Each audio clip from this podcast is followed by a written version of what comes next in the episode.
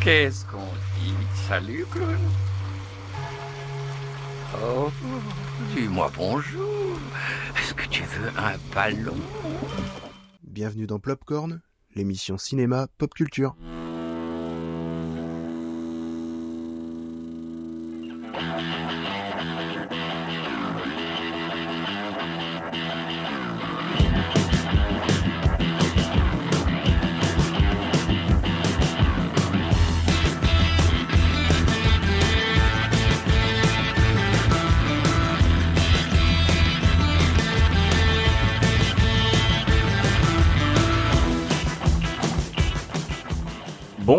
Bonsoir à tous, bonsoir les amis, quel plaisir de vous retrouver pour la 18e émission de Plopcorn. 18 déjà. 18, mais ça y est, on a, on a passé les 18 ans, on est devenu majeur. Ça y est, on est enfin des adultes. C'est un an et demi quoi. Ah. Un an et demi, Incroyable. 18e émission. Alors, émission sur le thème de notre ami Stephen King. Donc, des adaptations cinématographiques de Stephen King. Donc voilà, je suis comme un fou. Et on va en parler avec des amis. Donc, quel plaisir de vous retrouver. Alors, l'équipe change un peu. Tout simplement ben, parce que Marion a...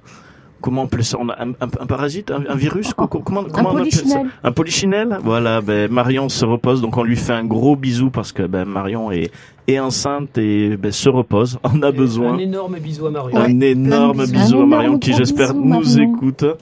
Et donc, euh, ben, équipe de choc, fidèle au poste, le doc. Euh, écoute, euh, on aura aussi du charme ce soir, c'est bien. Alors voilà, et c'est une première, je pense, depuis Et la parité quand même. hein, la parité, la perfection. Donc, ben, Dino Pop, qui est présente, voilà, en soutien. On- il nous manque des personnes parce que David non plus ne peut pas venir. On l'embrasse aussi. Ne- David ne pouvait pas venir pour cette On émission. t'embrasse David. Donc voilà, on embrasse tout le monde. David. Donc on a, alors là c'est compliqué parce qu'on a deux garçons, deux filles, et les deux s'appellent, on les appelle Mumu ou Mu, donc euh, les deux Muriel. Ce qu'on va faire, ben notre euh, notre ancienne collaboratrice, on va continuer à t'appeler Dino Pop, Pas de souci. et du coup on va présenter notre ami Mumu. Donc bonsoir Mumu. Bonsoir, donc euh, bah, c'est Mumu. Donc euh, en gros, je suis euh, le quota féminin qu'on a, qu'on est allé chercher au fond d'un tiroir. Voilà, on a on a euh, ouvert on a ouvert un tiroir, on a trouvé un objet magique et ça a été Mumu, ça a été un, un, un objet de soutien. Donc c'est un grand plaisir de te voir dans ce studio. C'est un grand plaisir de participer. Après, bon, je garantis Tu rien. étais tu étais un petit peu stressé, mais bon je te rassure, tout le monde tout le monde est un peu en flip jusqu'à ce qu'au... Après voilà, au bout de deux heures et demie avec nous, voire trois heures et demie avec nous, non j'exagère, tu vas voir, tu vas prendre tes marques et tu voudras venir tout, à chaque émission, comme fait au final Dino Pop qui prend plaisir de revenir. Et c'est un bonheur Merci, de faire à chaque fois des émissions avec toi. moi, je, Touché. moi, je voudrais dire que Mumu, elle, on l'a pas engagée par hasard quand même. C'est c'est quand même une grande cinéphile. hein. Oui. Ça, c'était avant. Non, non, non. euh, Et ben ça c'est avant, mais et C'est justement, comme le vélo, ça s'oublie pas. c'est ça, la passion y est toujours. C'est juste qu'après il y a le temps qui fait qu'on a plus ou moins le temps. C'est souvent les enfants qui font ça. Voilà, c'est plutôt ça. c'est souvent les enfants. Non, mais Mumu est la seule personne que je connaisse autour de moi, en fait, à regarder les films sur Arte, à enregistrer les films sur Et Arte. ben ça c'est classe. Ah, pardon. il y a- Non, mais c'est c'est le prénom, je pense.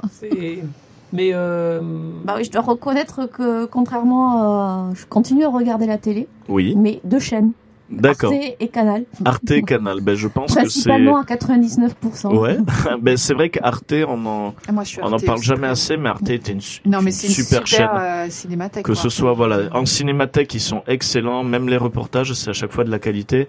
C'est vrai que c'est un très bon réflexe par A- Arte, mais même dans l'animation japonaise, Ah, mais pour que ce soit de des films de plusieurs. Non, c'est vraiment bien pour les cinéphiles. Arte Bah, c'est est comme une une très boîte bonne de chaîne. chocolat, Arte. Hein. Ouais, c'est ça. On peut Non, avoir même les- tout, c'est ça. n'importe quoi. Il y a tout, ils font tous les thèmes. Les euh, émissions de musique, tout. Enfin, il y a tout, quoi. C'est, euh, Eh ben, tu sais quoi, Arte vont te recontacter parce que c'est un très bon slogan, ça. Arte, c'est comme une boîte de chocolat. Ça, c'est nickel. Alors, ben, émission sur le thème de Stephen King, j'en ai parlé. Et avant, on va lancer, euh, vous êtes habitué le Back to the Past. Alors, j'ai pas ressorti mon kazoo, mais je vous fais comme ça, là. Magnifique. Ouais, je sais, je me suis entraîné, j'ai dû me péter les dents de devant, exprès, pour que ça fasse la note parfaite. T'as fait qu'à me demander. Donc, euh, bah, Back to the Past, le principe est simple. Donc, ceux qui ne connaissent pas, on va parler de ce qui est sorti au mois de septembre. Que ce soit dans les films, euh, je vais demander qui est allé au cinéma, qu'est-ce que vous avez vu, donc on va en parler. Et euh, aussi, on va parler de bande-annonce. Alors, si vous n'avez rien vu, ce n'est pas grave. Pour une fois, j'ai pu en voir euh, 2. Donc je vais pouvoir en parler. Je crois que Jeff a vu les mêmes. Euh, absolument. Euh, donc on va pouvoir en parler et vous, alors vous allez nous dire simplement si vous en avez entendu parler, si ça vous a donné envie ou pas du tout. Là, c'est pas grave du tout si ça vous donne pas envie. Non, de- par contre, moi, j'en ai un qui est sorti là récemment, donc je- Ouais. que j'aimerais voir. Ah, que t'as- ben voilà, ben on va en parler. Alors ben tout simplement on va parler de ben, de qu'est-ce qu'on est allé voir. Donc Jeff, qu'est-ce que tu es allé voir? Euh, en fait, le mois de septembre est intéressant. On pensait pas que. enfin, on était surtout focalisé sur, euh, sur un ou deux gros films. Je, pense à, je pense à ça, euh, la deuxième partie. Oui. Et euh, en fait, il y a eu plusieurs films vraiment intéressants. Il y a eu la sortie un peu en surprise de Ad Astra Ben, Ad Astra, oui. Et. Rambo. Oui. Et, euh, je ne pensais pas qu'il sortait, au- sortait aussitôt Rambo. En fait, il a été présenté au Festival de Cannes. On pensait que c'était pour la fin de l'année, mais euh, il s'avère Ah ben, qu'on est déjà, on est déjà à la Rambo fin de l'année. est arrivé assez vite. Même Ad Astra, c'est vrai qu'au final, euh, si on tient en compte ben, par exemple les anciennes émissions où j'en parlais, j'en avais pas entendu tant parler non, que pas ça. tant que ça, c'est vrai. Ad Astra, c'est vrai de- que- Et c'est au moment où il est sorti que par contre on en a bouffé. Voilà, du Brad Pitt. Du Brad Pitt, on en a bouffé. Et euh, voilà, mais il y a eu des grandes sorties, ouais. Il y a eu Rambo, il y a eu euh, Lucky Day, que j'ai pas pu voir, mais par euh, le co-créateur de Pulp Fiction. Et du coup, ben, moi, voilà, forcément, on a tous été marqués par la sortie de ça, chapitre 2. C'est un peu même pour ça qu'on fait le thème de Stephen King. Ça fait longtemps qu'on aurait dû en parler de Stephen Et ça King fait longtemps hein. qu'on aurait dû en parler des films. Voilà, donc attention, on va parler des films adaptés des livres de Stephen King. Et justement, ça va être intéressant de voir qui a lu les Stephen King, qui n'a pas lu, si c'est que si vous connaissez Stephen King que sous forme de cinéma ou sous forme de lecture. Donc là, ça va être assez intéressant et ça, on va en parler au débat, même si euh, pour le Back to the Past, on va bien euh, parler de ça d'eux, je pense. Alors toi, t'en as pensé quoi alors de ça deux? Alors moi, ça, ben, j'en avais parlé euh, lors de l'émission dernière que j'attendais la sortie du 2 pour me faire le 1 et le 2. Euh, C'était chouette, en effet, c'est parce que je me suis fait lundi le 1, euh, mercredi le 2. Euh, alors le 1 très bon, vraiment je me suis régalé et c'est vrai que ben, ça, moi été marqué parce que ben, je l'ai vu le téléfilm petit, donc je fais partie des idiots qui sont devenus phobiques à cause du téléfilm. la, la fameuse coulrophobie. La fameuse coulrophobie. De toute façon, moi, c'est simple. Le cinéma, je pense que c'est ce qui a généré deux de mes phobies. J'ai la ça qui m'a donné la crainte des clowns et j'ai arachnophobie, mais qui m'a donné l'arachnophobie, tout simplement. C'est Il n'y a pas besoin Allez de voir des films. Il n'y a pas besoin de voir de films euh, avec des araignées pour être avant. ah oui, ah clairement. Mais moi, c'est Voilà. quand j'étais petit, je n'avais aucune image. Alors pour arachnophobie, par exemple, je n'avais aucune image de, aucune idée de, de l'araignée, de la crainte de l'araignée. Et c'est en voyant ça que, pour moi, petit, j'ai appris en gros l'existence et la tête des, des- la tronche des araignées, ben, avec ce film. Et euh, ben ouais, pas cool, pas cool. Et donc pour ça deux, euh, ben voilà, le même problème que j'ai retrouvé dans le 1, c'est mais c'est les mécaniques de films d'horreur, c'est que c'est vrai que moi je, ça fait peur. Mais dès que tu vois un monstre en image de synthèse qui arrive, ça ne fait plus peur. Et euh, c'est bon, c'est les mécaniques de la peur, hein, de la peur induite. Et après, dès que tu vois un monstre représenté, on a moins peur. Ça joue un peu sur sur ce principe-là. Euh, mais le film est très bien, les acteurs sont très bons. En effet, tu me parlais des acteurs et de l'actrice principale quand, ils étaient jeunes, Euh, oui, oui, oui. qui sont exceptionnels. Et il y a un aspect très Goonies, un aspect un peu Stranger Things qui est bon mon petit mon petit enrobage de sucre. Donc j'ai vraiment aimé ça un. Et ça deux, malheureusement, ça n'a pas marché. La magie pour moi n'a pas marché parce que je n'ai pas ressenti la magie de l'amitié avec les gosses. J'ai pas ressenti euh, la ville, la- l'aspect de la ville, le clown, je le trouvais. euh, ben, en fait, il n'y avait pas d'enjeu parce que du moment qu'ils l'ont battu dans le 1 pour une raison, on se dit mais le 2, je trouve qu'il y avait plus la notion de crainte et de danger liée au clown. Et euh, j'ai trouvé un peu maladroit le fait d'avoir parce que ça se ils ont choisi dans ce film-là de faire le 1 quand ils sont jeunes et le 2 quand ils sont adultes. Alors que le film et le téléfilm aussi sont un peu plus Mais complexes. vraiment adulte, je veux dire, pas Non. des Voilà. adolescents. Alors, en quoi. fait- alors, en Vraiment fait, le, adulte. le livre, en fait, c'est un, c'est un millefeuille entre ce qu'ils ont vécu quand ils sont gosses et ce qu'ils vivent actuellement, en fait, en revenant euh, se confronter à leur peur. Et, euh, pardon, euh, moi, ce que je trouve qui est moins réussi dans le, dans le deuxième épisode, c'est qu'on a l'impression que c'est totalement et pareil que le premier film. Oui. Avec des acteurs moins charismatiques. Les enfants étaient euh, terriblement attachants, dont, dont- dont cette, fameuse, euh, cette fameuse petite fille, là, dont j'ai oublié le nom. Et euh, elle est remplacée donc à l'âge adulte par Je- Jessica Chastain, qui est très belle. mais qui, qui est complètement euh, inexpressive. Hmm. Hum, J'ai trouvé que la- l'alchimie entre les enfants passait pas aussi bien que, dans, que dans le premier film. Et c'est vrai que moi je l'ai vachement ressenti après avoir vu le 1 et de suite après pratiquement le 2. J'ai trouvé que dans le 2 ils ont inséré des éléments scénaristiques qu'ils auraient pu mettre dans le 1. Et disons que dans le 2 ils remettent des flashbacks de quand ils étaient enfants. Et la première question c'est que je me dis mais pourquoi ils l'ont pas fait, ils l'ont pas mis dans le 1 Pourquoi jouer cet aspect de flashback? Mécanique marche dans le livre et marche un peu dans le téléfilm. Mais euh, le parti pris de, de ces nouveaux films de faire le 1 quand ils sont jeunes et le 2 quand ils sont adultes, ça tombe un peu à l'eau, je Mais trouve. en fait, ils sont obligés de rajouter des scènes avec les enfants. C'est un peu un aveu d'échec, en fait. Le, le film est obligé de se projeter aussi par rapport à l'enfance. Alors que le, premier se tenait très bien, en fait. L'histoire avec les enfants contre le clown, c'est viscéral, c'est direct, et ça marchait très très bien. Alors que là, ben, euh, ils sont plombés, en fait. Donc ouais, moins magique et moins la peur bah, de, de, de Gripsou. Voilà, c'est vrai que le 1, il y a un aspect très pesant sur ce clown, sur ce démon. Euh, dans le 2, c'est euh, bah, il faut aller le buter quoi. Il faut aller euh, retourner. euh, Non, il- on il est quand même- on l'a déjà eu. Il est quand même très bien, Gripsou. Hein. Les, Gripsou apparitions sont quand même Ah, les apparitions, alors avec certains enfants, euh, les apparitions sont excellentes.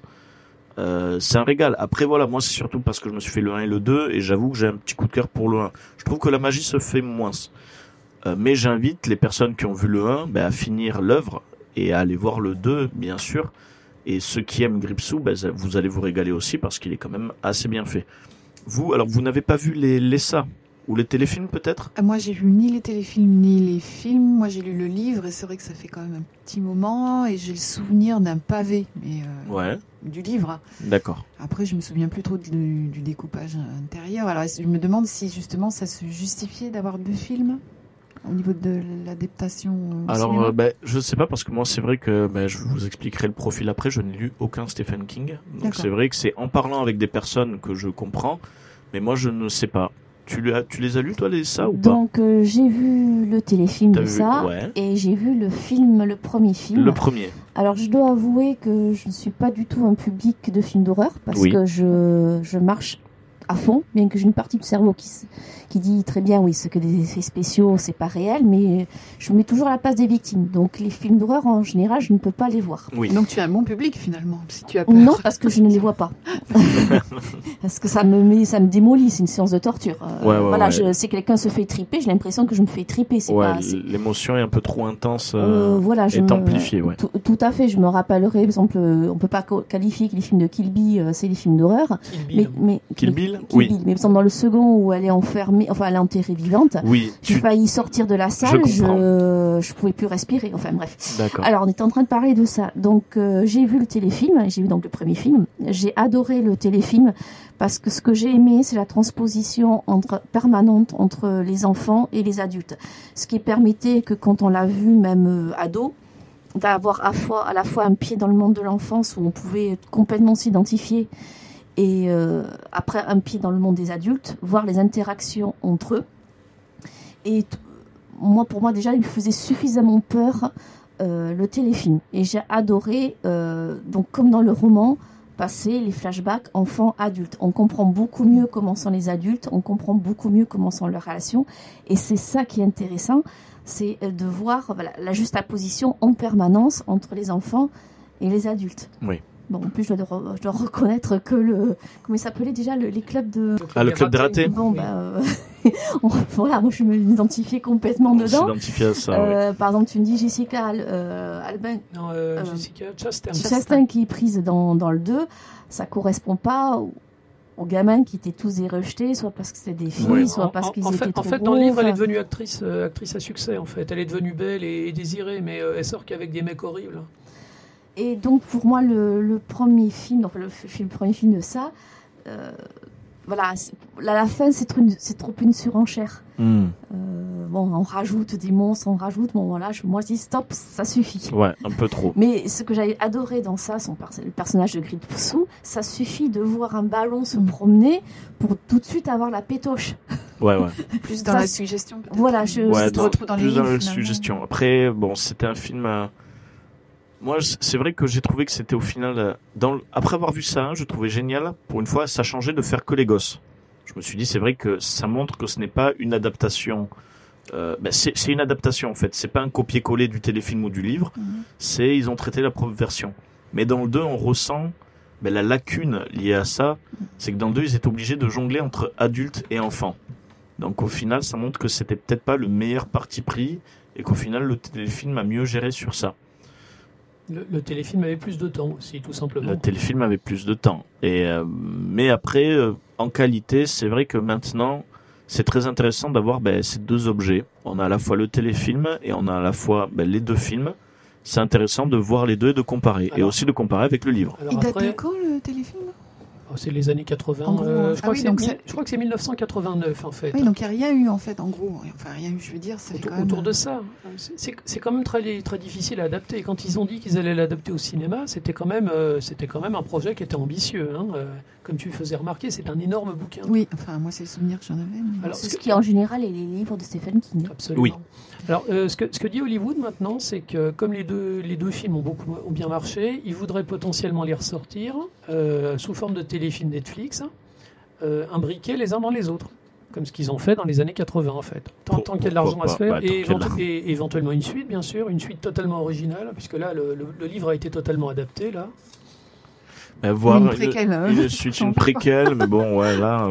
Après, tant qu'il y a de la qualité, de- tant de a- tant que c'est bien fait, qu'il y a de l'émotion, pourquoi pas, mais ça me vend pas du rêve initialement, quoi. Bon, on verra ça. Ah, je, je voudrais finir sur une. Oui. euh, J'ai lu un article qui m'a fait beaucoup rire en fait. Euh, c'est un, un- un article qui fait le buzz sur Internet, euh, qui, qui a été publié dans un, dans un journal américain euh, homosexuel, où il y a un journaliste qui se plaint parce qu'il dit euh, oui euh, Pennywise, euh, donc Gripsou, c'est une icône gay. Depuis la, sortie du premier film, il y a la, la- communauté gay s'est emparée du personnage. il y a beaucoup de gens qui se maquillent comme lui. Il y a beaucoup de gens qui lui inventent une histoire d'amour avec le Babadook.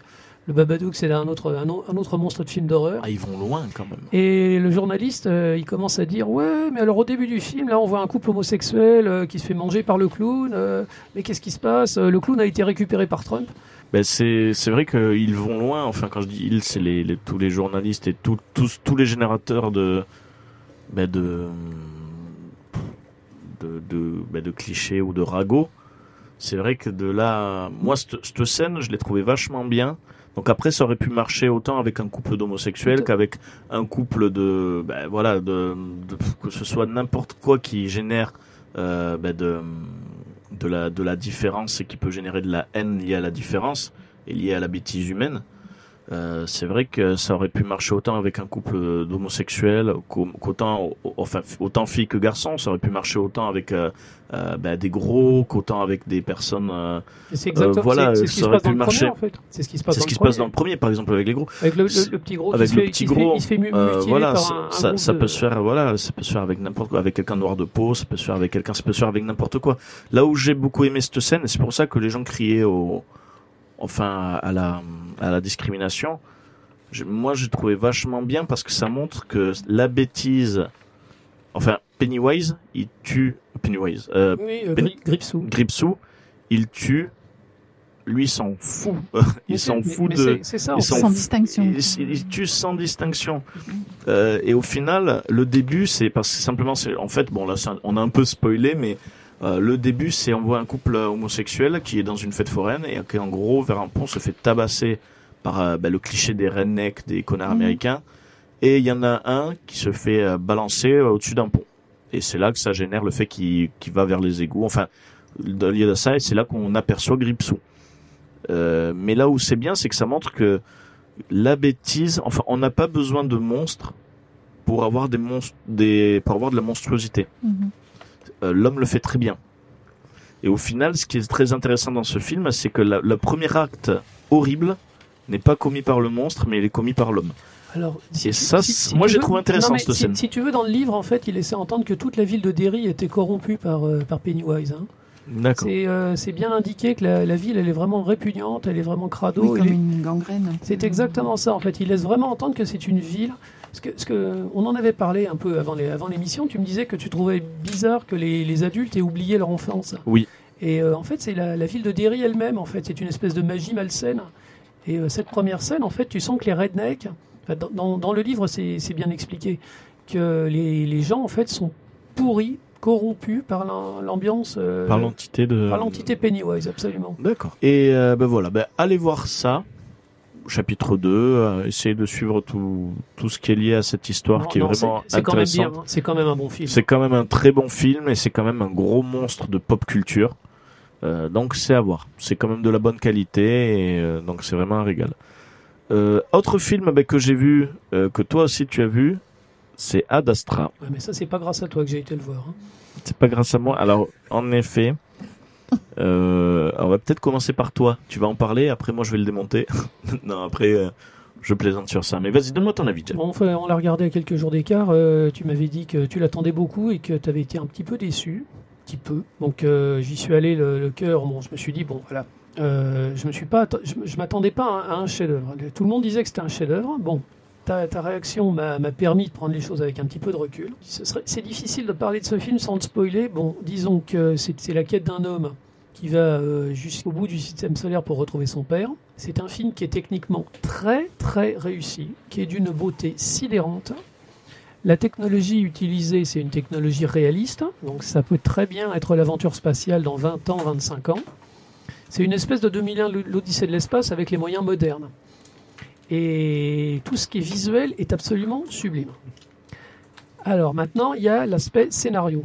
Chaque, euh, chaque fois qu'un scénariste euh, ou un réalisateur de, de talent essaye de placer, commence à percer Hollywood, on a l'impression qu'il essaye de faire son 2001, l'Odyssée- de l'espace en fait. Tout le monde essaye de se mesurer à Kubrick. Ben, C'est un peu, un peu l'impression que j'ai eue.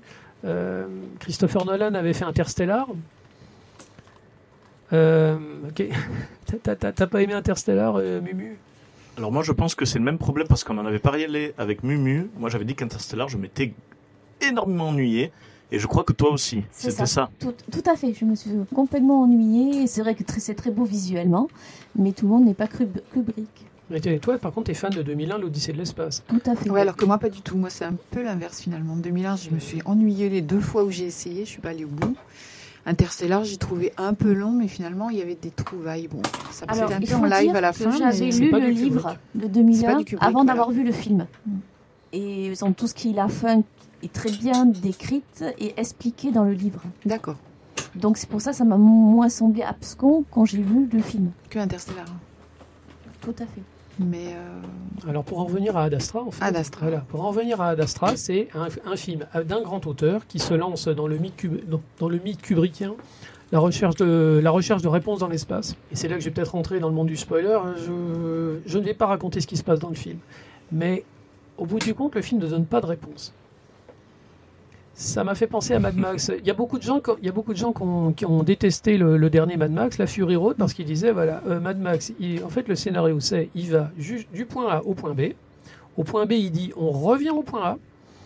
Et finalement, rien rien n'avance. En fait, deux heures et demie avec des gens qui se tapent dessus pour finalement revenir au point de départ. Et Ad Astra m'a fait exactement le même effet. On s'attend à, on s'attend à une confrontation, on s'attend à des réponses, on s'attend à un message. Et c'est un film, en fait, un grand film sur le rien. Le film se termine sur une espèce de message du genre je n'ai rien à dire. sur le vide sidéral, en gros. Ah ouais, c'est ça. Après, c'est vrai que pour la métaphore avec Mad Max, enfin la comparaison plutôt avec Mad Max, c'est euh, c'est le même traitement, mais ça va d'un point A, donc on va à point B, on retourne au point A.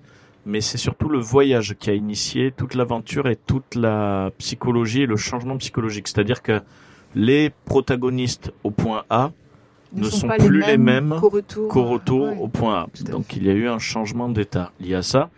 Euh, mais Ad Astra, bon, moi je voilà, je vais vous le dire, je me suis fait royalement chier. Pour un film qui est un peu long, apparemment, parce Euh, que j'ai compris. Très très long. Ben, c'est vrai que c'était marrant parce que tu me disais que ça, enfin les gens disent ça 2, il est horriblement long. Ouais. Mais euh, j'allais dire, mais allez voir Ad Astra les mecs, parce qu'il dure moins longtemps, mais j'ai eu l'impression d'avoir passé une demi-journée au cinéma. c'est Euh, exactement ça. Après, c'est un film que ça, il est à voir quand même parce qu'il a une très belle technique, une très bonne réalisation, et c'est vrai que C'est bon, c'est au tout, cordeau, c'est au tout laser. tout le monde ne euh, peut pas être réalisateur, et ça le montre parce qu'il y a quand même une grosse précision de réalisation, une très bonne qualité, autant d'acteurs aussi. Mais il a voulu comme ça le film. Donc euh, c'est un plus un, ça fait même penser à un film d'arrêt d'essai mais avec un gros budget. A une euh, grosse star, quand même. avec une grosse star, mais euh, je pense que c'est pour ça qu'il a eu beaucoup de succès. C'est une hymne à la solitude. C'est un personnage, c'est beaucoup de psychologie, c'est beaucoup de contemplation, autant externe avec les paysages qu'interne, donc avec l'effet psychologie. Euh, mais Brad Pitt, il faut l'aimer l'entendre parler, quoi, parce que vous allez l'entendre parler. Euh, moi, c'est vrai que c'est une hymne à la solitude, parce que pendant deux heures et demie, je me suis senti bien seul, euh, à me demander quand est-ce que ça finit. Mais à la fois, on continue à regarder. Donc c'est intéressant de voir. Il y a un traitement assez sympa. Il y a un peu de l'émotion qui envoie.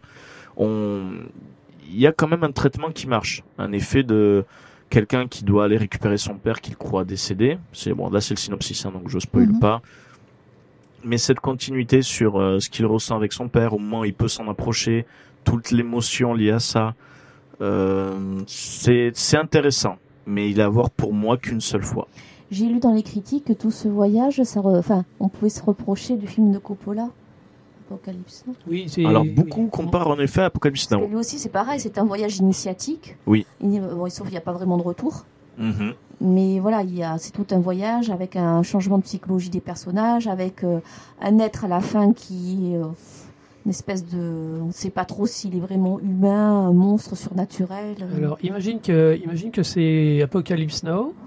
Il arrive devant Marlon Brando. Marlon Brando lui dit ciao et il repart en arrière.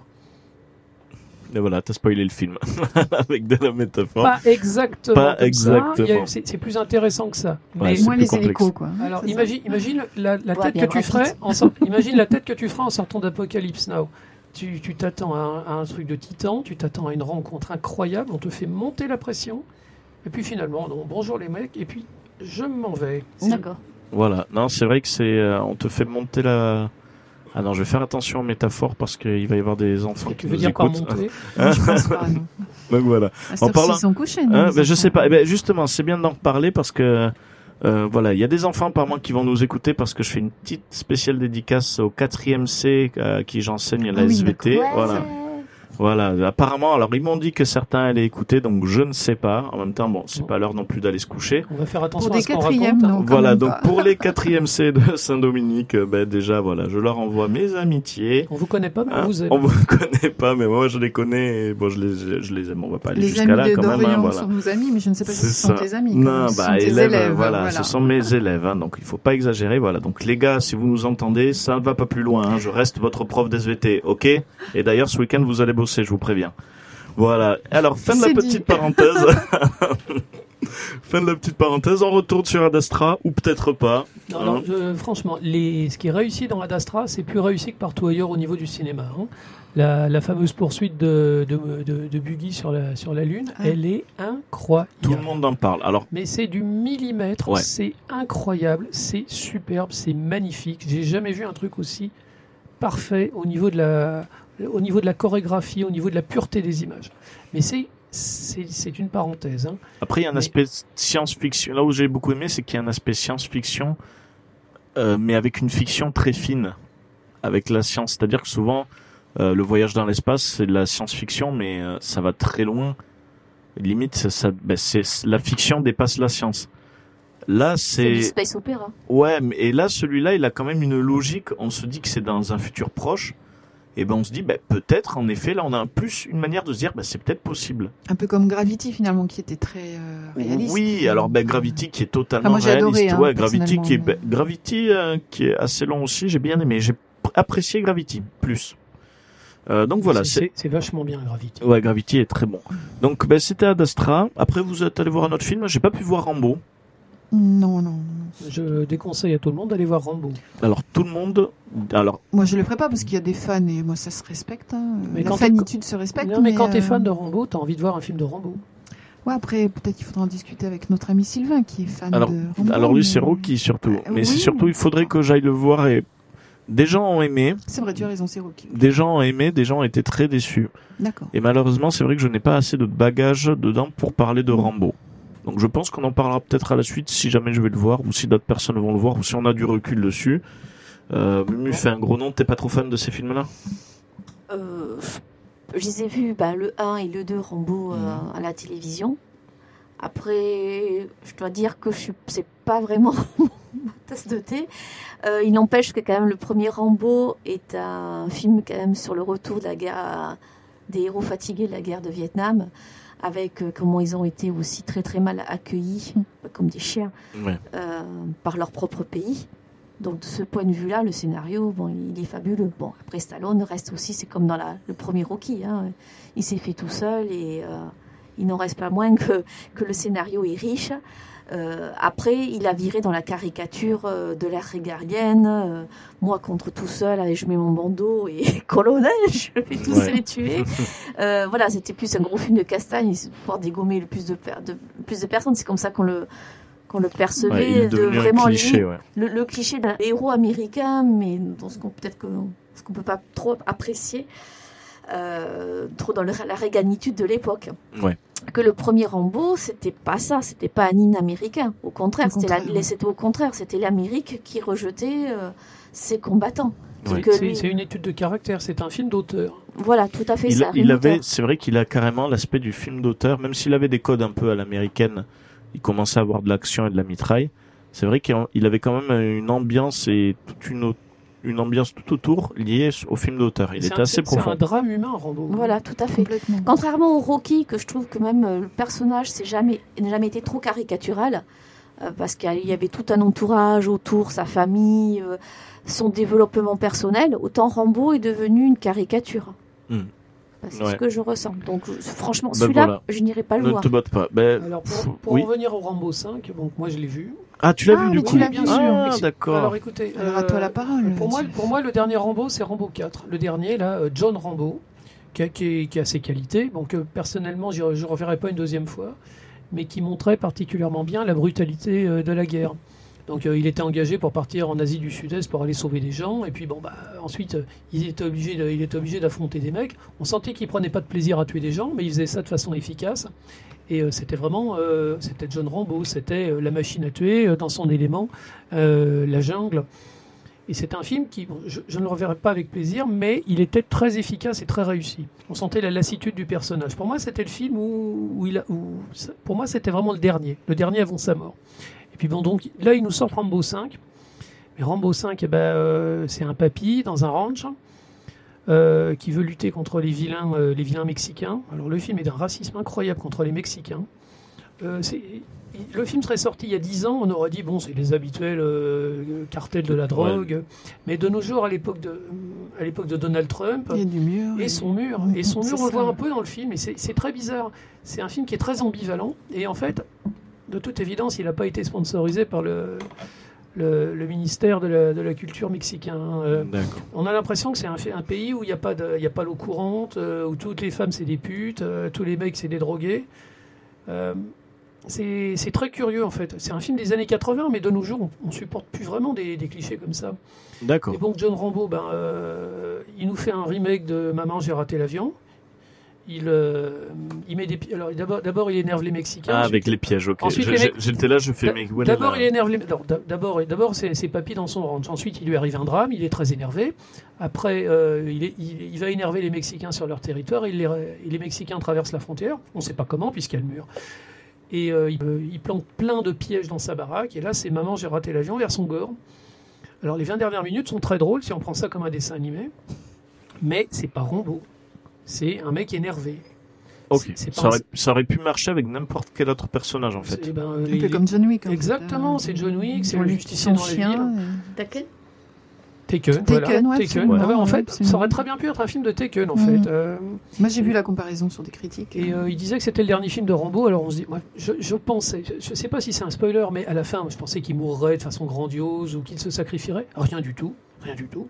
Il faut qu'on fasse une suite pour. euh, Mais pour moi, c'est pas Rambo, en fait. C'est un, c'est un téléfilm euh, sympathique. C'est un spin-off, en gros. C'est comme ou une, euh, un épisode spécial Noël. On a l'impression, euh, on a l'impression En que Rambo, c'est une étiquette qui a été rajoutée à la va-vite, en fait. Ouais. Et ça rend pas hommage en fait. Alors je, je suis pas fan des films de Rambo à part le premier qui est à mon avis un vrai chef-d'œuvre. Euh, je, je suis pas fan du personnage, mais ça, ça n'est pas le, le personnage tel qu'on pouvait se l'imaginer. D'accord. Et euh, le film en plus est très moyen. Euh, Et au final, est-ce que c'est pas Rambo qui a été inspiré de tous les nouveaux méchants qui se sont. Enfin, non. Je reformule. Est-ce que c'est pas ce Rambo qu'on a là? Est-ce que c'est pas. Il s'est pas inspiré de tous les nouveaux héros qui eux-mêmes s'étaient inspirés de Rambo? Par exemple, John Wick, Taken, c'était un peu des, des versions modernes de Rambo. Et au final, est-ce que ben, le Rambo du 5, il s'inspire pas de ces personnages-là? Peut-être. Et Il les- se serait inspiré de lui-même Et se serait inspiré par, euh, de personnes qui se sont inspirées Non, de non, lui. parce qu'en fait, Rambo, c'est vraiment, c'est pas quelqu'un qui est fait pour mener une vie normale. C'est triste à dire, mais euh, c'est quelqu'un qui est censé euh, habiter au fond de la montagne, pas être emmerdé par les gens. Et rien que le fait de le voir dans une maison, euh, élever des chevaux, avec des personnes autour de lui, c'est pas le personnage. Euh, Non, C'est c'est le havre de paix, je trouve que c'est le, le repos du guerrier. C'est plutôt bien, un peu, un peu de paix. Après la fin de John Rambo, en fait, on imaginait qu'il vivrait, euh, qu'il vivrait malheureux et seul jusqu'à la fin des jours. En fait, on a l'impression que c'est un personnage qui est tragique. Alors c'est- bien. C'est un, un personnage tragique à la base, enfin sur le Oui, 1, je tout à fait. Enfin, moi, je me suis pas j'ai ressenti ni du Rambo. Le film en lui-même m'a pas plu et euh, j'ai pas reconnu Rambo. Donc, Mhm. moi, franchement, en toute honnêteté, je peux pas conseiller de payer sa place de cinéma et réserver sa soirée pour aller voir ça. D'accord. Même pour 20 minutes vraiment marrantes à la fin. Ok. Bon, ben Rambo, ben, réfléchissez avant d'aller le voir. Voilà, c'est ce que je peux dire. Après, moi, je vais le voir, j'aimerais bien faire mon avis. Mais on en reparlera du coup à la prochaine émission. Les sorties ciné, bon, c'est bon. On va parler un peu de, de bande-annonce et d'élan, un peu d'actualité qu'il y a eu. Oui. Moi, je voulais juste parler du film, euh, en fait, que j'aimerais Oui, bien voir, qui est oui. sorti là récemment. Qui va Ouais. sortir- enfin, je crois qu'il est sorti. C'est Les Hirondelles de Kaboul, qui est un Les film Hirondelles de Kaboul. En avait- ouais. d'animation, Alors. en fait, euh, dessin animé, enfin animation, je sais pas Ouais. comment on c'est produit par Zabou Bretman. Voilà, et je pense que c'est un très beau film. D'accord. j'a- J'avoue que je m'en suis moqué la dernière émission. Alors, on voilà, moi c'est vrai que j'en avais parlé et j'avais dit que c'était pas le genre de film qui m'intéressait. Non, après voilà. Mais du coup, c'est bien, euh, c'est chouette que tu nous donnes ton avis. Bon film à conseiller du Alors, coup. Ah, je, alors, je ne l'ai pas vu, mais je vais le voir. Donc, Ah, tu euh, vas à le partir du moment où moi j'ai décidé d'aller voir un film, c'est déjà que. Oui, c'est que déjà que tu l'as bien Ouais. étudié, tu as fait le profil psychologique, Voilà, parce que c'est vrai que. l'entretien. Voilà, donc je pense qu'il faut. Non, mais après, voilà, c'est une question de. Non, non, mais alors, alors honnêtement, moi, la, la dernière fois, je m'en suis moqué parce que le titre, Les Hirondelles de Kaboul, on sent la misère, on sent les gens. euh, et. C'est poétique, quand Ouais, non, même. mais alors, non, alors, j'avoue pleinement, j'ai j'ai laissé parler mon côté un peu plouc.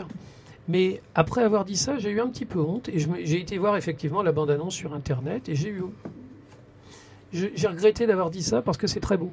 L'aspect visuel, c'est un très beau dessin animé qui est très particulier avec un style. Et on sent qu'ils ont vraiment. Alors, dessin animé, on s'entend bien, c'est c'est pas dessin animé euh, pour enfants, Walt Disney et compagnie, quoi. Walt Disney, il y a Alors, toujours des non, non, lectures non, non, un différentes. long métrage d'animation. Mais c'est vrai que c'est compliqué ce, ce terme dessin animé. Alors, voilà. je suis pas du tout client pour ce genre de truc, mais c'est très beau, c'est très artistique et ça a pleinement sa place euh, dans le monde du cinéma. Voilà, c'est juste pour un peu changer des ça et des Rambo. Oui, et tout Oui, à oui, fait, non, voilà. mais c'est très bien, c'est très bien. Je suis très content que tu abordes le sujet parce que j'avais un peu honte d'avoir d'avoir dit ah Non, non, il n'y a pas de, y a pas de souci. Et voilà, donc après actualité, ben, qu'est-ce qui est arrivé au mois de septembre? Il y a eu ben, pas mal de pubs là qui arrivent qui parlent de El Camino, Ah oui, c'est vrai. le long métrage lié à Breaking Bad, donc euh, Netflix, lié à Netflix. Et là, il y a une actualité qui est tombée aujourd'hui, Ah oui, ça c'est un truc de fou. et ça, mais et, alors, et à la fois ça m'énerve, ça m'énerve. Enfin, mais c'était gros, mais voilà, moi c'est vrai que c'est, je ne me cache pas que tous les magazines d'actualité, tous les trucs qui montrent, euh, qui, ben, les putaclics en fait, qui essayent de faire cliquer sur les articles où on n'apprend rien du tout. Les parasites d'internet. Les parasites, voilà, c'est vraiment les parasites d'Internet. Et il y avait eu un buzz, et surtout que je sais pas, les dernières émissions, j'en avais parlé, je dis, vous allez voir là, donc bon, jusqu'au prochain retournement qui fera cliquer. Mais il y a eu l'information disant que, oh mon dieu, finalement, Sony et Disney ont fait un accord et Spider-Man revient. Oh. Il va y avoir des films Avengers et Spider-Man. On ne s'y attendait pas du tout. Mon dieu, quelle surprise. Alors, alors, euh, ils disent que ce sera un troisième Spider-Man chez Marvel pour 2021. Ouais, troisième Spider-Man pour 2000. Alors voilà, et comme par hasard, en fait, bah, il était quand même en continuité, il était encore en, en travail. Ils ont déjà la date. Voilà, pour des gens qui sont séparés, ils avaient quand même bien négocié les dates. Et du coup, ils ont dit, bah, c'est cool parce qu'ils ont dit, eh, on resigne. Et là, de suite, ils sortent, eh ben, il y aura euh, au moins euh, l'intégration de Venom. Il y aura, le, enfin, euh, le Spider-Man sera dans, dans Venom 2. Il y aura, et du coup, ils sortent toutes les astuces, tout- toutes les trucs qui ont été prévus. Et on se dit donc, pour des gens qui sont bien séparés, vous avez bien réfléchi au travail que vous aviez à faire ensemble. Donc, euh, bah écoute, euh, bah, il se trouve que bah, c'est bien de se foutre de la gueule euh, des, euh, des vaches à lait. Euh, là, c'est clairement ça. Les vaches à c'est- lait, c'est nous. C'est nous, c'est moi, c'est moi qui vais voir Marvel. Ce qu'on peut rajouter aussi, c'est aussi quand on voit le plan marketing, là, à l'heure actuelle, son Disney, euh, Disneyland sont, vont faire des gros travaux dans les 5-6 ans à venir, de tout refaire, tout un univers Marvel, Star Wars Ouais. et la Reine des Neiges. Et euh, dans tout l'univers Marvel, bah, il y a toujours Spider-Man qui est présenté. Euh, ils sont en train de refaire, euh, je sais plus quel, quel hôtel, je crois que c'est le New York, le- le New York Ouais. autour de- du thème aussi Avenger avec des, des, des- des statues de Spider-Man partout. Donc c'était quand même étonnant que tous ces millions, peut-être ces milliards qui sont mis sur la table pour faire tous ces travaux. Ah ben non, Mais en fin de compte, on arrête tout. Ben, c'est ça, pas- mais après, c'est, très, euh, bon, voilà, moi, c'est vrai que toute cette culture-là, j'aime beaucoup parce que c'est le divertissement, donc les super-héros, même si c'est vraiment euh, dans le cliché film américain divertissement, moi, je trouve ça génial. C'est pour moi le même du divertissement, c'est le principe du divertissement. Mais je trouve qu'il y a, y a beaucoup de personnes qui ont écrit des articles euh, très inutiles, alors qu'il aurait suffi peut-être d'attendre deux mois, que eux, ils s'occupent de ça entre eux et que finalement l'article aurait dit ben, au début il y a eu un désaccord, finalement il y a eu un accord. Et là c'est en mode euh, euh, en fait c'est marrant parce que les gens maintenant aiment beaucoup critiquer. Alors euh, les gens qui regardent les, tous les comics, qui lisent tout ça, aiment bien se moquer de c'est les- des mêmes communautés qui se moquent par exemple de la télé-réalité. C'est-à-dire qu'on se moque, on se moque de la té- télé-réalité. Joli, joli. on se moque de la télé-réalité en disant ah telle personne il fait ah, qu'est-ce qu'ils sont cons à la télé-réalité. Mais on fait exactement la même chose. C'est de la télé-réalité pour geeks. Donc je suis désolé les communautés geeks mais vous ne valez pas mieux que ceux qui aiment la télé-réalité. C'est juste que voilà donc euh, ceux qui disent et qui aiment tu bien sais, on, a- on- on est tous rentrés dans les comics parce qu'on s'est toujours demandé en fait si euh, Jean Grey elle allait rester avec Cyclope ou si elle, si elle allait sortir avec Wolverine. ouais ouais mais c'est ça ouais. euh, Mais c'est le divertissement, on en fait parler, on partage, donc ça c'est très bien, on partage autour de ça, c'est génial. Mais du coup c'est vrai que ceux qui aiment dire nous ne sommes pas des moutons, euh, si, si vous êtes des moutons, mais c'est juste que vous prenez une voie différente, dans tous les cas. Donc euh, C'est pas le même pâturage. c'est pas le même pâturage. De toute oh, façon, joli, joli. de toute façon, voilà, il n'y a pas de non-moutons, c'est juste il y a des moutons qui prennent le chemin A et ceux qui prennent le chemin B. Puis il y a Après, les euh, moutons noirs aussi. et il y a les moutons noirs. Mais dans tous les cas, tout le monde, on est tous des moutons. On suit tous quelque chose d'une certaine manière. Ben, ouais, c'est vrai. Ben aussi. Oui, Donc voilà. oh, oh, oh. Mais je ne cache pas Ah non, que j'étais. Après, oui. j'étais. Après, j'étais quand même très content d'apprendre que finalement Spider-Man reviendra parce que c'est vrai que c'était tout un gâchis. C'est Mais, ton euh, chouchou, Spider-Man. Bah, c'est tout le Marvel Cinematic Universe. Tout. J'ai hâte de voir ce qu'ils vont faire et donc c'est vrai que c'est dommage d'enlever une équipe quand on enlève un très bon joueur. Donc c'est ça. Mais du coup, je voulais parler quand même de cet aspect de la télé-réalité avec les fans de comics et de la culture pop. Parce qu'au final, maintenant, ben, on, on vaut pas mieux que ceux qui aiment toute Voilà. cette culture de la télé-réalité. Dorian a réglé un peu ses comptes avec la communauté. Voilà, geek. et donc euh, voilà. Nous allons Non, pouvoir la com- avancer. Alors non, maintenant. j'adore la communauté geek. J'adore la communauté geek. Je serais très hypocrite de, de dire que je ne l'aime pas. C'est l'extrémisme de la C'est- C'est communauté ce qu'on appelle pisser contre le vent. hein. Voilà, c'est ça. Non, c'est l'extrémisme de, mais comme toute forme, c'est les formes d'extrémisme qui me saoulent. Et euh, la communauté geek que je chéris, la culture geek que je chéris, ben, euh, est victime aussi de l'extrémisme euh, comme toute forme. Bien sûr. Et c'est malheureux. Voilà. Alors pour les bandes annonces, voilà, j'ai niqué un peu l'ambiance. On va parler Non, de dernière, on va parler de dernière bande annonce, La Reine des Neiges 2. Alors ben, Nous alors, avons une alors- fan à notre et c'est drôle. Alors comment tu as aimé la bande annonce ou pas? Alors, en toute honnêteté, je suis restée sur le Tizer. J'ai vu, euh, j'ai Oui. vu en accéléré, euh, sans, sans le son.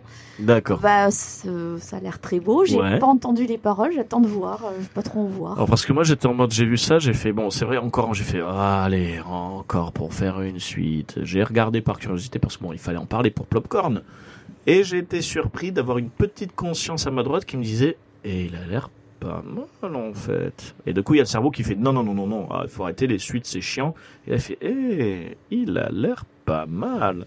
Donc j'irai le voir. Alors la question c'était l'ange ou le démon qui parlait? Ah là il avait les deux. Il avait les deux, il avait des cornes et des ailes d'ange. C'était chelou. Donc c'était ton cœur. Donc c'était mon cœur. Et euh, ben, mon cœur m'a dit, alors mon cœur, il a une tête bizarre. Ah ouais, il a la tête de Jacques Villeray, mon cœur. c'est très, c'est très bizarre. Mais Donc, on espère tous que ce soit pas un copier-coller. euh, Je sais pas. C'est vrai qu'il y a Ah, des. Je pense pas, non, j'ai pas eu Bon, je- après, faut leur faire confiance. C'est vrai que même si beaucoup de gens, même si on critique qu'il y a beaucoup de suites, de sursuites, c'est quand même des équipes à chaque fois qui, ça fait des années qu'ils ont réfléchi à ça, qui travaillent dessus.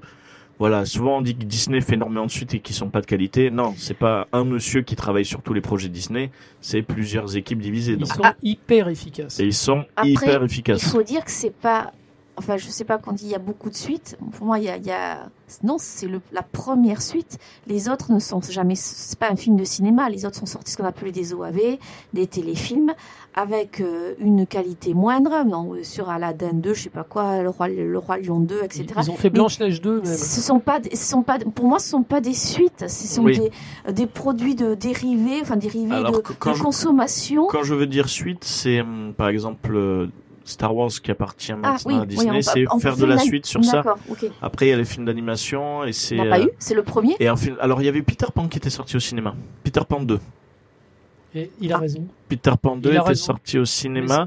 Après, tu as franchement, euh, totalement raison. C'est vrai moyen. que chaque suite de Disney, chaque Disney avec le 2 était pas terrible. C'était surtout des sorties euh, en cassette vidéo. Oui, voilà, dès avec le cassette départ. vidéo, ce que j'avais on parlait euh, de la dimension japonaise, on appelait ça des OAV, Oui, des téléfilms, de. voilà, c'est ça. C'était jamais de la grande fait, voilà, qualité. avec la qualité et les moyens du, Totalement. du premier. Et il y avait Peter Pan 2 qui était sorti euh, en effet au cinéma avec un peu plus de budget.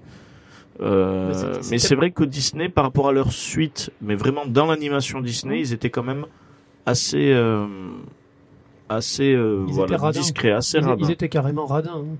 Bah là, pourquoi pas Disons que c'est Cars, enfin les- c'est Pi- l'ex-Pixar qui ont fait vraiment des suites. Oui, c'est vrai. Pour moi, c'est Disney, c'est la première vraiment suite telle qu'on entend. Point de vue du film Bah, c'est la première suite d'un gros succès qui est sorti il y a pas si longtemps que ça. Peter Pan, c'était des décennies après quand même. C'était un peu une re- une suite au mythe. Donc euh, non, qui- qui non, s'en- c'est pas qui s'en vrai. Si, souvient si, Ah, si, tu as c'est- tout à fait Mais. Peter Pan 2, qui s'en souvient Peter Pan euh, 2, moi parce que j'ai préparé un blind test. Donc moi je m'en souviens. J'avais eu un jouet chez McDonald's, Peter Pan 2. Ah ouais? Ouais, Et la petite sirène 2 aussi était sortie au cinéma. Oui, c'est vrai. Le retour à l'océan. Oui, c'est vrai. Et euh, Mais je suis sûre qu'on en trouverait d'autres. Si oui, on- il faut ouais. creuser, il faut Oui, creuser. on va dire des, des films sérieux avec une vraie qualité, euh, du même niveau que le premier, le premier truc, c'est effectivement la, la Reine des Neiges. hein. Les Dalmatiens hein Enfin, je veux dire les 101 Dalmatiens. Mais pas Alors, le premier, pas le premier Saints dessin animé, Il y a une le suite, film. il y a une film. suite dessin animé des Saints Dalmatiens. Ou Tu t'as- T'as vu qu'ils ils font le remake, là, on va peut-être en parler aussi. Ouais. euh, ils, ils sont en train de faire un remake avec, euh, comment il s'appelle euh, Alors par contre, les gens râlent Emma, beaucoup sur les Emma. Stone. Emma Stone dans le Ah, rôle si, de, Emma dans- Stone, ça dans me le rôle va. de Cruella. Oh, C'est Cruella la- Emma Stone. C'est la- l'adaptation live. Et une nouvelle adaptation live, en Bah, fait. ça, de euh, toute façon, voilà. Bah, ça, c'est assez critiqué ces temps-ci. Euh, bon, bah, on verra. Du moment que c'est de la qualité et que ça fait rêver les enfants. hein. si Après, Emma, moi, j'ai- si Stone est jolie. Peut-être pas un spoil ou après moi je j'ai pas vu le 1 enfin j'ai vu si j'ai vu le 1 je crois je sais plus en tout cas pas au cinéma mais euh, j'ai j'ai cru entendre euh, que la jeune fille qui faisait la, la chanson c'est ça? La voix de la Reine des Neiges euh, Oui. en fait ne la faisait plus? Avait euh, Elle a publié sur Internet récemment. Voilà, et, euh, c'est il y ce a- que j'ai alors, il vu y avait plein de rumeurs. Il disait que Disney l'avait l'avait virée et en fait, elle a fait une. elle a dit que c'était elle qui était partie elle était partie à cause des conditions de C'est travail. ça. euh, Ouais. no- après voilà Toxique. c'est juste les petites rumeurs euh, du moment mais je ne Oui, sais oui, pas c'est si c'est vrai je sais pas y a si c'est qui avait coulé, ou ouais. pas J'en sais rien du tout sur Alors, ça. tu vois, par exemple, euh, dans Les Indestructibles 2, il y a Monsieur Indestructible qui n'a pas, la- Oui. qui a pas la même voix et tout le monde s'en fout. Voilà ça c'est une suite aussi Mais, euh, mais c'est Pixar. oui Mais c'est voilà. Pixar. Mais la, vérité, en fait, c'est que si le, si le comédien, en l'occurrence, ils avaient pris Gérard Lanvin pour faire la voix de Monsieur Indestructible, et il est excellent. Et euh, du coup, bah, l'acteur d'origine, on a complètement oublié. hein. Oui, mais Gérard Lanvin, c'est un acteur. Donc, bon, contrairement à tous ces semi-vedettes de la télé-réalité qu'on prend pour faire des, des doublages, bon, je vais pas revenir, mais oui, on va mettre une petite croix dessus sur le, le Roi Lion live. Oui. Qui, je- enfin, je l'ai vu cet été. J'ai, je suis comme toi, euh, Dodo, neuf, euh, enfin, le Roi Lion en dessin animé, c'est, je, j'ai- je crois, je me souviendrai toute ma vie. La première fois que je l'ai vu au ciné, cette levée du, avec cette musique, c'était comme j'avais reçu des coups de poing dans Ouais. sur la figure. C'est toujours resté, quoi. Le CD passait en boucle à la maison. euh, mes parents, ils voulaient me le jeter par la fenêtre. Bon, enfin, bref. Donc, j'attendais donc le, le Roi Lion, le Roi Lion live avec impatience. Il est très beau. Bon, c'est un parti pris de faire réaliste. Donc, ils Oui. auraient pu faire réaliste avec un peu plus d'expression sur euh, les visages, sur, enfin, pas les visages, sur les. euh, Oui, sur l'expression, euh, l'expression, faciale. les ouais. gueules les Oui, muscles voilà, c'est les les etc. les- Mais voilà, enfin, moi, je suis sortie de là plus jamais à cause du doublage. Après, Oui. c'est Jean Reno sur les dos, quand même. C'est un Alors, acteur. Ouais, hein. non, Jean, mais y a- Jean Reno, Reno, ouais. Il n'y a pas que Jean il- il Reno. fait pas tout- que il fait Jean pas tout le Reno. film. Non, mais bien sûr. Jean, Bon. Jean Reno, ça tient, mais c'est vrai que les autres acteurs, Bon, Déçu. Scar, il est décédé, mais il n'y a aucune émotion. C'est plat. L'acteur, qui faisait la voix de Scar est décédé. Oui, oui, oui. Jean-Pierre. oui, oui, Scar est Scar aussi est hein, décédé. Spo- spoiler alerte. Spoiler, spoiler. Mais le, le doublage fait énormément Oui. euh, pour un film. Et moi, ce, cette adaptation du Roi Lion. Ça a moins marché euh, à cause du doublage. ah, oui. Disney a beaucoup tu pleuré avec, euh, avec Lambert 5 millions d'entrées en France. Tu me disais, Lambin, c'est un, c'est un acteur. Donc, il a l'habitude de jouer avec son corps, avec sa voix. On ne prend pas quelqu'un qui est. enfin, Alors, Ouais. techniquement, Jamel Debbouze aussi est un acteur. Techniquement, oui. Enfin, Alors après, pas- Jamel Debbouze, franchement, enfin, c'est Tim- un ensemble. Hein. C'est Timon. Timon et Pumba, ça a marché. Moi, c'est surtout sur les protagonistes principaux que je trouvais, ben, c'est surtout Simba, par exemple, Ah oui. que je trouve que ça a pas trop marché. Timon et Pumba, c'était une autre version de Timon et Pumba que j'ai bien aimé. Euh, donc voilà. Après, ben, c'est très bien de parler de ça aussi. Et je vais finir sur un dernier film, une dernière bande-annonce. Euh, Il y a une bande-annonce qui est sortie. Bon, il y en a plein d'autres, mais là, je prends celles qui, qui sont un peu intéressantes. Euh, le Mans 66. Je sais pas si vous en avez entendu parler avec Christian Bale et Matt Damon. Si, si, si. Où ça va être l'histoire de Ford qui a voulu détrôner Ferrari pendant le Mans. Euh, et c'est par le réalisateur de hum, Walk the Line et Logan. Euh, James Mangold. Ouais, et qui a l'air vraiment. Faut aimer le film de voiture, mais déjà rien que par les personnages, rien que par toute l'esthétique, il a l'air très intéressant. Ouais. Bah, ça changera de Fast and Furious. Ça changera de. fa- Oui, oui, oui, oui. Ça changera Ça des. tourne un peu en rond. Ça changera, mais- ça Non, changera mais des méchants qui conduisent tu- des voitures. Non, mais tu vois, c'est c'est un retour au film des années 60. Oui, complètement, en fait, mais c'est ce que hein, j'allais euh, dire. C'est quand même un des. fi- Enfin, Peut-être que les personnalités sont plus importantes que les voitures. Bah, Steve McQueen avait fait un film sur justement le Absolument, Mans aussi, absolument. donc il n'a pas eu le succès qu'il aurait voulu, mais. euh, Ah, Voilà, ouais, ben, on en reparlera. De toute façon, ce film, je pense que euh, il y a les bandes annonces qui sortent. Je, je pense qu'on en reparlera. Euh, ben, c'est la fin de Back to the Past. Bon, bien sûr, on peut pas à chaque fois parler de tout, mais là, déjà, ça fait pratiquement une heure qu'on en parle. C'est ça. Euh, petite pause musicale. Donc, sur le thème musical, j'ai pas choisi Stephen King en thème musical pendant les pauses. Je le laisse plutôt pour les blind tests. Mais c'est un thème plutôt précis. Ça va lier, être lié à des musiques liées à une série que j'affectionne et je me permets de le mettre parce qu'il y a la saison 5 qui va sortir euh, en octobre, début octobre. Je parle de Peaky Blinders, qui est une série euh, autant excellente que ce soit par les jeux d'acteurs, par le scénario, par qui- la réalisation, Qui passe sur Arte. qui passe sur Arte aussi. Absolument. Donc là, c'est par un autre euh, format, enfin, c'est par un autre média qu'on peut regarder. Netflix, Ouais, n'est-ce pas Netflix. Euh, mais aussi les musiques sont très bonnes. Toute la photographie, Tout bon, est bon, non, tout est vraiment bon. Euh, mais les musiques sont super. Donc j'ai choisi, ben, il y a trois pauses musicales, donc trois musiques liées à, à Peaky Blinders. Et je lance la première et on en profite du coup pour faire une petite pause musicale. À de suite.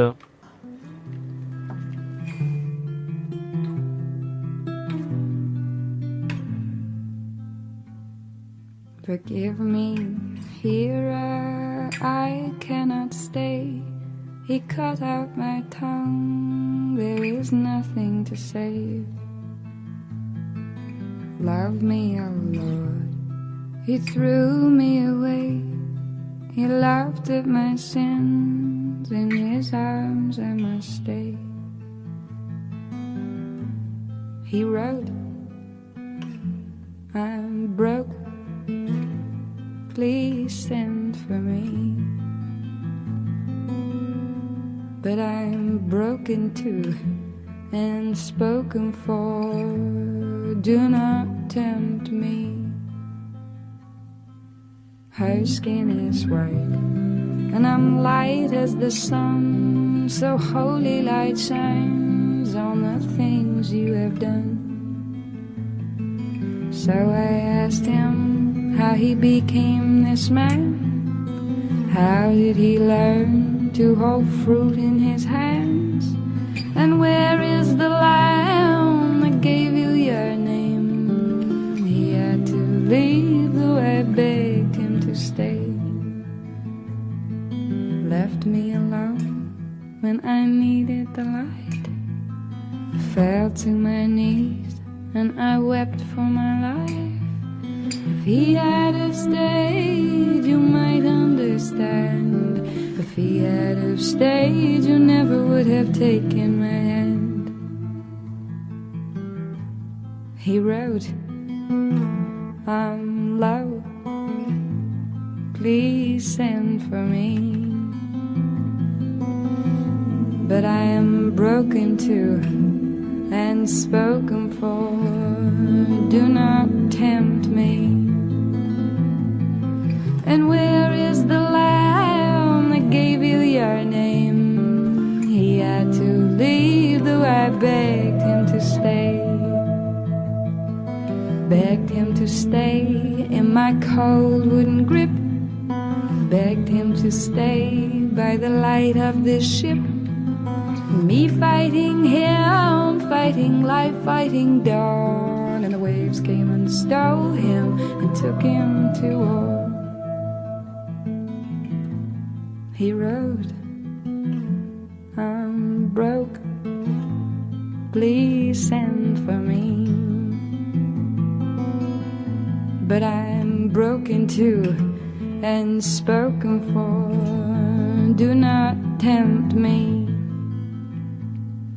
Forgive me, here I cannot stay. Cut out my tongue, there is nothing to save. Love me, oh Lord, He threw me away. He laughed at my sins, in His arms I must stay. We write, that's all right. I miss his smell. We speak when spoken to, that suits us well. That suits us well. That suits me well. Mais ça fait quand même plaisir d'entendre cette musique-là. Euh, donc si vous vous attendez à la musique du générique de début, elle n'y sera pas parce que bon, on la connaît bien et surtout d'autres musiques qui ont marqué aussi euh, mes petites oreilles. Euh, donc c'était la petite pause musicale. Maintenant, on va parler, on va attaquer le gros du, du débat, on va attaquer le gros de l'émission, même si je pense qu'on va être quand même assez bref comparé au Back to the Past.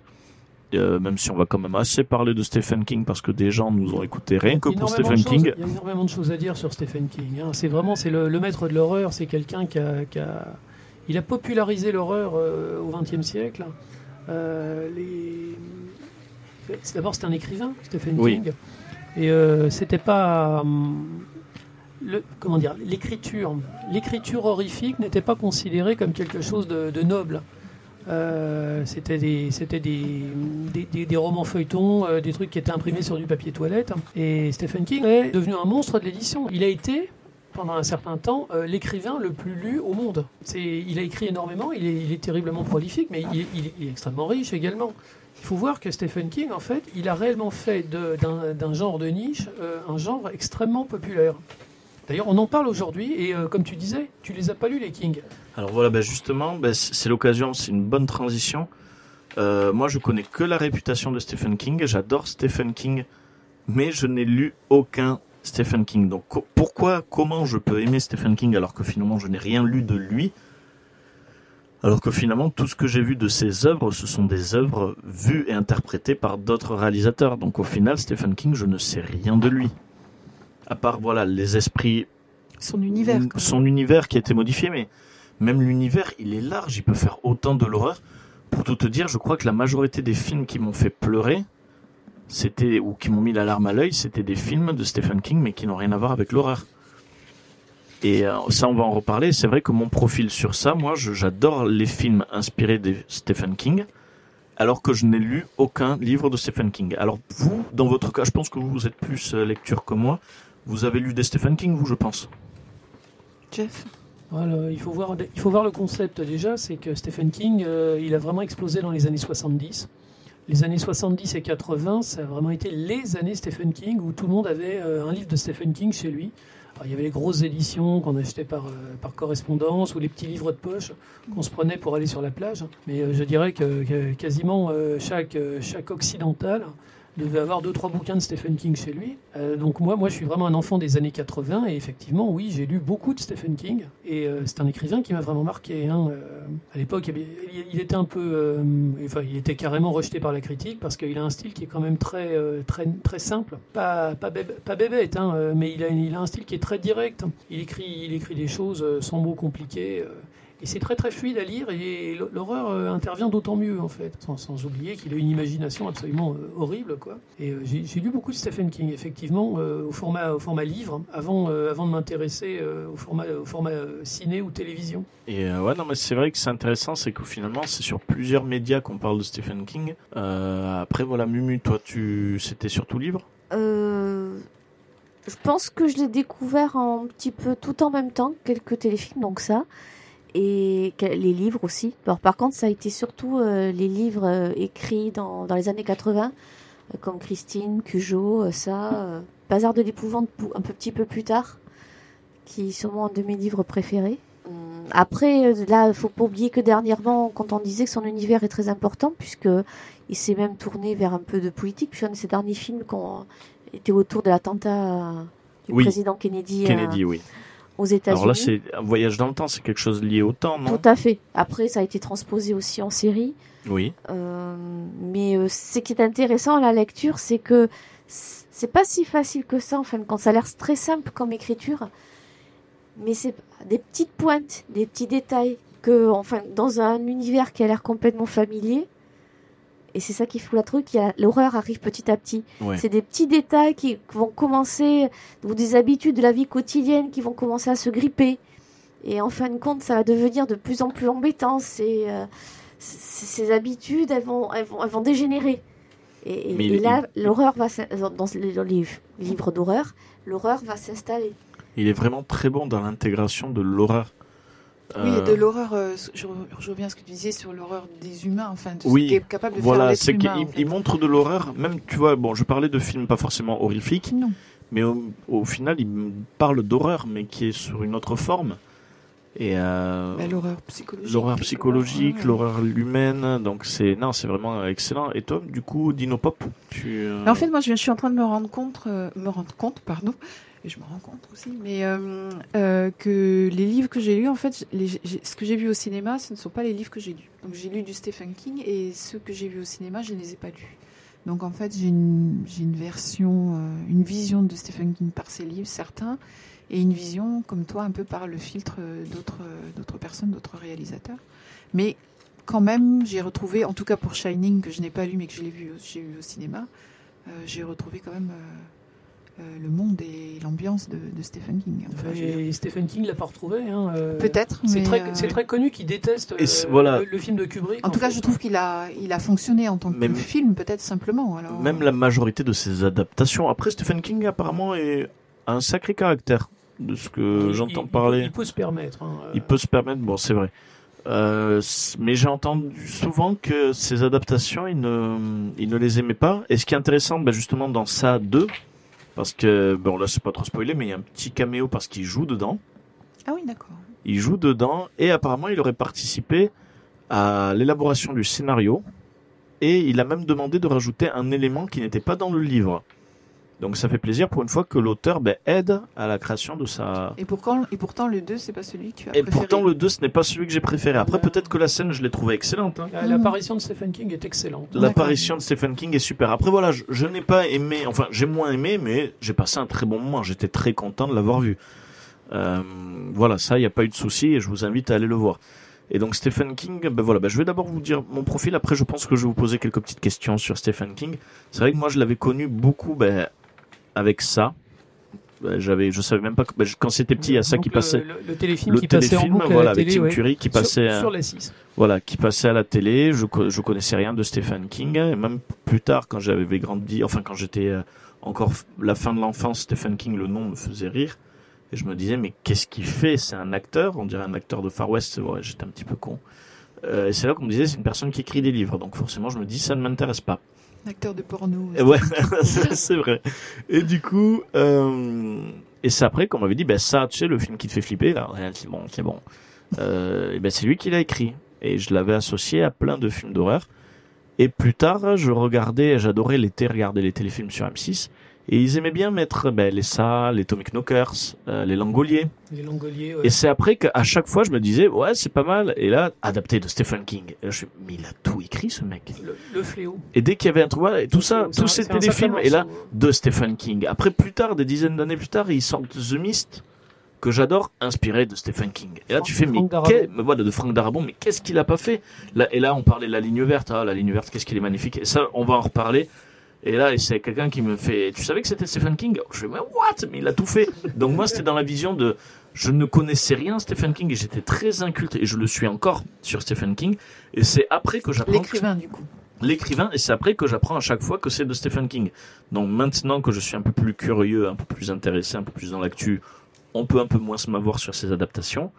Euh, mais qu'est-ce qu'il a adapté? Enfin, qu'est-ce qu'il a été adapté ce mec Ouais, C'est parce qu'il écrit énormément. en Il fait. est prolifique, oui, c'est ce que Mais tu il est très hein. prolifique et puis la- il est prolifique et c'est de la qualité. Euh, plus ou moins, je pense. Non, non, mais, même, même quand, euh, même quand un, je, je n'ai pas franchement d'exemple en tête de livre qui ne soit pas réussi. Voilà, en termes de livres, je pense que oui, il y a de la qualité. Après, les films, Après, en, chose, en adaptation, voilà, c'est un autre débat Euh, sur ça. Peut-être peut-être sur certaines petites histoires, euh, ils, ont, ils ont un peu exhumé de derrière les fagots des, euh, des nouvelles qu'il avait écrites euh, au début de sa carrière, euh, qui sont pas toutes euh, incroyablement euh, intéressantes, Hmm. mais il n'y a pas un bouquin à jeter. C'est c'est vraiment intéressant. D'accord. Ça fout vraiment la pétoche, c'est vraiment bien écrit. C'est euh, c'est pas pour rien en fait qu'il est bien vendu. Vraiment, c'est un homme d'idées, mais c'est également un homme de développement. Ah ouais, non, mais c'est c'est impressionnant. Et donc là, je vais venir. Alors, je répondrai après à cette question, moi. Je vais d'abord demander à vous quel est tout simplement votre film, attention, film de Stephen King, inspiré de livre de Stephen King préféré? Alors voilà, sortez tous, euh, on les entend, les feuilles qui se plient, euh, voilà, on voit qu'il y en a qui n'ont pas trop travaillé. Ben, je, vais, je vais commencer. euh, je, me, je me lance à l'eau. C'est Dead- Dead Zone. Dead Zone, ok, Dead Zone de, de David Cronenberg. d'accord. Et euh, c'est un film de 1983, mais qui est d'une modernité absolument incroyable. hein. Euh, D'autant plus de nos jours, en fait, euh, avec le, à l'époque du président Trump. Donc, c'est l'histoire d'un homme qui a un accident de voiture et il reste, dans, il reste deux, deux ans dans le coma. Et quand il sort du coma, et sa copine s'est mariée avec un autre gars, il a perdu son travail et il a des pouvoirs psychiques. Et pendant qu'il essaie de se reconstruire, euh, un jour, euh, il, serre la main d'un candidat, euh, d'un candidat à la présidence des États-Unis, et il se rend compte que le type, ben, c'est le nouvel Adolf Hitler. Il se rend compte que le type, dans le futur, en fait, ben, il va détruire l'humanité. D'accord. Et qu'est-ce que- qu'est-ce qu'on pourrait faire hein? C'est ça la question. On s'est tous posé la question. Si on pouvait revenir dans le temps, est-ce qu'on est qu'on aurait envie d'a- d'aller tuer Adolf Hitler quand il est gosse ou, euh, Mm. Et Dead Zone, en fait, donc l'histoire est très bonne. Le livre, est- le livre est très très bon. Mais c'est un des rares euh, exemples, à mon avis, de réalisation tirée de Stephen King qui est meilleur que l'original. Ça n'arrive pas souvent. C'est arrivé de toujours des très grands réalisateurs, hein, forcément. Et euh, Cronenberg, il est mais à son, à son sommet, à son zénith absolu. C'est un film qui est froid et qui est, qui est, qui est triste et qui est très humain. Donc il y, a, il y a Christopher Walken qui joue le rôle principal. Il est d'un charisme incroyable. Il est fragile, il est sympathique, il est déterminé. Et ils en ont fait une série télé. euh, voilà, moi j'avais, moi j'avais suivi. la série télé était j'avais pas entendu mal. parler. Et La série télé était tout à fait correcte, vraiment. Euh, mais bon, c'était une série télé. hein, euh, Ouais. Mais Dead Zone, c'est un chef-d'œuvre. Littéralement, c'est un chef-d'œuvre. Alors c'est vrai que moi j'avais entendu parler de la série parce que ça passait à la trilogie du samedi, donc forcément tu voulais regarder Buffy, t'entendais parler des autres séries qui sortaient. Donc c'est comme ça que je connaissais Dead Zone. Et Mais, euh, euh, mais il y a un rapport avec notre monde actuel, avec, avec Donald Trump, qui est terrifiant. Qui est terrifiant. Il a écrit ça, le, le, le, le livre, il a été fait, je crois qu'il date de 1981, quoi. Mhm. Mais on est en 2019, en fait, et c'est toujours les mêmes idées, c'est toujours les mêmes concepts, et la même peur. d'accord. Alors Mumu, ton film préféré adapté de l'univers de Stephen King, Je veux dire idem, euh, comme le doc. Dead Zone, Idem comme le doc, c'est quoi comme film idem comme le doc. Et on fera un film comme ça. Euh, Donc Dead Zone, C'est ouais. surtout par rapport au, au thème traité, effectivement, parce qu'on peut se mettre à la place du personnage là aussi. euh, Qu'est-ce qu'on ferait dans ce cas-là Johnny Smith. Bon, après, c'est vrai que Shining, malgré que Monsieur Stephen King n'apprécie pas trop de Kubrick. euh, Tu as aimé. Non, parce que j'aime pas les films d'horreur, mais euh, disons qu'il y a des images qui restent en. euh, Oui, je veux dire, quand on l'a vu, on... Enfin, la, Après- moquette de Shining. Après, c'est voilà, vrai que Shining est rentré vraiment dans la pop culture. Euh, il est devenu très célèbre. Euh, Pour dire, il en- même dans le film Ready Player One, ils l'ont intégré Euh, ils ont intégré toute cette pop culture liée à Shining. Non, mais il y a la performance de Nicholson, c'est la- clair, mais il y a l'ambiance, il y a, S'il y a enfin, tout l'aspect cinématographique, tout, voilà. Et c'est vrai que c'est marrant parce que toutes les personnes avec qui j'ai parlé, qui ont dit, euh, qui ont vu et qui ont lu, alors ils aiment beaucoup le film. C'est souvent des gens qui ont d'abord vu le film et après lu le livre, mais qui m'ont dit, mais le livre, c'est, euh, enfin le film, c'est qu'un tiers de ce qui se passe dans le dans le livre. C'est c'est impressionnant. Et donc les gens, au final, je pense qu'il valait mieux voir le film et après lire le livre plutôt que l'inverse. Euh, après, justement, on parle de The Shining, qui va avoir une suite, mais ça, on en parlera. Voilà. Si vous voyez qu'on n'en parle pas maintenant, c'est ne soyez pas choqués, c'est parce qu'on va en parler à Back to the Future. Et donc, pour toi, Dead Zone, Mumu.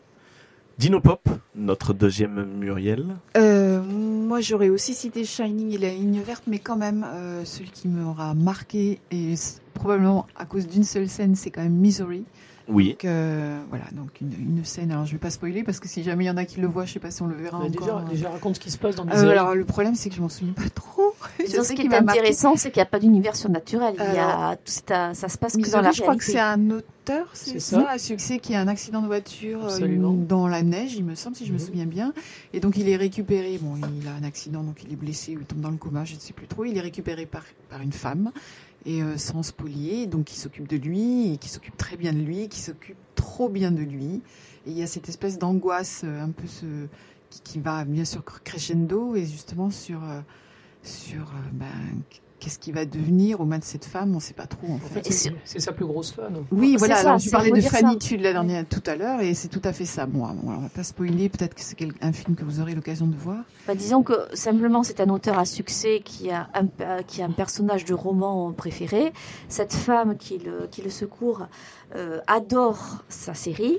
Sauf va- qu'elle a pas aimé, c'est ça ce qu'il a Elle fait à son pas- personnage. voilà. c'est quelque chose qu'on a déjà vu après, peut-être. Exactement, n'aime pas comment va être Voilà, c'est ça. traité le personnage du roman dans les futurs romans de l'écrivain. Et elle qui était la bonne samaritaine va se transformer en espèce de harpie. Voilà. Voilà, il y a une scène particulièrement moi qui m'a marqué, donc euh, parce qu'elle est suggérée. Donc c'est une scène pas de torture, mais un peu quand même physique, et euh, elle est suggérée. Et je trouve que c'est très bien fait au niveau du film. Euh, je n'ai pas lu le livre, donc je ne sais pas comment c'est dans le livre. Voilà. Donc, euh, Misery. Donc Misery, très bien. Et ben du coup moi je vais vous dire mes- mon préféré, mais je vais dire mes préférés, je triche un peu, j'en choisis deux aussi. Euh, ben voilà, je l'ai cité, c'est la ligne verte, Hmm. qui moi m'a clairement fait chialer.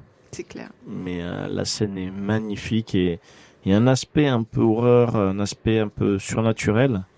Mais qu'est-ce qu'il est beau. Mais rien que pour les acteurs, pour la musique, mais mais j'ai chialé. Ouais, j'ai vraiment chialé et des fois je me surprends à remettre parce que Ré- ré- Résume un peu l'histoire quand même. L'histoire, c'est ben on suit une euh, on suit des, des personnes donc qui sont qui travaillent qui sont gardiens euh, dans un- une prison et surtout au secteur de la ligne verte. Ça se passe dans La les années 60. Voilà, dans les années 60 où la ligne verte en gros, c'est le couloir de la mort. Donc c'est les condamnés à mort qui sont emprisonnés jusqu'à la date de l'exécution. On suit un personnage, enfin on suit euh, un gardien. Euh, voilà, bon, tout le- toute la scène flashback, Mr. Abim et tout ça, on parle pas, mais surtout on suit un gardien qui, euh, ben, sa vie change au moment où il y a un nouveau détenu qui arrive et qui a des capacités un peu spéciales. C'est euh, un peu une hymne au monstre, une hymne à l'humanité et à la vision de l'humanité et de la monstruosité en fonction des contextes. Euh, mais c'est un film qui m'a fait chialer. Oui, donc on revient toujours à cette histoire de monstre. On revient humain, sur cet aspect de monstre, c'est-à-dire que mais c'est- quel- c'est un- C'est un quelqu'un- grand black en fait, c'est un- c'est un, c'est un, géant black en fait. Bah, l'acteur, euh, de toute façon, qui il est fantastique. En fait, c'était des. D'après ce que j'ai lu, c'était des, des artifices. Il paraît que Tom Hanks en fait est très grand, figure-toi. Tom Hanks il fait 1m90. Ouais, ils ils ont fait des effets pour montrer que l'acteur était et en très fait- grand. en fait, Après, il n'est pas petit. Après, il est hein, pas petit, hein, euh, c'est pas Danny euh, DeVito, hein, ils, ça c'est étaient, sûr. ils étaient aussi grands l'un que l'autre en fait. Hmm des deux Batman qui, qui sont ressortis. euh. Non, Il- il non, non, le- l'acteur noir, là. Il joue parmi, Alors, il les, dans- parmi les prisonniers qui sont dans les ferries, là. Tu sais. Ah non, c'est pas lui. Ah bon, il lui ressemble. Il lui ressemble, mais alors cet acteur-là, c'est le président dans euh, le cinquième élément. Mais oui, tu as raison. Et c'est pas lui, mais, il- mais il lui ressemble. Ah, c'est un grand black. que tu le dis, c'est vrai. il lui ressemble. Mais à coup pas, désolé. Mais Mais pas de souci, mais c'est bien parce qu'on a parlé de ça justement. Ouais. Michael Clark Tu as Duncan raison. qui jouait le, le, le rôle du prisonnier, en fait, il est mort.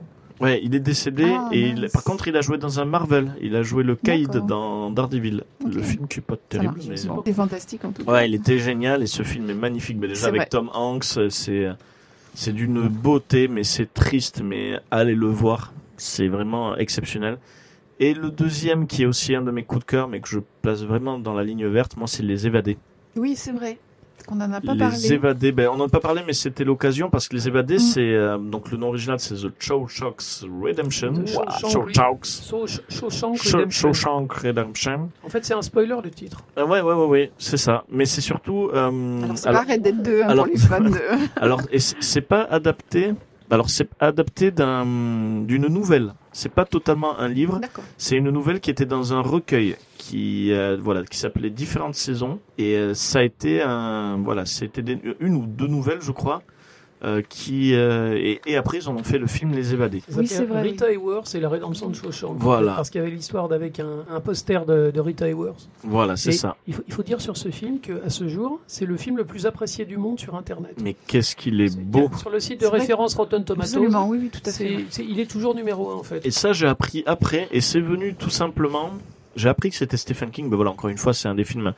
Je- il était passé à la télé mais Rétrospectivement. Mais ce film, ce film avec l'ambiance des prisons, bon, moi j'adore l'ambiance des prisons.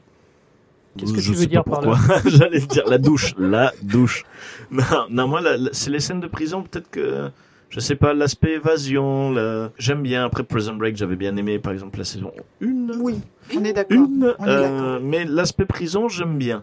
Et, je pense que c'est souvent Les Évadés qui m'a donné cette ambiance-là, parce que Les Évadés, je crois que c'était mon tout premier film de prison que j'avais vu. Et c'est le côté très dur de la prison, parce Oui. qu'il se fait carrément violer, le personnage principal, donc c'est très dur. Il y avait Morgan Freeman, donc pour moi c'était déjà vendu. Il passait à la télé, je regardais ce film. Et Pourtant, à l'époque, il avait pas la carrière qu'il il a avait pas la carrière, hein, hein, c'est sûr. Et c'est vrai que moi j'étais euh, pas moi qui étais à l'époque quand j'étais en jeune, parce que j'avais vu j'étais très jeune, j'étais réceptif aux films d'action. Je me suis fait gober par l'histoire. Qui, mais je voulais la suite, les personnages, il y avait quelque chose, euh, et l'histoire était tellement excellente et tellement belle. Et euh, c'est après plus tard que j'avais appris que c'était Frank Darabont qui l'avait fait. Et il y avait The Mist, du coup, qui était sorti par Frank Darabont aussi. The Mist que je m'étais régalé, que j'ai trouvé très bon, même si bon, il suit différemment l'histoire Alors, c'est liée un au film livre. qui passe jamais à la télé parce que la fin est La, la fin est euh, la fin est une claque dans la, tronche. La, la- la fin dont on parlera pas, euh, la fin est tellement horrible. J'ai compris pourquoi il passait jamais à la télé. euh. J'ai fini par l'acheter en DVD parce que je voulais le voir désespérément. Et il passait jamais à la télé, jamais, jamais, jamais. Et c'est en voyant la fin du film que j'ai compris. Il, vraiment, il, il- il- il dépasse toutes les mesures en fait. Exactement comme dans le, comme dans le bouquin. Et euh, un The Mist exceptionnel et encore une fois une hymne à l'humanité et à la déshumanité. Euh, je sais pas si ça se dit. C'est chouette, mais ça sonne bien. Euh, et c'est quand je parlais de Franck Darabont, je disais, bah, dis donc, Franck Darabont, The Mist, c'est des chiens. Et on avait parlé de bah, Les Évadés, il avait fait. Et quelqu'un m'avait dit, ah bah dis donc, en adaptation de Stephen King, il gère. C'est là que je me disais, mais quelle autre adaptation Les Évadés, c'est du Stephen King. Et j'étais étonné, je suis c'est impossible, ça, on ressent. Il n'y a pas l'essence de Stephen King. Ben, au final, euh, il y a du génie sous une autre forme. Donc euh, voilà, mon coup de cœur, c'est La Ligne Verte et Les Évadés. Euh, on a parlé de nos préférés, on va parler de... Oui?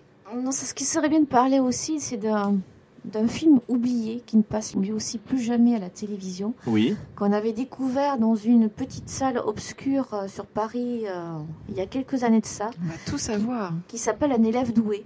Oui. Lui aussi, donc de Stephen King.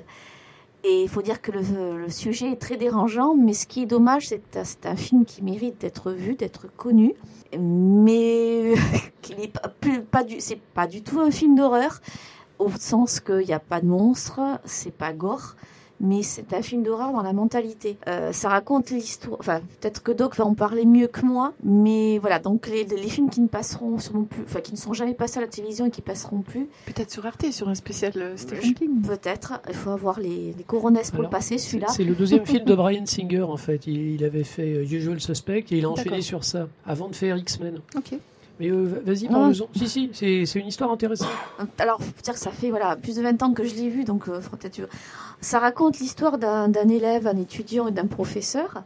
Euh, et ce professeur est en fin de compte un ex En fait, c'est le voisin. Le, le voisin. En fait, les- les- les- l'élève, il est brillant, il est premier de la classe, et c'est un, c'est un type super. Et il découvre que le, le voisin, en fait, eh ben, c'est un ancien nazi.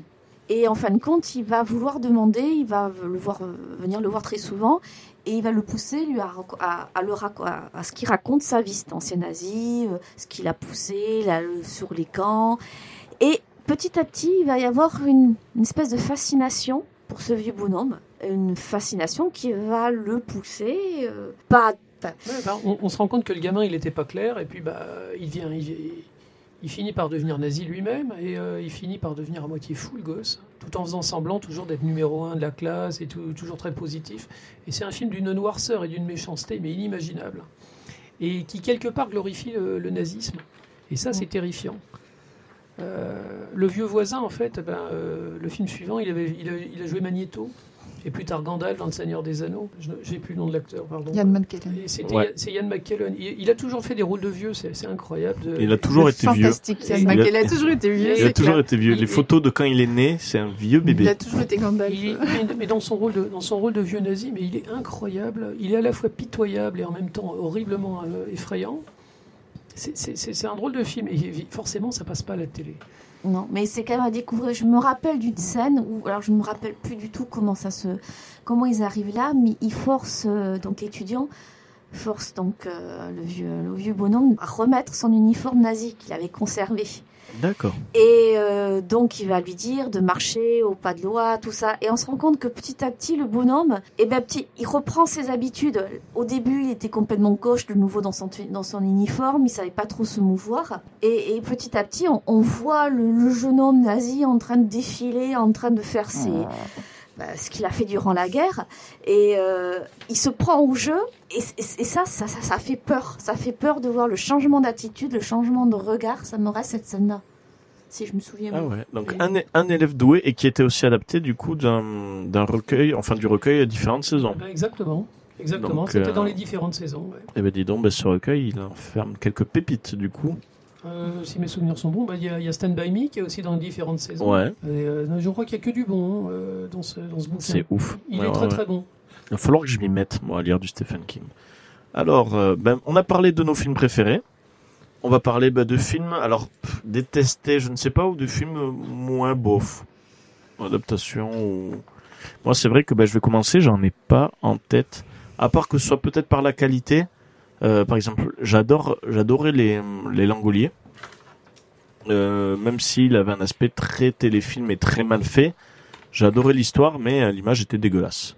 Euh, c'est un- téléfilm, il me semble. Ouais, téléfilm. ouais. Alors non, on va dire les Tommy Knocker. Je vais plutôt parler en film que je n'ai pas aimé, en téléfilm dans ce cas-là. Le bouquin était incroyablement Parce que prenant. Mon frère avait les Tommy Knocker en bouquin et j'adorais les couvertures, je les trouvais magnifiques, ça me donnait envie.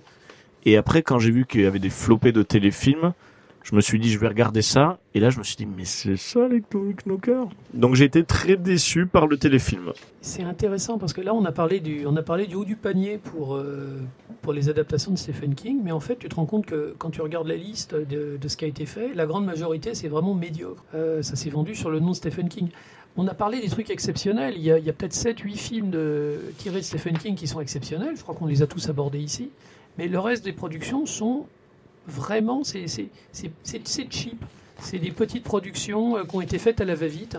Après, elles ont été faites avec honnêteté, hein, mais avec des acteurs pas, pas connus euh, pour, parce qu'il manquait un peu de talent et euh, ça manquait d'argent. quoi. Tu parles des, des Tommy Knockers, donc euh, le livre il est terrifiant, il Mhm. est très bien écrit, il est bien, il y a, y y un rythme incroyable, mais euh, le, le téléfilm est pas, est pas intéressant du tout. Moi, je, je pense à Le Bazar de l'épouvante, qui est à mon avis le meilleur livre de, de Stephen King de tous les temps. C'est un livre qui est parfait, au cordeau, super bien écrit. Euh, tu rentres dedans, c'est un vrai cauchemar, tu peux pas le lâcher. Tu as la gerbe, enfin, littéralement, tu as la gerbe à force de lire le livre, mais tu peux pas le lâcher. C'est un, c'est incroyable. Et l'adaptation qu'ils en ont faite, eh ben, elle était très plate, très plan-plan. Et euh, la, la- la plupart des livres de, de Stephen King ont été adaptés de cette façon, en fait. Mm. Donc euh, on peut pas vraiment dire qu'il y a un truc qui soit pire que les autres. Je pense au Langolier parce que j'ai regardé la bande-annonce avant de venir. Et euh, c'est vraiment, c'est très laid. Mais je veux dire, c'est l'image de synthèse la plus laide que j'ai vue. Ah, c'est dégueulasse. Ouais, c'est vraiment euh, dégueulasse. Après, les acteurs, ils font ce qu'ils peuvent. hein. Euh, Mais euh, dire que des trucs sont plus ratés que d'autres, j'ai l'impression que les, limite, les- on- il faudrait les laisser se battre parce qu'il y a quand même énormément de choses qui ont très mal vieilli et qui, même à l'époque, Ah, n'étaient les, pas les images de synthèse, c'est vraiment pour voir si tu fais de le... enfin si tu fais des crises d'épilepsie ou pas. Ah, si tu survis à- au Longolier, tu sais que tu pourras survivre à n'importe quel autre film. Rien que par les effets spéciaux. Alors, je, vais- je vais quand même lancer Dreamcatcher. Ah. Alors, je ne l'ai pas vu, Dreamcatcher, mais je me souviendrai toujours le jour où un copain avait été le voir au cinéma et m'a raconté le scénario. Et j'en ai pas cru mes oreilles. Donc, c'est une invasion extraterrestre avec des hommes qui sont dans une cabane et qui sont envahis par des extraterrestres qui poussent dans leurs boyaux et qui sont donc expulsés par les voies naturelles. Ok. Alors, mon copain m'a raconté ça de façon un peu plus directe, quoi, et j'avoue que j'en ai pas, j'en ai pas cru mes oreilles. Ouais. Et il paraît que c'est vraiment très, très mauvais. D'accord. Bah, Dreamcatcher a une très mauvaise réputation. Dreamcatcher, voilà. Mumu, un film euh, moyen bof, ou à la limite peut-être même qui est de qualité, mais par exemple ça c'est de qualité, mais peut-être que toi tu ne prends pas de plaisir justement parce que ça fait trop peur. Non, j'ai aimé le téléfilm de ça. Ouais. Après, le, le film, je, non, je l'aime pas parce que, je, parce que je peux pas vous- Ouais. voir ça. Euh, je peux pas dire. J'ai pas un film que vraiment j'ai j'ai- T'as pas aimé. j'ai pas aimé. Après tous les films qu'on a cités, ceux-là, je ne les ai pas vus. D'accord. Euh, en gros, voilà. En fin de compte, j'ai eu la chance de voir euh, tel haut du pavé. Ouais. Euh, je rebondis sur ce qu'a dit euh, dans les, les livres, le bazar de l'épouvante. Mhm. C'est vraiment à lire. Ce qu'on disait au départ, de partir sur des petits points de réalité, et que c'est ça qui dérape. J'ai souvenir d'un petit toc qu'a une des, une des femmes de ce village qui a besoin, quand elle part de chez elle, de, de voir à deux fois si elle a bien fermé la porte à clé. Je pense que souvent ça on le fait, on ferme une, on ferme une fois, on, on fait deux Ah pas. oui, Est-ce que vraiment je reviens sur mes pas pour être sûr d'avoir fermé? Bon, ça c'est, je pense que c'est. Enfin, mais par, dans le livre, ce toc va devenir une, une horreur. une horreur, comment dirais-je euh, Non, mais c'est ça, Euh, c'est ça. C'est, euh, elle, elle devient folle en fait. Elle devient folle. Ouais. En fin de compte, Oui, elle va pas pouvoir- quoi. C'est obsessionnel. mais Ça va arriver au bout qu'elle ne peut pas sortir de chez elle. Elle va devoir vérifier, vérifier, revérifier, revérifier, et elle ne peut plus vivre. Mm. Et le, le- le- le livre n'est que sur là-dessus. C'est des petits détails de la vie quotidienne qui dérapent. Mais ça entraîne que toute une ville va sombrer dans la folie et la ville va se détruire. D'ailleurs, c'est dans le bazar de l'épouvante qui détruit la ville, la ville où se passe sa majorité. Euh, le diable arrive en fait et il ouvre une petite boutique où euh, bah, les gens savent pas que c'est le diable bien sûr. hein. Euh, Donc c'est un type extrêmement sympathique et c'est une boutique magique où les gens trouvent exactement ce qu'ils veulent. Mais donc le, marchand veut pas d'argent, il veut un petit service. Et les services c'est des blagues. Donc les gens, c'est un système de domino. Donc les gens se font des blagues les unes les autres, de plus en plus de mauvais goût. Et ça les pousse à l'agressivité, à la méchanceté et carrément à la folie. Et ça se termine, les gens s'entretuent. Ok. C'est du génie. Ouais, c'est c'est génial. Et toi alors, Muriel Alors moi c'est plus. euh, Dinopop. alors effectivement on a parlé peut-être du, du panier, mais j'ai été surprise, en tout cas pour des fans d'épouvante comme vous, les garçons, euh, que vous n'ayez pas cité euh, Carrie et Christine, parce que pour moi c'était des références. Après je les ai pas vues. Alors là, hein. on est, pas- Alors- on est censé parler des mauvais films. Non mais juste, Alors, juste- bah, disons que c'est pour moi, je n'ai pas parlé de cela parce que ce n'est pas dans mes préférés. voilà, ce pas dans mes préférés, ce n'est pas dans ceux que je n'aime pas. Moi, moi, je vénère littéralement euh, tout ce qu'a fait John Carpenter. d'accord. Donc, euh, Christine fait partie de- effectivement des films euh, absolus. Mais. C'est pour moi, je- on avait droit qu'à un seul film et Christine, euh, il est en deuxième position. euh, Non, comme nous on en a cité, on derrière- avait Oui, cité voilà. la ligne verte. on a triché un peu. On a triché un petit peu. Ok, non, c'était juste une question par rapport à ça. Et euh, moi, j'ai pas vu de, j'ai pas eu l'impression d'avoir eu des adaptations qui m'ont pas convaincu. Par contre, j'ai une interrogation sur un des derniers, qui est La Tour sombre que je n'ai pas vu. Et la tour sombre, je n'ai pas vu. J'aurais Ah, aimé voilà, le voir. Je voulais avoir votre avis. Il était sorti en 2017. J'aurais Ouais, aimé le voir, vu. mais euh, il avait l'air un peu action. Alors, je l'ai pas vu non plus. Ah, et j'avoue que j'aime pas les livres. Alors ça, c'est les livres de. Stephen King que je n'aime pas. Euh, il, a, il a essayé de faire son Seigneur des Anneaux. Euh, c'est c'est un véritable roman feuilleton. D'après ce que j'ai compris, le, le livre, entre le livre et le film, c'est comme s'ils avaient essayé d'adapter le Seigneur des Anneaux en un film d'une heure et demie. D'accord. Euh, le- le- il semblerait que le film soit pas réussi du tout. Mais c'est ce que j'avais cru comprendre à l'époque. Maintenant. euh, J'aime pas le bouquin à la base. Donc là, je, là, je suis vraiment désolé. Cette histoire de pistolero dans un monde Oui, médiéval c'est ça. fantastique, moi, ça m'a- fait. vraiment, ça m'interpelle Moi, pas. moi ça, me, ça me donnait envie, justement, l'aspect du pistolero dans un monde un peu pas adapté à ça. Euh, mais je suis passé à côté. J'ai Ok, pas pu le voir. Ouais, ouais, ouais, je suis passé à Donc, côté. euh, Donc, je voilà. ne peux pas. C'est pas que je n'ai pas aimé, c'est que malheureusement, je n'ai pas vu. Et toi, du coup, un que t'as pas trop aimé? Je n'en ai pas. D'accord. Bon, ben, comme quoi, signe de qualité aussi. Mm. Ou peut-être de films que l'on n'a pas vus. C'est vrai que dans les adaptations, il y a à boire et à manger. Euh, mais ça reste, je pense que Alors peut-être ça, mais comme je l'ai pas vu, je peux pas juger. Après, il y a un écart, que ce soit dans les adaptations, c'est vrai qu'il y a un gros écart. Il y a autant des choses parfaites que des films moins bien réussis. Contrairement à Je sais pas, c'est vrai que moi je ne le ressens pas parce que je n'ai pas lu, Est-ce qu'il y a un tel écart entre telle et telle œuvre de Stephen King Alors oui, je, voulais en parler de celle-là. Euh, Il y a il y a Cujo. Alors tout le monde l'a oublié, Cujo. Donc c'est Oh c'est- non. c'est une œuvre mineure. C'est un joli petit toutou. D'accord. Alors, je connais pas du tout ça. Alors c'est les dents de la mer avec un Saint Bernard. Ok, bah Alors, écoute, c'est pas euh, un petit tu, toutou, tu me dis un, un gros petit Alors, toutou, alors, Cujo, Cujo c'est un, c'est un chien adorable, c'est une gentille boule de poil, c'est un énorme Saint Bernard et en fait euh, il est mordu par une chauve-souris et il attrape la rage. Ok. Et en fait, il commence à bouffer les gens autour de lui. Et il y a une tension terrible, abominable, entre, avec une mère de famille et son gosse dans la voiture, en plein cagnard. Et ils ne peuvent pas sortir de la voiture parce que le chien a décidé de les bouffer. Il y a une tension inimaginable. Alors, le, le film est. Il a un petit peu vieilli. Bon, à l'époque, il, à l'époque, il terrorisait pas mal dans les chaumières. Et par contre, le, le livre, est, le livre est bien écrit quand même. hein. D'accord. Ça a été un des premiers grands, grands succès de, de Stephen King. Et il continue à ce jour de recevoir des lettres d'insultes. Ah ouais, quand même. Parce que l'enfant meurt d'une insolation dans la bagnole. C'est Pas un- d'une déshydratation peut-être plus qu'une insolation Non, une enfin insolation bon, euh, il, fait une chaleur terrible. Ouais, le, donc le- déshydratation. le chien à moitié zombie, euh, la masse euh, qui ne ressent pas la douleur, la enfin, le- C'est un cauchemar. Et à la fin, il y a le gosse qui meurt. Et pas dans le film. Avec l'autorisation de Stephen King. Parce qu'ils se sont dit, non, là, les gens, les gens ils, vont brûler, dans- ils vont brûler les cinémas. D'accord. Et euh, peut-être qu'ils n'auraient pas eu l'autorisation, mais que Ouais, les bah, comités. de- c'est un peu compliqué. Bon, alors que dans ça, ça, ça se lâche. hein. Ça, se, ça D'accord. se rattrape dans ça. Alors, bah écoutez, Ouais, mais c'était une autre époque parce que je vois Cujo, euh, adaptation 1983. Donc Ouais, peut-être 83, À l'é- ouais. À l'époque, il y avait beaucoup de choses qui effrayaient les gens. Maintenant, le film, euh, ça serait téléfilm C'est sur ça. M6 à 20h30. Après, c'était un vrai et chien le- à Ah, c'était un vrai, un vrai film. Un après, vrai le, film, le- un vrai le chien. politiquement correct a un peu changé. Maintenant, il y a des choses qu'on pouvait mettre à l'époque qu'on ne peut plus mettre Et maintenant. vice versa. Et vice versa. Ça, Maintenant, tu vois, sur Netflix, ils font ce qu'ils veulent. oui, oui, c'est sûr. un- Tu inversement vois des gens en train de fumer. Mmh, ouais. non, mais c'est vrai. Ouais, ouais. Donc, euh, bah, écoutez, je pense qu'on a, on a pas mal parlé de, de, de, de ça. Enfin, de ça, quand je dis ça, c'est pas le clown, c'est de ça, de cela, des films de Stephen King. Euh, Est-ce qu'on t'a donné envie de lire alors? Alors, clairement, mais euh, ça va être le temps. Ouais, ouais, non, mais après, moi, je vais te dire, c'est surtout. Après, euh, c'est pas tous des pavés, justement. non, je, je vais te dire, en fait, je ne lis pas euh, Stephen King, c'est justement parce que je ne, je ne sais pas prendre le temps de lire des, des romans. Voilà, c'est pas. Tout simplement. c'est- que j'ai plus tendance à, si j'ai du temps, à me le perdre soit sur du jeu vidéo ou sur de la bande C'est la dessinée. lecture en général. C'est vrai que moi, c'est la lecture ou moi, c'est ma vision. Euh, je ne suis pas fan des romans. Bon, s'il faut lire, je lis. Euh, bon, les études, je suis obligé de me taper des gros pavés. Mais moi, je ne suis pas réceptif à, au roman parce que c'est tout simplement, moi, je veux savoir la vision de quelqu'un. Parce que euh, j'arrive très bien à m'imaginer des histoires, j'arrive très bien à me faire rêver. J'ai une bonne imagination, donc j'arrive à me faire rêver tout seul. Lire, lire une histoire de quelqu'un qui dit imagine ça, je suis pas réceptif en premier. Moi, j'aime bien au contraire voir l'imagination de certaines personnes et voir la vision des personnes. C'est pour ça que je suis plus réceptif à tout ce qui est cinéma, euh, visuel et bande dessinée. Euh, En fait, t'es feignant.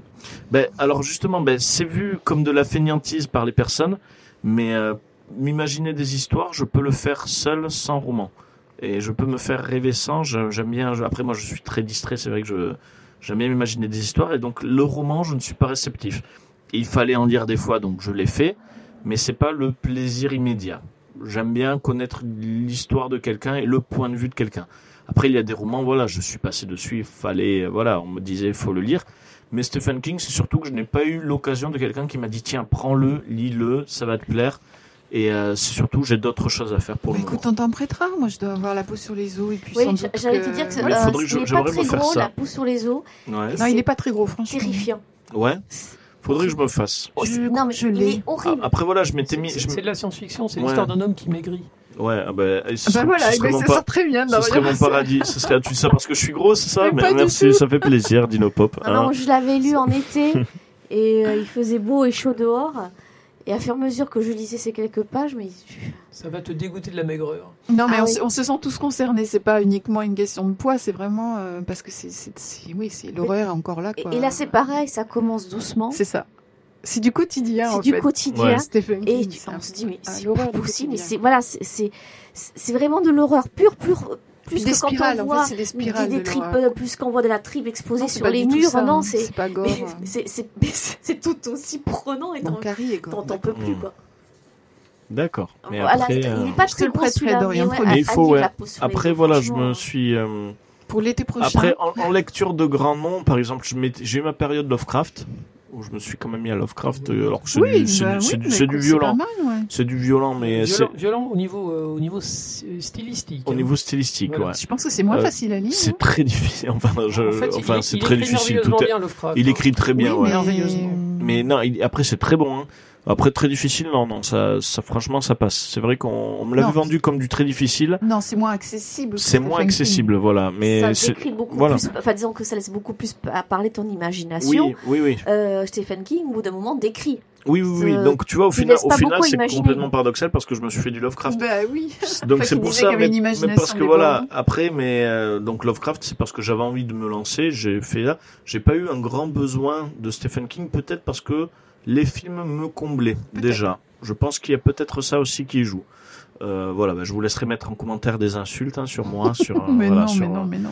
sur mes carences, mes, carences intellectuelles. si, si c'est du Lovecraft, euh, tout est pardonné. Ah bon, c'est parfait, j'ai bien fait de dire ça. Exactement. Alors, on va changer un peu le mode de fonctionnement. Normalement, on fait une pause musicale et après, on fait un blind test. Là, on va faire le blind test avant parce que Jeff nous a préparé une petite surprise pour la- après la pause musicale. Donc, il va y avoir pas un, mais deux jeux. ouais. Donc, on commence d'abord avec euh, le petit. euh, on va faire un blind test. Donc, j'ai préparé des films euh, sur euh, Stephen King. Mais avant, je vais vous faire, voilà, je vais vous faire un peu de teasing. Euh, notre ami euh, David a eu euh, l'honneur justement de faire un interview avec la créatrice du site Stephen King France, donc euh, sur Ouais, stephenkingfrance.fr. Bravo, David. Bravo. Voilà, un interview que malheureusement nous ne pouvons pas diffuser à ce moment-là. Il a le bras long. Voilà, il est, il est doué, il est doué. Mais ce sera, je peux le dire, un cadeau que l'on mettra, alors pas aujourd'hui, mais si vous, jamais vous réécoutez cette émission dans le podcast, euh, voilà, sur plopcast.fr, vous pourrez, ou même le, le réécouter sur, euh, sur radiocampuspo.fr, à la fin de cette émission, à la fin de la dernière musique, il y aura exclusivement une, Ah. une interview ben, entre David et la créatrice de Stephen King France. Donc euh, voilà, j'ai Ah hâte bah, de pouvoir Ah bah, l'écouter. nous aussi, nous Bravo aussi. David, ouais, bravo. Et euh, ça va vraiment être super. Donc, euh, ce sera pas pour maintenant, mais ce sera pour le podcast de cette émission-là. Donc, si jamais vous voulez reprendre du plaisir à nous réécouter, ben voilà, vous aurez un petit bonus à la fin. C'est parti pour l'extrait numéro 1, donc petit blind test sur le thème de Stephen King, ou plutôt des films inspirés de romans de Stephen King.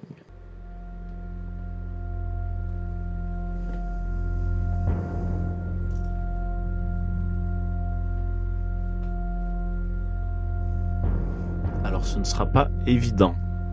Donc euh, n'ayez pas honte si vous trouvez pas. C'est vrai que c'est tellement large et c'est pas reconnu par la musique. C'est Mais bien, c'est bien quand tu parles parce que la musique fait peur. la musique fait peur. Voilà, on se tient tous la main. Bah, c'est du Dead Can ça. Quel film Alors quel film? Je sais que c'est Dead Can mais alors après le film. C'est un film. Alors Avec on, Lisa Gérard, on en a la parlé. plus belle voix du monde. On en a parlé. La fin, la fin est traumatisante. Ah oui, The Mist. Ouais. Ah oui, c'est. Oh purée. Je vais, je vais- je vais y repenser maintenant, espèce de salaud. C'est le thème musical de. c'est le thème musical de The Mist. Et cette musique, donc, elle est utilisée un peu pendant le film. Et elle est réutilisée à un moment de la fin, mais qui est euh, une mais exceptionnelle. Et euh, voilà, il a enlevé le casque, il est parti pleurer, Jeff. Euh, ça m'arrivera pas souvent, mais là, non. euh, c'est euh, ouais, c'est bouleversant. Enfin, Ah Dead ouais. Dance, c'est magnifique, hein, de toute façon, comme musique. hein. De toute façon, ces musiques sont très belles, donc ça c'est sûr. Si Et vous le- ne connaissez pas, euh, il faut écouter. Ah, Parce que cette serre-là existait depuis. euh, ça fait quelques années quand même que cette terre existe. hein. Il a été particulièrement bien utilisé. Et il a été utilisé voilà pour euh, pour ce film-là. Là, je relance un autre extrait. Alors là, ça va pas être un blind test où la réponse va venir de suite parce que c'est des extraits très très dans la mélo très mélodieux, très doux.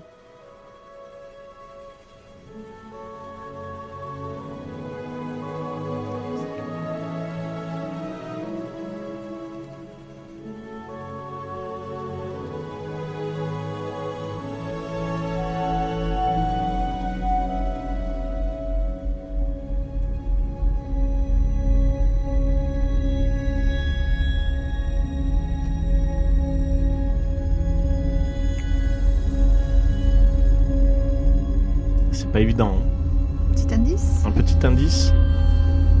J'ai pleuré. La ligne verte. Bah oui, la ligne verte. Ah, c'est peut-être la réponse que j'ai donnée sans faire exprès. La Non, prochaine on a, fois, on a je juste ferai. écouté ce que t'as dit tout à l'heure. Ouais, c'est bien. Vous avez suivi euh, la ligne verte. C'est- Magnifique, C'est placé où en fait C'est le début? Le genre Là, c'est le ça, thème non? principal. Il est utilisé un peu. euh, je crois qu'il est utilisé pendant la mort. Il est utilisé.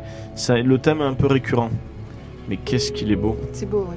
Ah non, mais quand, on pense à ce film, on pense pas à la musique, on pense à des gens en train de pleurer ou en train de gueuler. quoi. Mais c'est ça, mais en fait la musique elle est tellement subtile, elle est tellement fine et bien faite qu'elle se greffe, elle est dans l'atmosphère, mais on on s'en aperçoit pas. Et quand on la réécoute, on se dit mais qu'est-ce qu'elle est belle. C'est marrant, ça me fait penser à Birdie un peu. Ouais. Ah ouais, totalement. Pour lui. Enfin, Allez, je lance l'autre extrait. Là, je pense que vous allez trouver plus facilement. Le troisième extrait, il est un peu plus marquant.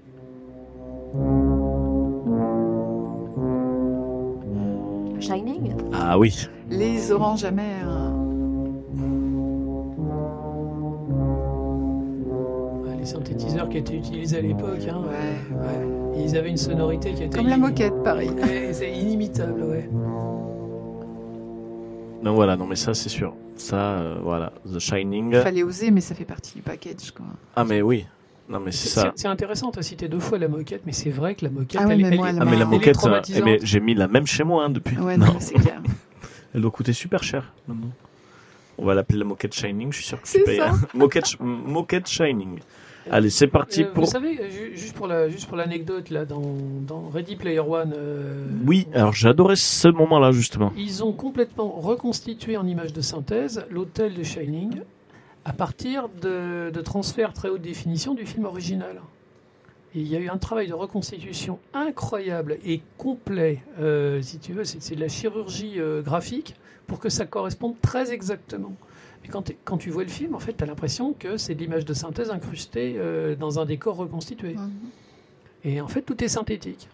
Ah mais c'est un gros, c'est un bonheur. Euh, À partir de la pellicule originale. avoir revécu cette, euh, ce moment-là avec Shining, je me suis régalé. C'était vraiment très agréable. Et donc voilà, donc c'était l'extrait 3, je lance extrait numéro 4. hein. Alors là pareil, hein, ça va être assez doux. Je donnerai peut-être un indice un petit peu moins facile.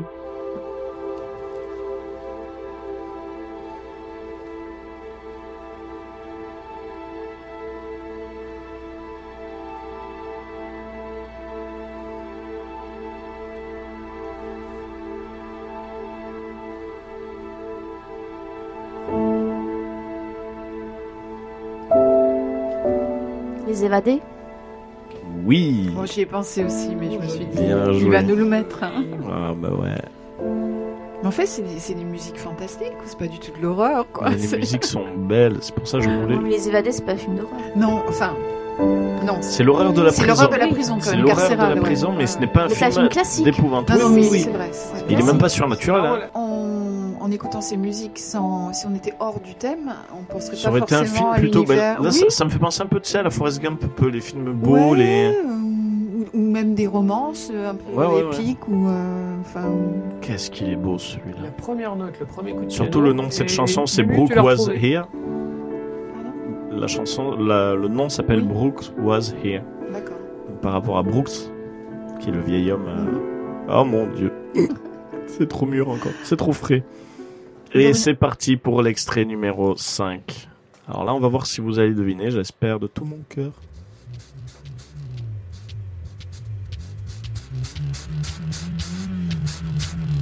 C'est un petit indice.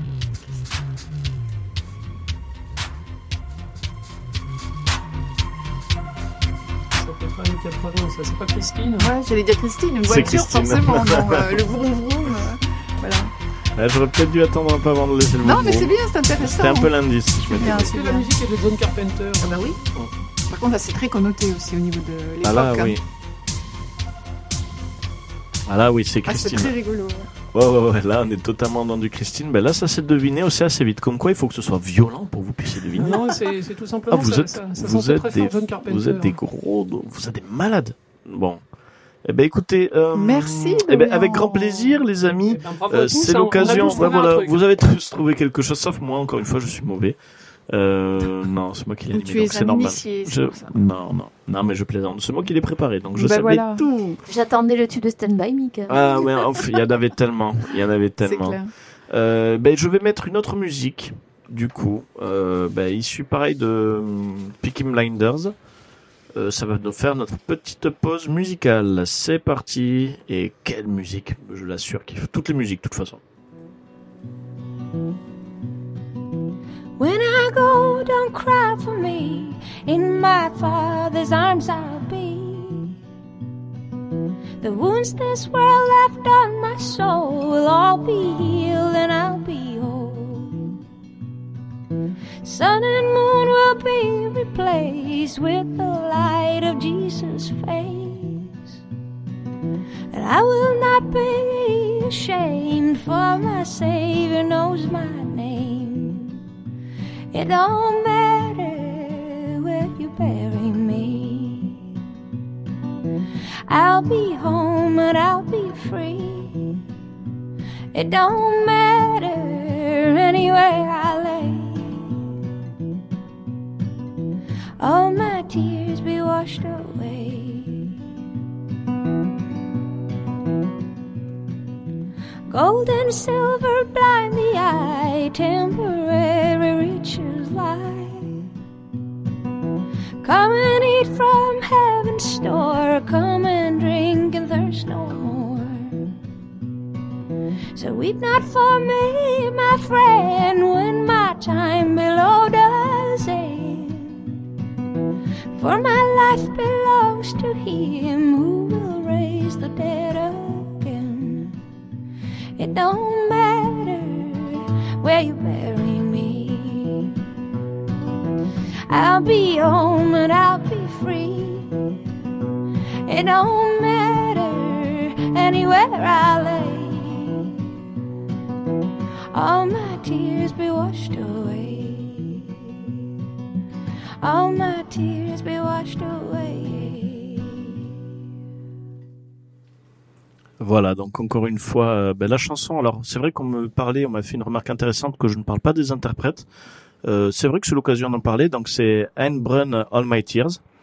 Euh, donc, euh, ben voilà, c'est une petite découverte à chaque fois. C'est vraiment bien.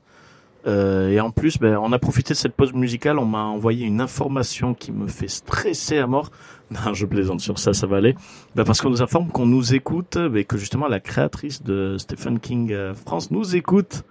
Euh, donc euh, voilà, donc moi j'avais peur parce que voilà, on, se fait passer pour des saucisses au final, mais apparemment elle nous trouve mignons.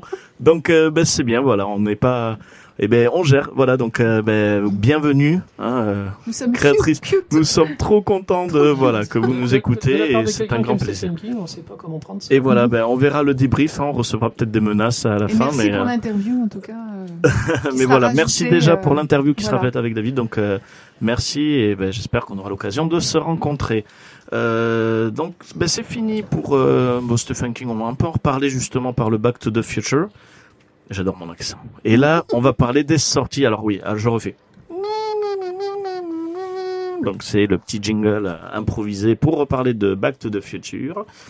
Et il va y avoir les sorties. Donc bon, pas mal de films. On va pas faire une liste totalement, euh, voilà, une liste exhaustive quand même de Donc sur le mois d'octobre. de sur le mois d'octobre. Qu'est-ce qui va sortir? On va commencer par le 2 avec Alice et le maire, avec Fabrice Lucchini. Donc bon, moi le film ne va pas m'intéresser. Je sais pas si vous en avez entendu parler.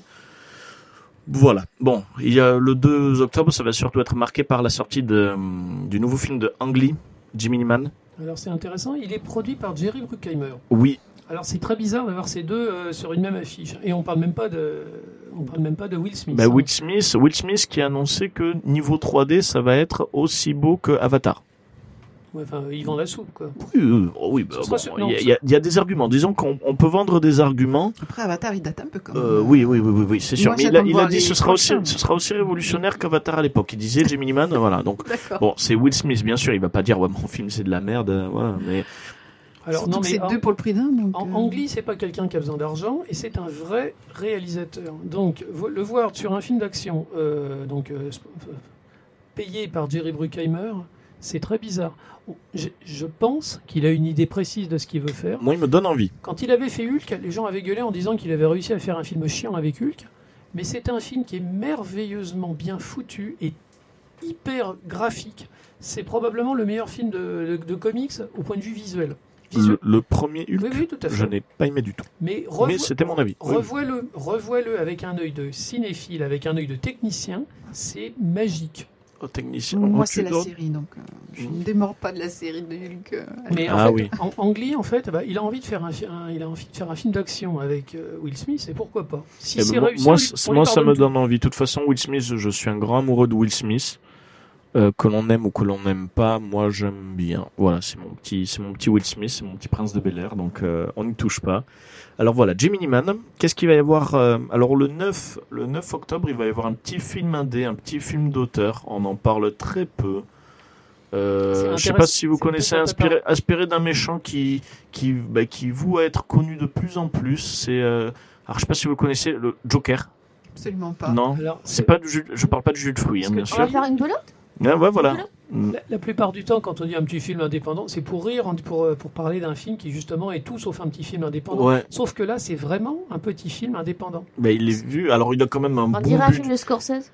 Il a quand même un bon budget. Il a quand même un réalisateur connu. Il a une bonne production. Une bonne mais pub aussi, hein, parce qu'on il a une partout. très bonne pub. Voilà. Euh, Enfin, entre ça- Moi, dès le début, dès le début, j'avais dit ce que je pensais de cette vision-là et je disais que je n'étais pas réceptif à ce Joker.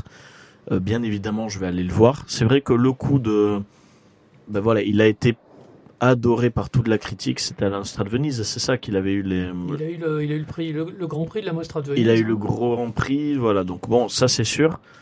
Euh, après, d'un côté, je dirais que Ad Astra a aussi été encensé par la critique et je l'ai trouvé pas terrible.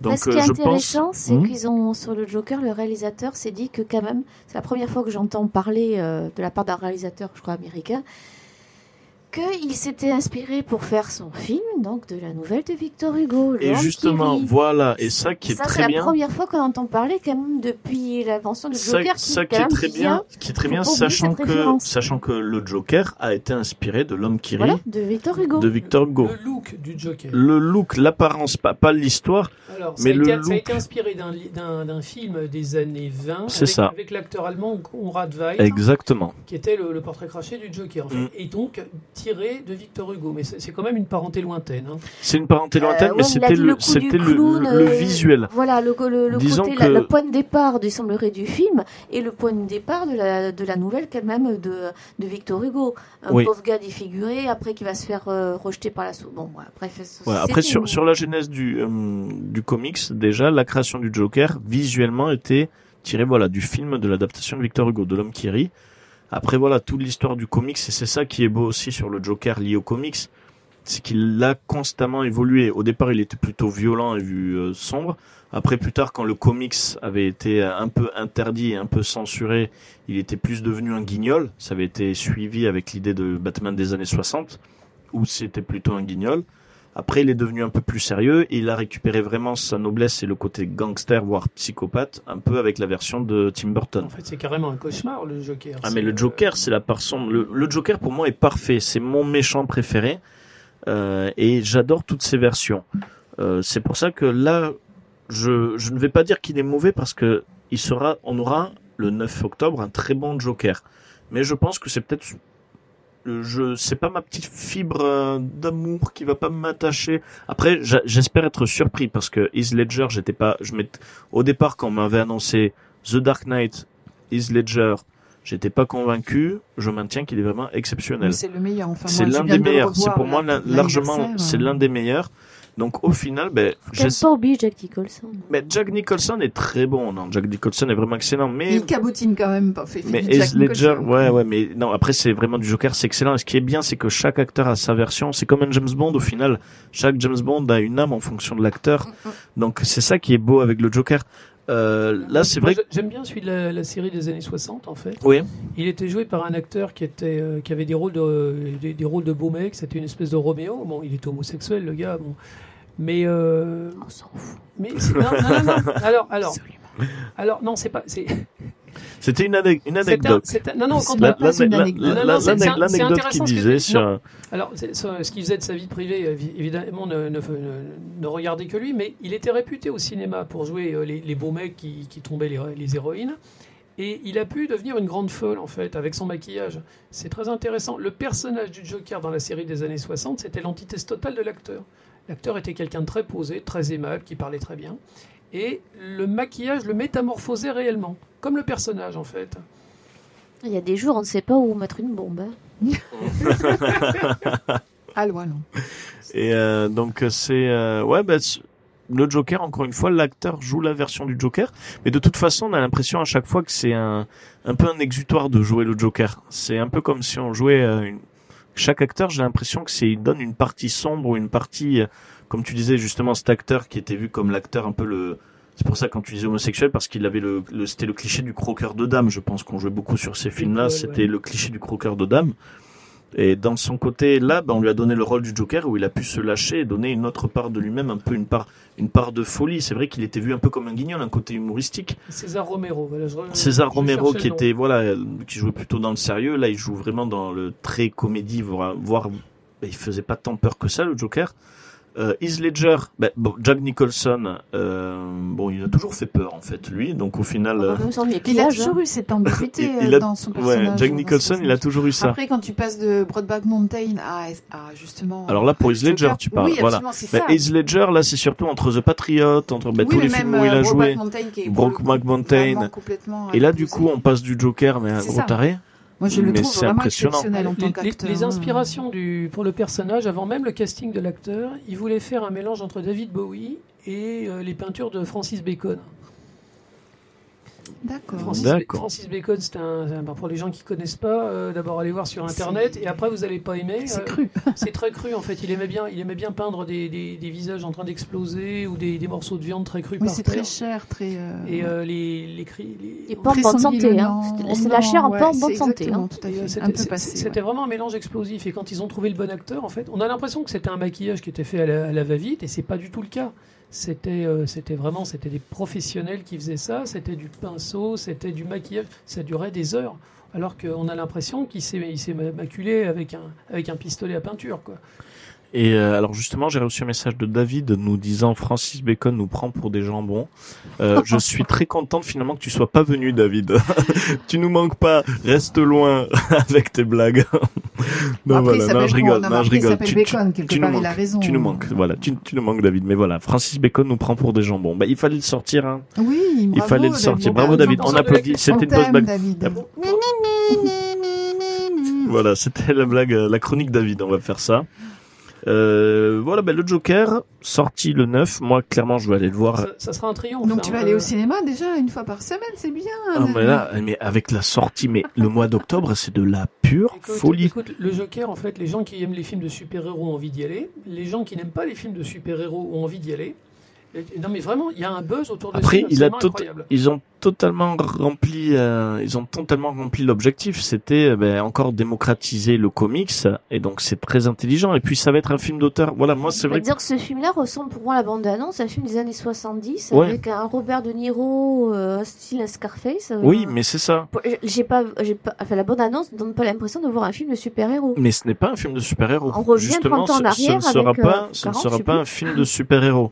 Euh, moi, bon, voilà, je- j'en avais parlé. C'est vrai que c'est sur mon idée de faire d'un antagoniste un, pers- un personnage principal. Euh, voilà, la force du Joker, c'est que ce soit un antagoniste et c'est tout l'équilibre justement de cette force. Après c'est une tendance actuellement. euh, C'est une tendance on actuelle, mettre voilà. une vilaine devant. Voilà, On, mais en, on en a parlé la dernière fois et euh, je répète ce que je disais. L'antagoniste, en fait, c'est la c'est société. la société. C'est la Non, mais société. totalement. Euh, mais bon, là, c'est.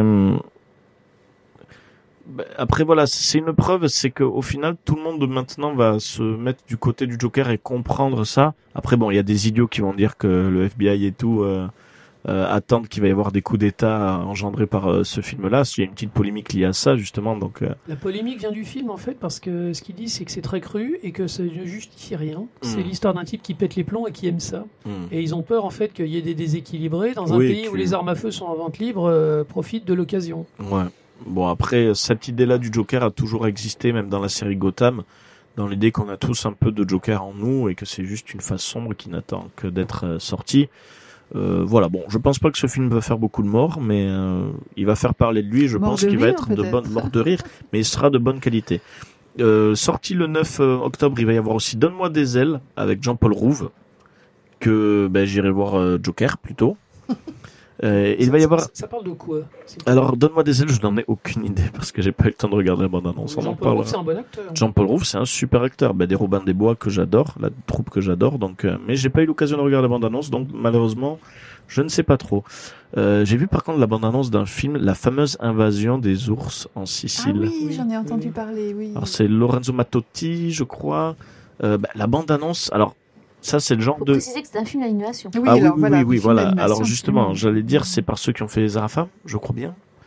Euh, C'est- tiré d'un livre, hein, c'est tiré d'un grand classique. il me semble bien, mais c'est euh, c'est film d'animation. Alors par contre, c'est c'est vraiment le c'est le film parfait que tu sais tu vas voir en sortie scolaire euh, dans un cinéma d'art et d'essai.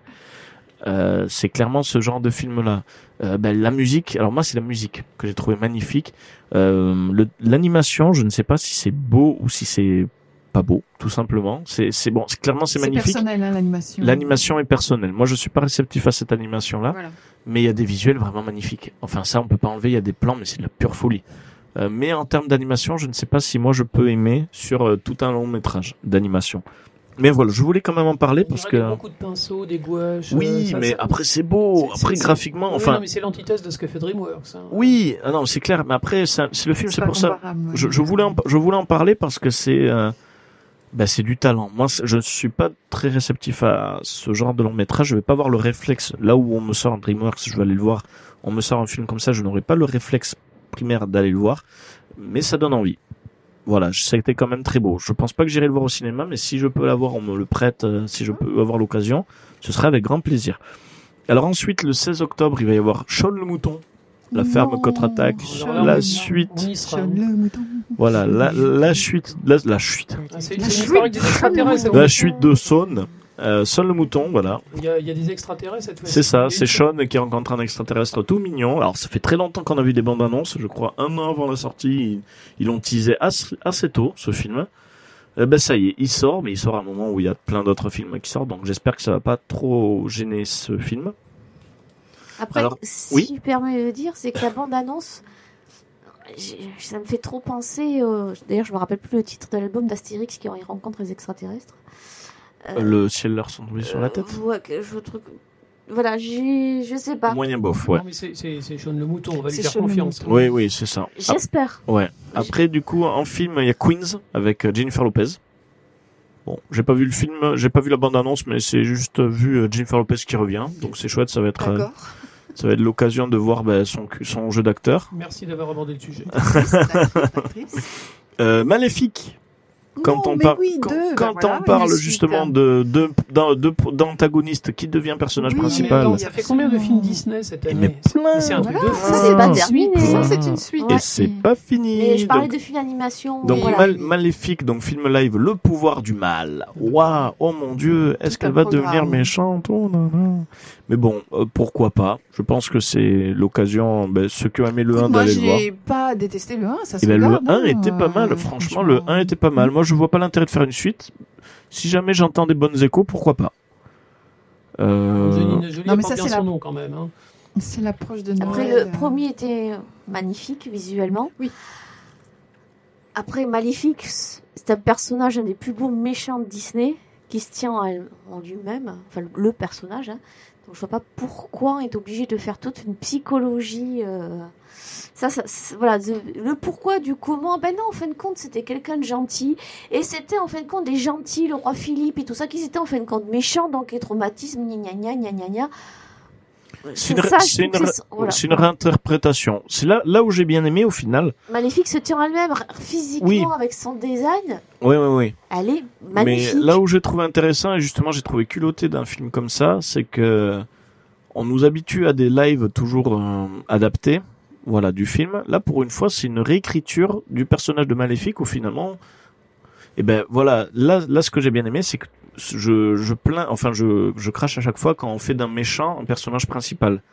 Ben là, ils l'ont détourné. En fait, ils en ont plus trop fait un méchant. Ils en ont fait un gentil. Donc au final, je trouve que pour une fois, ça, c'était intéressant de le voir. Après, il y en a qui préféraient la- le format méchant. Et en effet, tu vois, moi, c'est totalement hypocrite ce que je dis ça, ce que je dis, parce que ce qu'ils ont fait à Maléfique, je dis que c'était une bonne idée. S'ils font pareil avec le Joker, je vais crier au scandale. C'est justement ma crainte, c'est que là ils le font pour Maléfique, peut-être parce que je n'aimais pas tant ce personnage que ça avant. S'ils me font la même chose avec le Joker, avec le pouvoir de l'amour et de l'amitié, mais je pète un câble. Ouais, après, c'est pas le même univers. Non, ils vont pas le euh, faire, je- Maléfique, je- je c'est un plaisante. univers de fantasy quelque part aussi, donc peut-être qu'on peut Oui, se permettre d'avoir je, des je- personnages. je trouve que la euh, comparaison est pas mal. ouais. C'est- pertinent. Ouais, ouais, non, mais ça. Et euh, Mais non, ils vont pas toucher au Joker. J'espère tellement. Et alors, il va y avoir aussi la sortie de Fame de de PEF, Pierre-François Martin Laval, que j'ai malheureusement pas trop suivi encore. Donc, je pense que j'en parlerai un peu plus tard lorsqu'il sera sorti. Attends, c'est quoi? C'est un, remake du, du Fame des années 70 Non, Fame, c'est sur un de, de l'immigration. C'est sur une histoire d'immigration et malheureusement, je n'ai pas encore trop suivi ce film ni les bandes annonces pour pouvoir en parler. C'est un film français alors. C'est un film français. Et euh, du coup, il va y avoir quoi? Le 23 octobre, hors norme, avec Vincent Cassel et Reda Kateb, donc film français. Oula, mais tu nous fais beaucoup de films français. mais bien, il y a, mais les change. films français, ben, non, mais en fait, je parle des actus et pour une fois des films français qui, bon, là, c'est totalement subjectif, qui me- m'intéresse, on va dire. Euh, là, c'est totalement subjectif. C'est Eric euh, Toledano. Donc, en fait, c'est l'équipe qui a fait euh, un, Intouchable. Intouchable. Intouchable. Et euh, Vincent Cassel et Reda Kateb, et c'est surtout Reda Kateb, j'aime bien en parler parce que c'est lui qui a joué dans Django, Mhm. qui est un très bon acteur. Et euh, hors norme, qui même si l'histoire ne va pas m'intéresser énormément, euh, ben, de voir ces deux acteurs, il va y avoir de la qualité quand même. Euh, après, il va y avoir quoi d'autre? Un film d'animation abominable. Film d'animation. Avec des abominables hommes des neiges. Exactement. Voilà. Et aussi le 20. C'est- du DreamWorks, hein. ça, Ouais. ça paraît tout à fait. euh, c'est le genre de, de film qu'on aura euh, à, en à- fait, à 2 euh, euros avec le plein dans 3 ans. Tout le monde se dépêche de sortir avant, avant, Ah non, mais avant le Star Wars de Noël Attends, ou quoi pas C'est- fini. Et la Reine des Neiges. Wars. Et la Reine des Neiges. Attends, et c'est pas fini parce que le 23 Il n'y a pas Mulan octobre- aussi Non, non, non, c'est l'année prochaine, je crois, Mulan. Euh, le 23 octobre, il y a aussi Terminator qui sort. Mais oui, c'est vrai. De Tim Miller. Terminator Dark Fate qui sort. Donc voilà, donc déjà, on se reprend une bonne couche. Et si vous n'êtes pas prêt, le 30 octobre, il y a Retour à Zombieland Oh, qui sort. voilà. Ah, bien Ah, ça aussi déjà. Voilà, et, en- et si vous n'êtes pas encore euh, prêt, si le cinéma vous en avez Le pas marre, 31 octobre. et ben le 30 octobre, il y a aussi Doctor Sleep qui sort. On Donc, divalise une banque là parce Donc que voilà, Doctor Sleep qui est la suite, la- voilà, la, La suite de la Shining. suite de Shining. Avec le petit garçon qui a grandi. Qui a grandi, joué par Ewan McGregor. Donc là, déjà, Ah, moi, voilà, c'est vendu. ça. Et voilà. Et en plus, si vous n'êtes pas prêt, il y a un monde plus grand avec Cécile de France. Non, je plaisante. Il sort, mais bon, avec toutes les sorties de films. Mais on peut quand même en parler. Un monde plus grand avec Cécile de France, qui est une actrice très bonne, qui réussit à chaque fois ses films. Mais je suis désolé, Cécile, je pense que ce mois-ci, il va y avoir Doctor Sleep, Retour à Zombieland, Terminator. Il va y avoir, euh, bon, Sean le Mouton, on va laisser tomber, mais déjà Joker et Gemini Man. Il y a au moins déjà 5-6 films à voir. Et donc le, le Alors, moi, j'ai Shining, t'as dit que c'était comment? Doctor Sleep, c'est le 30, le Non. 30 octobre. Shining? Et voilà, et donc nous, le nom, le nom français, haha, lol, Il faut pas dire sleep en fait, il faut dire sleep. Doctor Sleep. Mais oui, parce que alors là, oui, effectivement. ouais. Oui, mais euh, là, c'est la fatigue et je ne suis pas le plus pro en anglais. Moi, j'aime bien, voilà. Euh, mais Après, j'imagine, tu sais, au guichet, quand les gens vont demander une place pour Doctor place, une Sleep place pour France, Doctor Sleep. Doctor Sleep. Voilà, après, j'ai pas dit sleep, j'ai dit sleep. Voilà, sleep. Pauvre. Eh oui, donc, quelle sortie Donc, que de sorties ben, le mois, on- nos porte-monnaies vont saigner, nos yeux vont saigner, donc, Alors, on, on sait très bien qu'on va passer la moitié de l'émission à parler du Joker la prochaine fois. euh, c'est ça. Non, mais on laisse la chance aussi à Terminator, on sait jamais. Oui. Oui, quand même. Ouais, Terminator, ouais, ouais, ouais. ouais. Moi, ben- je laisse la chance après. Alors, je- je un, sais un pas- nouvel Je suis espoir. Je sais pas quel, Oui, c'est un nouvel espoir, tout je à sais fait. pas quel sera, du coup, le thème de la, Après de la Bah, il y aura prochaine Sarah émission. Connor, je suis désolée. Euh, Bon, on va voir ça. Euh, ben, petite surprise, un autre jeu que notre ami euh, Jeff nous a préparé. Donc, peux-tu nous l'expliquer? Euh, donc euh, il y a quelques émissions, on avait fait un, petit blind test en fait sur un, comédien de doublage en fait piraté qui venait de nous quitter. Et euh, quand tu m'as dit que Marion ne pouvait pas faire un blind test pour cette émission, j'ai proposé donc de faire pareil pour un autre comédien de doublage que je, respecte énormément et que vous connaissez tous, euh, qui s'appelle Marc Alphos. Donc, euh, Exactement. Alors, on va écouter. Alors, on va écouter. Donc, euh, j'ai j'ai fait quelques petits extraits. Vous allez les écouter. Vous allez essayer de deviner en fait dans, dans quel film, euh, dans quel film il a joué. C'est que des films connus, que des films que vous avez probablement déjà vus et euh, dont vous avez déjà entendu la voix donc de, de cet immense comédien. Allez, c'est parti. Extrait numéro 1. Maintenant, je voudrais vous présenter un copain à moi. Ça, c'est un M40 à capteur d'impulsion 10 mm. Avec en dessus et en dessous un c'est du calibre 30. Laisse sans toi, tenez. Alors là, Alors, euh, c'est un vieux film. 19- 1986. c'est pas Alien? Ouais. Alien 2 Alien 2. Ah voilà, Joli. justement. Bravo. Joli. Ah, après, je suis un sociopathe. Wow. Ouais, après, je... non, non, non, c'est joli. Mais c'est la- c'est le, c'est le premier vrai contact en fait entre le, le Marine, la X et, euh, et Ripley. Donc euh, elle aime pas les armes, ils lui en donnent une quand même. J'aurais ouais, ouais. pas Donc, parié. c'est ça. hein. Ouais, mais en fait, je, c'est vrai que j'ai une très bonne mémoire visuelle Moi, j'étais et partie sur les visuelle et Bond, mais- lié, lié visuel auditif, je me Alors, démerde euh, bien. Mar- Mar- Wow. Marc Alphos en fait euh, avait une voix euh, extrêmement grave, assez reconnaissable en fait. Alors là, c'était le début de sa carrière, si je puis dire, euh, en tant que comédien de doublage. Mais par la suite, en fait, la voix est devenue vraiment grave et vraiment, euh, vous allez voir dans les, c'est- Allez, voyons. On va le voir Donc, avec il a l'extrait encore 2. fini muet, là, si je comprends bien. voilà. Je répète. Mission code rouge et plan C comme Charlie. Exécution. Allez, allez, allez, allez. Ah, c'est bon, je l'ai. Rebranchez-moi cet engin. Allô, Mercoul. Mercoul, maman vient de sortir un cadeau surprise du placard. Andy Lou. Jamais je ne l'ai vu aussi fébrile. C'est un paquet gigantesque. Attendez. Un de ses amis m'empêche de voir. En fait, il a le cliché de la voix du militaire. Exactement. On entendra beaucoup de militaires. Alors, je je sais pas si vous avez reconnu, c'est film d'animation. reconnu la musique surtout. Ouais, j'ai reconnu la musique Vas-y, derrière. Dorian, on est tout oui. Toy Story. C'est bien ça. Ouais, p- pile poil. Parce que voilà, je, je dis ça, mais euh, contrairement à- à- au blind test de Stephen King que j'ai préparé, que je sais les musiques, là, je n'ai aucune idée. Euh, donc c'était bien ça, Toy Story. C'est Je exactement ça. crois que Dorian. euh, Les petits soldats verts, vous savez. Oui, absolument, oui, maintenant qu'il le dit, Les c'est petits soldats. verts. il y a un gars faramineux, euh, ils, sortent les, ils sortent leurs petites jumelles toutes vertes en plastique et puis ils voient à travers. C'est formidable. Comme si c'était des Alors, vraies c'est Ça génial, plein, ouais, ça c'est génial. C'est du plastique moulé bien plein. Allez, c'est parti pour l'extrait numéro 3. Dios, que ça fait mal. Muchacho, tu ne peux pas me les enlever. Je ne peux pas aller bien loin. Je voudrais bien, mon général, mais j'ai pas l'autorisation. Bueno, muchacho, bueno. Alors là, je sais pas. Ah, je suis désolé. Il est peut-être un peu, euh, c'est peut-être le plus compliqué. mais- Peut-être que je l'ai pas vu. Non, tout le monde l'a vu en fait, mais tout le monde l'a oublié en fait. C'est euh, Die Hard 2. Ah non, on l'a pas oublié. Par contre, franchement, là, ça. Die Hard 2. Bah oui, c'est le méchant, c'est le méchant colonel mexicain. Là, Euh, il y a toute l'opération en fait pour faire péter l'aéroport en fait pour le pour le récupérer. Ah, t'es un dangereux, toi. Toi, t'es fou. Ah ouais, non, parce qu'on se souvient pas Non, pardon, pardon. Mais de lui, le truc. Mais c'est Ouais, ouais, non. surtout l'accent mexicain, tu Mais sais. c'est ça, Il Par le un mec qui a jamais Ouais, au Mexique, ouais. probablement. Il a participé à Parce qu'il y a un Rambo, petit côté comique, il n'y a pas quand Ouais, même ouais, dans ouais, Die ouais. Hard, Ouais, moi, au début, je euh, croyais que c'était un côté Non, le parodie. 2, il faut faire tout. Ouais, Die Ouais, Hard, ouais, ouais, le il y ouais, il avait un côté un peu parodie, ouais. Bon, alors voyons, extrait numéro 4. La plupart d'entre vous ne survivront pas jusqu'à leur incorporation. Votre problème, c'est que vous êtes encore loin de faire le poids sur le côté des mains. Ça me voit, là Absolument. Ouais, là, Tête là, haute. il a mûr, mais c'est Unité, ça. je suis votre sergent-chef instructeur, le sergent Zip. Oh, rentre le ventre C'est quoi, Platoon? C'est moi qui te fais marrer. C'est la Tu te fous de ma gueule, tu me prends pour un comique, mon gars. Ça va dans Non, le monsieur. premier mot et le dernier mot qui sortiront de vos claques merde, ce sera sergent Est-ce que c'est compris? Sergent, oui Starship Trooper. Absolument. Bravo. Le sergent instructeur sadique de Starship Troopers.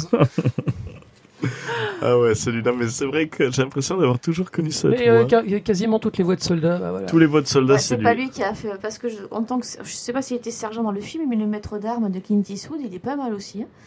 J'avais jamais Ah ouais. entendu de gros autant de gros mots dans, tout, non, dans c'est- toute non, ma vie il- quand j'avais vu le film Ah ouais, il, il a pas fait la, d'armes. il a pas fait la voix de Clint Eastwood. Il n'a pas fait Full Metal Jacket non plus, hein, parce que là aussi, c'est. Ouais, ouais, ouais. au départ, ça faisait vachement penser à Full Metal Bah Jacket, oui, mais après, Platoon. en mais fermant fait, les yeux, là, j'ai fait Ah ouais, Starship Trooper, quel film aussi. Quel film Allez, extrait 5. Misérable. Tu ne me piégeras plus. Allons. Tu savais bel et bien ce que ça donnait chaque fois que tu avalais la potion. Arrête. Tu mens, je suis un brave homme. C'est toi le menteur. Tu désires le mal encore plus que tu ne la désires. Non, Tu ne vas pas me repousser tout le temps. Avale l'élixir. non. je l'ai. Alors, Il me tue, ça, Dorian. ça, ça, ça, ça, c'est pas un grand classique, mais Euh, euh, il y a, alors, il y a- petit- un vrai jeu. Il fait, il fait les deux voix en fait. Il fait la voix d'un mec chétif et il fait la voix du gros. Alors, petit, je l'avais bien aimé, La Ligue des Gentlemen Extraordinaires. Oh là là, mais t'es trop fort. c'est- euh, Jekyll et Hyde en fait. Et hein. ouais, Dr. Jekyll et Mr. Hyde, et j'adore, j'ai adoré Finalement, ce il n'y a film pas qui que est la pas de musique, qualité moi, il exceptionnelle. y a les dialogues aussi, parce que. Mais Non, non, c'est, mais- euh, Pardon, je pensais pas que ce serait si compliqué. C'est vrai que c'est compliqué. Après, voilà. C'est intéressant parce que du coup, tu dis que t'es pas, t'es pas attentif à tout. Moi après, c'est vrai que c'est le genre de blind, enfin c'est le genre de blind test comme ça où je me débrouille plutôt bien euh, sur les répliques et tout ça parce que depuis petit je, je ressors toutes les répliques et je, je, je- C'est du j'ai une bonne matraquage. mémoire, j'ai une bonne mémoire de voix Ouais, mais bon, bravo. Et euh, et c'est vrai que euh, ouais c'est c'est rigolo. Extrait 6. Je pense- Waouh T'es vraiment une fusée. Et à quelle vitesse tu courais Bob, pas question de Je l'encourager. ne l'ai pas encouragé, je lui ai demandé à quelle vitesse. Chérie Oh, bien sûr. Après la voiture, il faut que je fasse réparer la table. Quoi? Tu as abîmé la voiture? Tiens, je viens de chercher une autre assiette. On t'écoute, Dorian. Ouais, bah non, ça sert à rien. C'est c'est un désastre, je suis vraiment désolé. Alors euh, c'est un alors vous savez quoi on va, je vous le remets, je vous donne un indice. C'est un Pixar. Alors, on se serait un peu douté quand même. Mais... Bon, bah, les irréductibles. Les- Non, non, les- les, euh, Les indestructibles. Indestructibles. Bien, bien. Ouais, bah, c'est repas ça. de famille. euh, C'est ça. Ouais, en fait, c'est ça, c'est plus de la devinette, en fait. Et il y a aussi la scène. Là, là c'est vraiment la scène aussi. Non, moi, ça, j'y arrive pas. Alors voyons, extrait numéro 7. Et tous les ratatinés de la planète sont vautrés dans leurs pantoufles et sirotent leurs RS, mais tous ceux qui aiment le rock and le roll écoutent Radio Rock. Je suis le comte, je compte sur vous pour un compte à rebours vers les stars. Oh, celui-là, il est Les vicieux. coupures, là, c'est normal. Ah non, c'est Ouais, bon, je c'est que vais celui-là, il est court. Pardon. Je vous le remets. Il est 9h du soir et tous les ratatinés de la planète sont vautrés dans leurs pantoufles et sirotent leurs RS, mais tous ceux qui aiment le rock and le roll écoutent Radio Rock. Je suis le comte, je compte sur vous pour un compte à rebours vers. Il a fait la voix de... Donc du coup, là, c'est Philip Seymour Hoffman Absolument. dans Good Morning England. Ouais, d'accord. Et on va passer au dernier extrait. Eh, J'ai gagné un lot après? J'ai gagné un truc? Ah Bah écoute, ouais, franchement, ouais. Ah ouais, là, on non, mais tu le mérites. Le, hein, le- le- euh. le dernier, vous le, vous le reconnaîtrez. Allez, extrait numéro 8. Non, non, reconnaît garanti. Moi, si tu me sors pas. C'est pas la musique. euh. Mon nom est Maximus Decimus Meritus. Ah bah oui, attends. Commandant en chef des armées Oui, du mais la Nord. musique déjà. Général des légions Félix.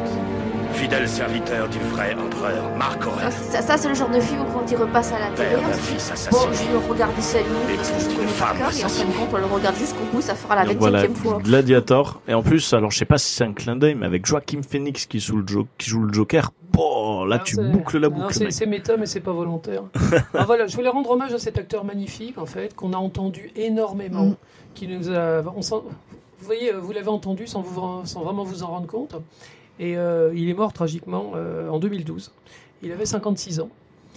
Et le cinéma, on s'en rend pas compte, mais le cinéma américain est plus vraiment exactement le même. Euh, il faisait la voix officielle de, de Russell Crowe. Bon, bah, Russell Crowe a une autre voix, une autre voix grave, et on on fait pas trop la différence. Après, Bruce ben, Willis a, a changé de voix tu aussi. vois, Harrison savais- Ford a changé Oui. de voix. Enfin. Tu vois, je savais même pas qu'il était mort.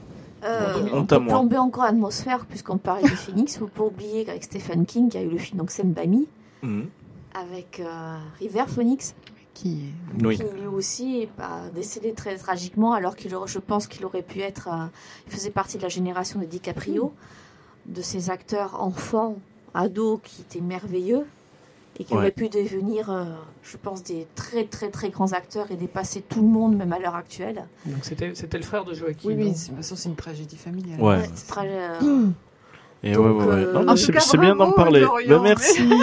je vais récupérer mon lot à la fin de l'émission. Voilà. Ouais. Merci à Jeff aussi. Parce que merci c'était une Jeff, très bonne c'était idée. très intéressant. Ça, ça, je pense que intéressant comme je pense qu'on le fait. fera souvent, mais euh, ben, sans moi qui joue, du coup, si vous J'ai- voulez. j'ai- J'essaierai de prendre quelqu'un peut-être plus connu, quelqu'un qui a peut-être une voix plus, euh, plus marquée. Non, je pense que ce serait bien de faire des extraits avec un peu de musique derrière.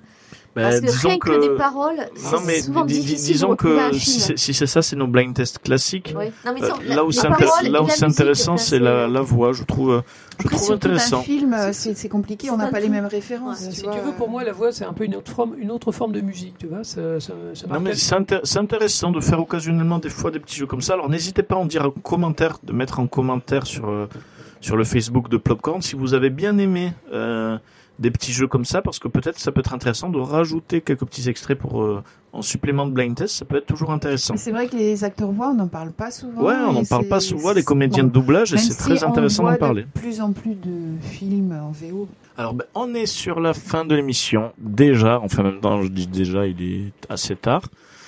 Euh, on va parler de la rock au pop. Donc, euh, voilà, la recommandation pop culture. Là, on n'est pas obligé, voilà, on peut parler de tout ce qu'on veut, euh, d'un événement, voilà, ce, que vous voulez. Et je laisse la parole à qui? Qui veut commencer? Je vais commencer. Une très grande nouvelle au niveau des BD, en fait. Euh, ils viennent de rééditer le, Dracula de Michael Mignola. Michael Mignola, donc j'en parle souvent ici parce que c'est vraiment un très très grand dessinateur de, comics. C'est bah, c'est l'auteur d'Hellboy, entre autres. Et dans les années 90, il a été concepteur visuel sur le film Dracula de. Ah, voilà, parce que là, je regarde la, je regarde la couverture et je fais, Coppola. mais c'est totalement du Coppola. C'est le, en le fait, Dracula. en fait il, a, il, a, il, a, il a créé des ambiances graphiques pour le, le film de, de Coppola. Et il a également fait l'album en fait promotionnel qui était sorti à la sortie du film. Et c'est une merveille graphique absolument incroyable. Comme le film. Qui n'avait pas été réédité depuis très très longtemps. À mon avis, c'est même supérieur au film. Euh, c'est d'une beauté mais inimaginable. Enfin, il faut aimer, il faut aimer le style de Michael Mignola, hein, euh, mais euh, il, a, il, fait, il fait passer les, les visages des acteurs avec quelques ombres. C'est un travail de fou. Il a, il a vraiment compris l'essence du, du film. Enfin, c'est un très bel album qui valait assez cher en fait en occasion et qui vient juste d'être réédité donc euh, chez Glénat. Et euh, je vous conseille au minimum de le feuilleter. Parce que Ah ouais, super. C'est vraiment une très très belle, Il est très euh, beau. une très belle réédition et euh, c'est vraiment un très bon moment. Euh, moi, c'est c'est vraiment pour moi c'est la- l'actualité du, l'actualité du mois. Voilà. D'accord, bah, merci beaucoup. Mumu, une petite roco. Euh, bah, disons qu'il y a eu la série qui est sortie, je ne sais plus sur quelle chaîne, euh, Les Bons Présages. Oui. Euh, donc ça m'a donné envie de replonger dans le livre que j'avais lu il y a quelques années, donc de Terry Pratchett et Neil Gaiman.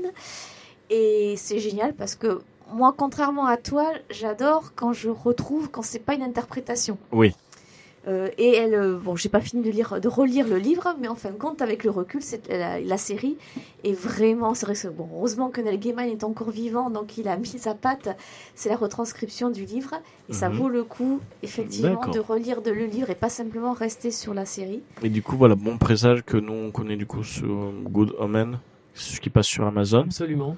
Et euh, d'accord, donc tu euh, Sur The Zone, donc. Hmm, sur, Sur The Zone. sur The Zone, Donc, voilà, euh, The Zone et ça vaut le coup de, en plus, ça se lit quand même très facilement. Oui. Euh, c'est un plaisir de. Autant je suis pas une fan comme donc le doc de Neil Gaiman dans ses écrits, qui je trouve il a toujours de très très bonnes idées.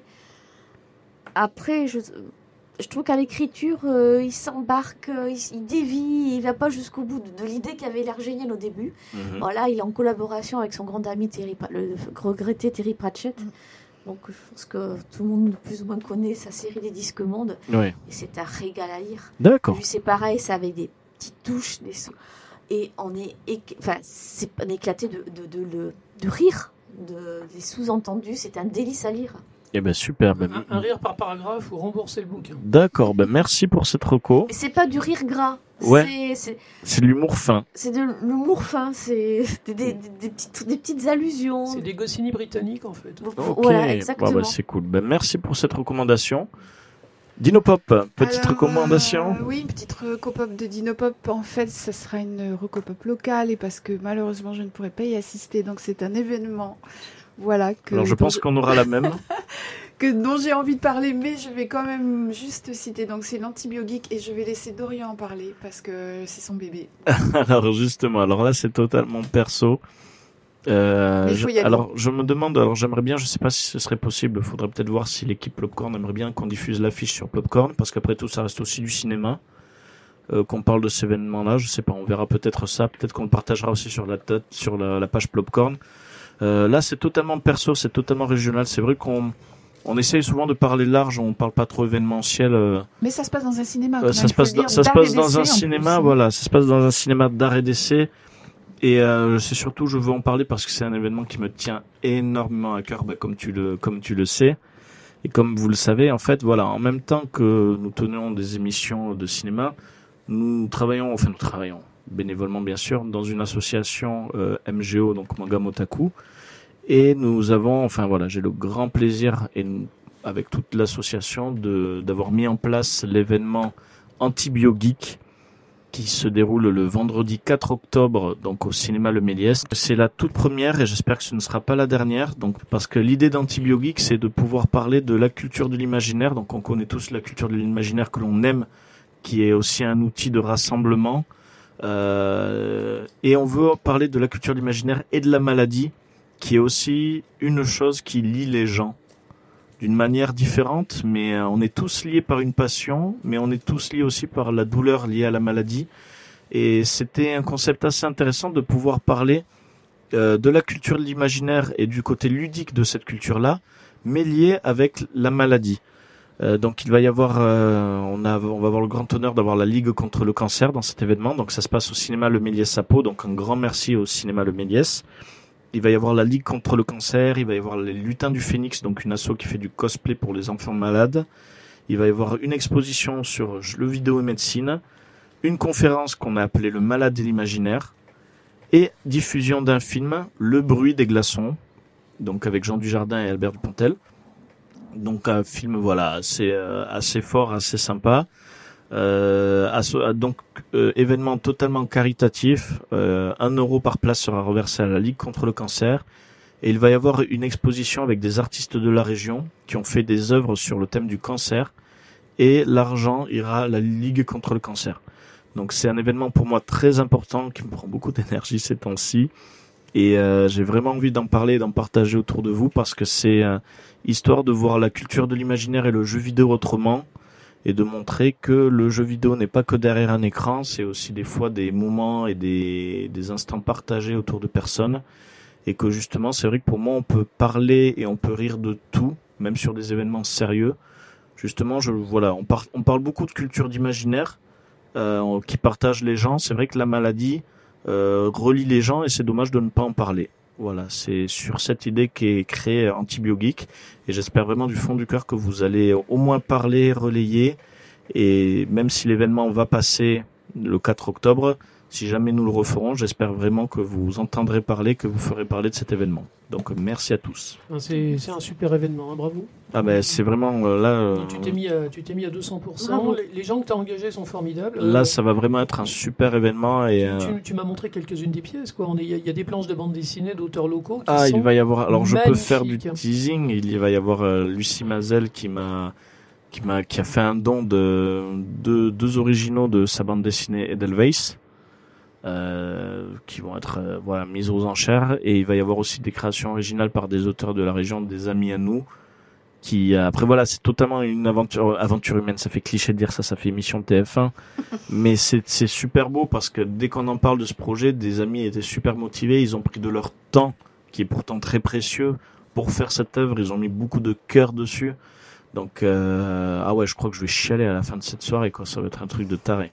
Euh, pire que la ligne verte. Pire que la ligne verte. Pire que la ligne verte. Je vais remettre la musique. Donc voilà. Oui. Donc Antibiogeek, ben, je pense que peut-être euh, sur Plopcorn, on peut euh, le Facebook de Plopcorn, on peut peut-être en parler, un On- petit post. On demandera à David, mais je vois pas On de demandera à. David, voilà, je, je t'en prie, David, permets-nous de le faire exceptionnellement.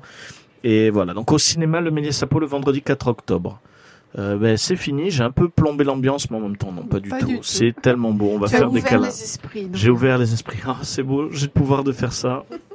Et alors, on va mettre une dernière musique qui est une musique que j'adore, que j'écoute souvent en voiture, qui que j'ai connue avant que ce soit dans Peaky Blinders.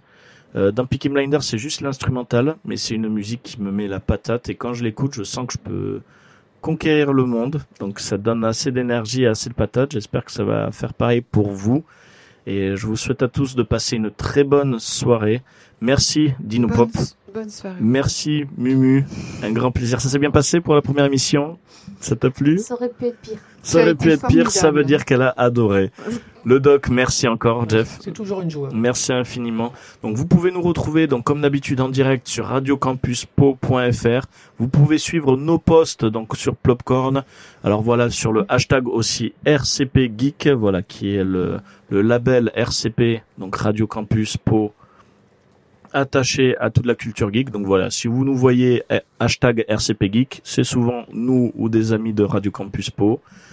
Euh, que dire d'autre? Voilà, vous pouvez nous retrouver donc radiocampuspo.fr, vous pouvez trouver le podcast sur radiocampuspo.fr et aussi sur podcast.fr. Euh, ben, c'est à peu près tout, les amis. Je crois que tu as tout vendu. Hein? Eh ben, c'est parfait, je suis trop fort. C'est parti pour Arctic Monkey. Et je vous dis à tous merci Bonne et soirée. bonne soirée. Merci beaucoup. Au revoir.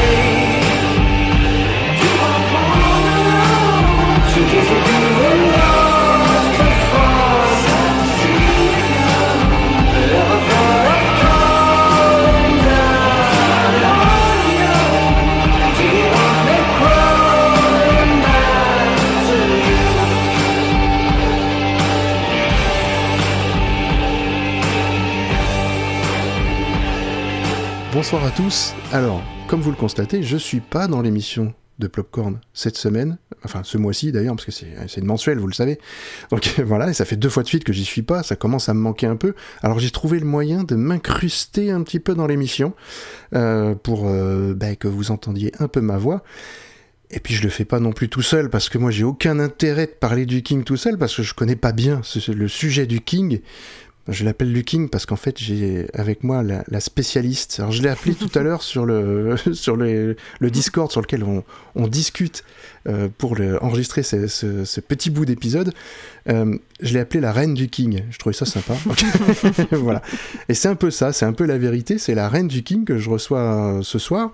Là, on va dire une des spécialistes du Mm. King en France, qui maîtrise bien ce, ce sujet, son sujet, et, et ben, je vais la laisser se présenter, parce qu'on n'a pas souvent des, des dames euh, Ah. dans notre émission, il y en a une qui est en permanence, mais il- voilà, on essaye de voilà d'augmenter un peu le quota, hein, faut, faut admettre, parce qu'on est des Oui. geeks, alors euh, voilà, on essaye d'amener un peu de, de, de, de- de féminité et de charme. oui, je, bah, je suis d'autant plus heureuse alors de pouvoir faire partie euh, des, rares charme. femmes, euh, oui, du, du charme de cette émission. Exactement. On pouvait pas mieux commencer, je crois. Ah, non, mais je suis très flatteur, tu vas le voir. Ça marche très bien. Alors, bah, Euh, qui es-tu? Alors, je suis Émilie et je m'occupe. euh, alors, j'ai créé le site stephenkingfrance.fr il y a maintenant euh, 8 ou 9 ans et je m'occupe voilà, de relayer euh, en France toutes les informations sur King via le site et via tous les réseaux sociaux qui sont maintenant autour. Alors, il y a tout un petit écosystème digital pour que les fans puissent se réunir avec euh, des groupes Facebook, euh, Discord, Twitter, Instagram, enfin, le, à, peu, à peu près tout ce qu'on peut avoir sur les réseaux sociaux. Et euh, donc je, le- je leur offre, euh, enfin je leur traduis toutes les informations sur tout ce qui est euh, livre, euh, donc livre de King, livre sur King, aussi toutes les adaptations, parce que on va en parler, il y a beaucoup d'adaptations. Voilà. oui. Et depuis un an et demi, je fais partie du podcast Le Roi Steven, où on est donc six, qui est, qui est produit par le label Podcut, où une Oui. fois par mois, on décortique et on critique, mais jamais gratuitement, une œuvre de King. Donc Oui, c'est pas, euh, c'est pas toujours dans le bon sens. Hein. Vous allez dans la vérité. Si ça, s'il y a des passages qui plaisent pas, vous le dites. C'est ça qui est bien. Euh, L'avantage, c'est qu'on est six et qu'on n'est pas tous des fans. Moi, Moi, je suis un peu le quota, euh, le quota un peu nazi qui va chipoter sur des détails parce que j'ai tout lu et je connais très bien son œuvre, donc je vais, je vais apporter cette patte-là. Oui. Logique. Et oui, voilà. Après, il y a des personnes qui sont plus néophytes entre guillemets, qui vont moins apprécier euh, certaines euh, certaines façons qu'il a de beaucoup trop d'écrire ou de d'apporter un peu gratuitement, parfois un peu de fantastique pour euh, expliquer ce qu'il arrange. Enfin, c'est donc c'est toujours très intéressant parce qu'on n'est jamais tous d'accord et c'est jamais pour autant gratuit et c'est pas non plus complètement du fan service. On n'est pas là pour assis dire pendant trois heures parce que ça dure trois heures. hein. Il faut, c'est c'est du long Oui, podcast ça, dépend fait. des œuvres, hein, mais des fois Oui. c'est beaucoup en deux parties. Le Fléau, Oui. par exemple, deux parties, de trois Ah heures ouais. chacune à peu près. Ah ouais, mais le fléau, le, le livre fait euh, 1500 pages. Donc après, euh, toute la partie, il y a une partie résumée, il y a une partie où en général c'est moi où on explique le, la place euh, dans l'univers de King, parce que King Mhm. a un univers étendu, plus l'importance dans la bibliographie. Donc vu que c'est une grosse œuvre, il y avait beaucoup de choses à dire sur euh, lui, ce qu'il en pense, etc. Il y a une partie Mhm. adaptation, il y a une partie euh, théorie de Hurd, et après il y a la partie des questions des auditeurs. Donc on est... on- Urde, qui est une, euh, voilà, une, euh, une des participantes et qui, qui réfléchit beaucoup à ce que veut dire un peu, ou ce qu'aurait pu vouloir dire euh. Stephen King. Ouais, ouais. Ouais, ouais, ouais, qui fait écrit, qui crée elle-même sa, sa propre fiction à partir de, de ce qu'on a lu. Donc il y a ce podcast-là, et il y a aussi, euh, moi, toute seule, depuis novembre 2018, je fais la Gazette du Maine, qui est tout simplement Oui. un peu le, le, le pendant audio de ce que je fais sur le site. C'est-à-dire que euh, deux fois par mois, en 10 minutes, je résume toute l'actualité de King pour euh, avoir l'information essentielle sur tout ce qui se passe, en gros. Ouais, et c'est très très bien. C'est Ah, voilà, c'est succinct et euh, on a toutes les infos, même sur le- l'aspect figurine aussi. Ah oui. Euh, il y a beaucoup de voilà, ça t'es t'es très friand de, des, des figurines Gripsou et voilà, t'en parles Oui, beaucoup. parce que les, les fans de King sont aussi des, des collectionneurs. Ils vont chercher euh, des, beaucoup de- d'éditions euh, spécifiques des livres, mais aussi ils aiment beaucoup avoir telle figurine, telle peluche, telle statuette. Il y, a, il y a un vrai intérêt. Et surtout, là, il y a eu un gros intérêt avec le- la nouvelle version de ça, donc 2017 Oui. et 2019, où le, on a un clown qui était déjà très présent dans la pop culture avec le premier film, le téléfilm de 90. Ouais. Et là, le deuxième a été un tel succès qu'on a eu une pluie, mais enfin, mais un déluge de figurines. Tout le monde, NECA, Funko, tout le monde s'y est mis. Avec, Ouais. il y en a, on a des statuettes qui sont quasiment des statuettes qui pourraient figurer dans des musées qui sont vendues à 3000 dollars, jusqu'à la, la, la petite figurine pop Funko, le porte-clés que tu trouves à 5 euros, tu vois. Enfin, il y en a dans tous Ouais. les sens. Enfin, c'est, et ça, ça, ça a beaucoup. C'est un vrai phénomène, euh, quoi. Ouais, complètement, complètement. Et ça a amené aussi les fans de King qui étaient très dans l'objet livre à aussi l'objet figurine. C'était Mhm. très intéressant comme à, à- à observer. Et, et ça a ramené aussi peut-être un public un peu plus jeune, on va dire, Oui. qui connaissait peut-être pas le King à l'époque et qui maintenant, euh, voilà. Alors oui, alors euh, ouais, l'avantage de l'adaptation, euh, la nouvelle adaptation, c'est que c'est clairement un film qui est fait pour les ados. Parce qu'on est Oui. vraiment dans le, dans le horror teen, hein, avec euh, des jumpscares, des monstres. Enfin, c'est ce qui se fait en ce moment avec tout l'Annabelle, les Conjuring, c'est exactement les mêmes codes.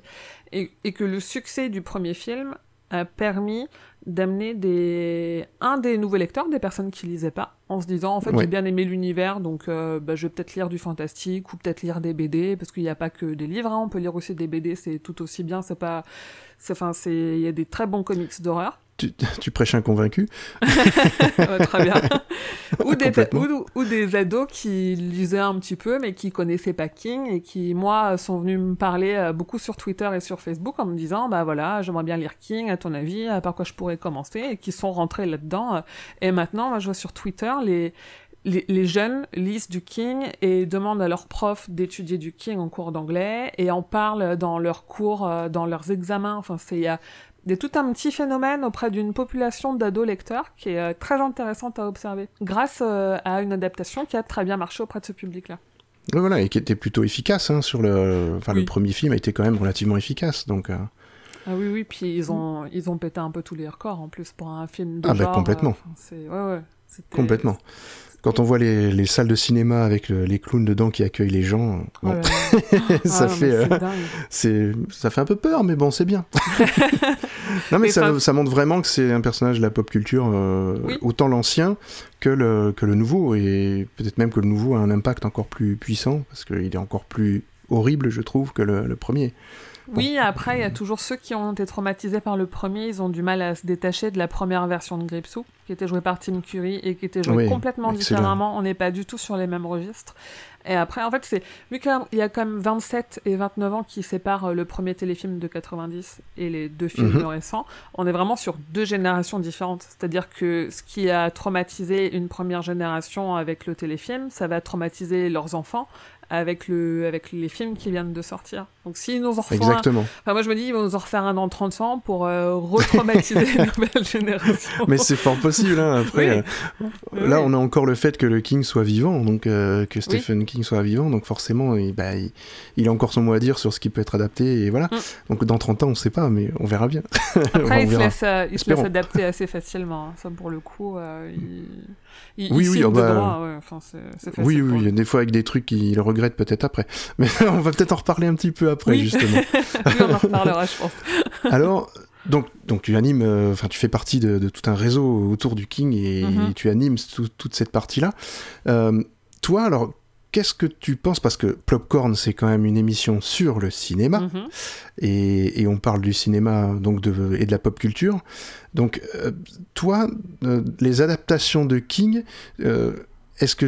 Alors, déjà, est-ce qu'elles sont plutôt bonnes? Est-ce qu'elles sont plutôt mauvaises? Ou c'est- très variable je présume que Ouais. voilà moi j'en ai vu euh, j'ai vu récemment donc euh, Thinner qui est euh, donc la peau sur les os l'adaptation Oui. de la peau sur les os euh, c'est très controversé en fait. Euh, moi j'ai trouvé, on va dire plutôt rigolo. hein, je l'ai pris comme un film un peu comique en même temps, Ouais. mais euh, c'est pas non plus extraordinaire quoi. Donc je sais pas ça et surtout la version française est absolument immonde et, et- et raciste vocalement. Je trouve ça Oui. Les gitans Ouais. sont Ouais. c'est une caricature. Il y a un vrai problème Mais en même temps le film est un peu hein. caricatural hein, en même temps. Oui, oui, alors oui, les adaptations de King, c'est un, un très vaste sujet qui, euh, au final, divise beaucoup de monde. Alors moi, je, le regard que j'ai, c'est un peu ce que je t'expliquais tout à l'heure sur euh, le fait que la popularité, de- enfin, les, les films qui fonctionnent, ils servent euh, l'objet littéraire parce que ça intéresse les gens de, de connaître ce qu'était le matériau source, et ça sert Mhm. aussi la popularité de King en général. Après, là, le Oui. problème qu'on a là maintenant, c'est que vu qu'il y a eu un carton avec un film d'horreur, ils vont repartir à nous ressortir que des adaptations de ces, de ces œuvres d'horreur, alors qu'il n'a pas fait que ça. Bon, c'est une majorité, mais il n'a pas fait que ça non plus. Je pense qu'on en parlera notamment de Les Évadés, qui est un film que j'aime bien, Ouais. on va dire, que, que j'apprécie modestement. Après, euh, le King, il a une grande histoire aussi avec ses adaptations, c'est que en fait, on peut pas déco- décorréler l'œuvre écrite de King avec King à l'écran, que ce soit télé ou cinéma, parce que le Mhm. premier roman qu'il a publié, il est sorti, c'est Carrie. Il est Oui. dans les six mois où il est sorti, il a été acheté par euh, Brian De Palma, il a été adapté et ça a tout de suite été un gros succès. En même temps, c'est Ouais. toujours un très bon film. Et le, le livre est sorti l'année d'après en poche et il a battu des records de vente parce que le, le film avait servi aidé. le, avait Ouais. servi le livre. Donc on a toujours été comme ça un peu euh, très, enfin le le cinéma a toujours aimé beaucoup King, mais parce que King a toujours beaucoup aimé le cinéma. En fait, il a été très très influencé par euh, tous les films d'horreur qu'il allait voir.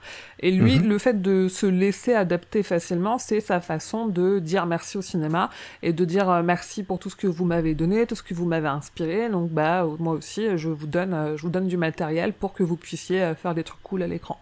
Alors après, Et puis que- il a une écriture aussi très cinématographique dans l'esprit, c'est-à-dire que, on- enfin, on voit tout de suite ce qui, ce qui, ce qui, ce dont il parle. Oui. Tu, tu le représentes facilement dans ta tête, ce qui, voilà, ce qu'il essaye de, de te montrer. C'est ce qui fait que moi je comprends quand on me dit j'aime pas King parce que c'est trop long et c'est ce que Emmerich du podcast Roi Steven Oui. appelle les diarescriptions. c'est que oui, il peut passer 20 pages sur euh, l'odeur euh, l'odeur des feuilles quoi. Tu vois, c'est pour Ouais, caricaturer un un, peu petit ça. peu, c'est mais il pose une ambiance, il pose une ambiance, il pose un contexte et on sait directement qu'on est dans un King parce que en effet tu tu imagines tout très clairement, tu comprends comment sont les personnages, qui sont les personnages, dans quel contexte ils évoluent, c'est euh, tout est tout est très bien décrit. Euh, moi je des fois quand j'avais lu un Granger et j'adore Granger et j'ai mis Mhm. beaucoup de temps à m'y faire parce que en trois pages, il s'était passé dix choses et je suis j'étais plus du tout habituée à, à de l'action qui va aussi vite en fait. Quand on lit un King, il faut pas s'attendre à, à, à ce, à ce que ça soit euh, très rapide et c'est ce qui fait que c'est et facile à adapter et pas facile. Oui. Alors c'est facile parce que tu sais quelle ambiance il veut, tu sais exactement à quoi ressemble quoi. Et en même Mhm. temps, vu qu'il décrit autant les personnages, euh, ce que pensent les personnages, le, le contexte, etc., que euh, où ils sont, je pense que c'est difficile à l'écran de retransmettre euh, tout ce qui tout, lui tout ce qu'il raconte à l'intérieur des personnages, tout ce qui se passe dans les, les combats internes entre euh, est-ce que je Ouais. ferais pas ça, enfin c'est tout ce qu'il pense et tout, c'est euh, un truc qui passe pas du tout à l'écran et qui fait qu'il y a des adaptations qui sont pas très aimées par les fans parce qu'on retrouve pas ce qu'on a lu en fait. Mais en fait c'est une adaptation, c'est ça apporte ce nom-là pour ça, c'est pour Ouais. adapter à l'écran, on peut pas avoir exactement ce qu'on a lu, euh, c'est normal quoi. Et on peut pas, surtout euh, avec des livres, des pavés comme il a fait. Donc, euh, t'imagines Ah ouais. que ça ferait des, des films euh, monstrueux en durée, Ouais. quoi. Donc, euh, c'est un peu compliqué. Tu parlais justement de, de mauvaises adaptations ou de- Mm. d'adaptations peut-être moins bien reçues, on va dire, ou peut-être vraiment carrément mauvaises, on est d'accord. Mais alors, toi, selon ton, ton avis, euh, la- quelle est l'adaptation toi que tu considérais comme la pire de, de Stephen King si tu si tu voilà si t'en as une qui te vient comme ça naturellement. Ben, celle qui vient spontanément, c'est la tour sombre en fait. C'est euh, le film le plus court de non je pense très court pour pour évoquer cet univers. Je suis entièrement d'accord c'est très en très fait, court.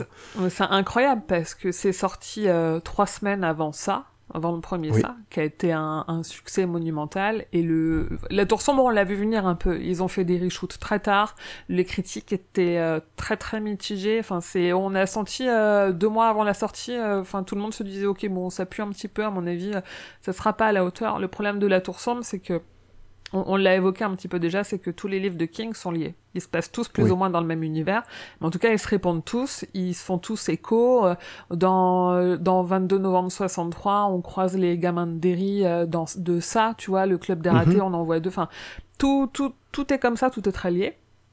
Et la tour sombre, elle est au centre de tous les univers, et c'est la grande épopée de King, c'est sa grande épopée fantasy, avec huit tomes, enfin c'est un truc qui est colossal, qui est très apprécié des fans, qui est aussi très Ouais. bien référencé chez les fans de fantasy tout court, sans pour autant que les gens lisent du King.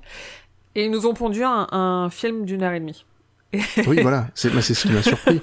La première fois que j'ai vu ça j'ai dit c'est pas possible. Une heure et demie un film pareil.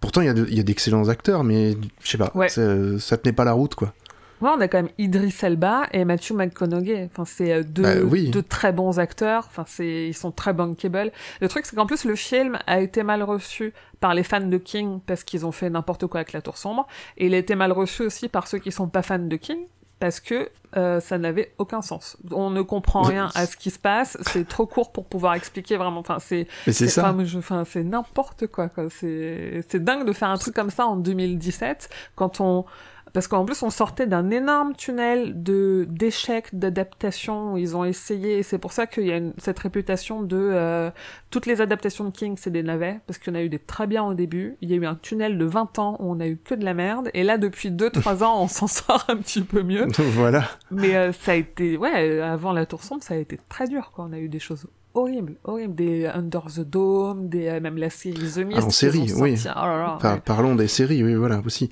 Mais euh, c'est vrai qu'il y a eu ça aussi, j'ai oublié. Bah oui, oui. Mais euh, est-ce que, est-ce que Brume, pour toi, c'est une bonne adaptation ou est-ce que c'est... Alors, le- je parle pas de la série, hein, je parle vraiment Mm. du film. Euh, est-ce que tu, tu considères, toi, que c'est une bonne adaptation? Parce que c'est pareil, c'est un film qui a été un peu controversé, euh, surtout avec sa fin, Oui. donc qui était un peu, voilà, étrange, on va dire. Et Bah, euh, Frank Darabont, il est très bon pour, euh, pour adapter King. Ça, il n'y a, pas de- Oui. y a, pas de- y a pas de sujet.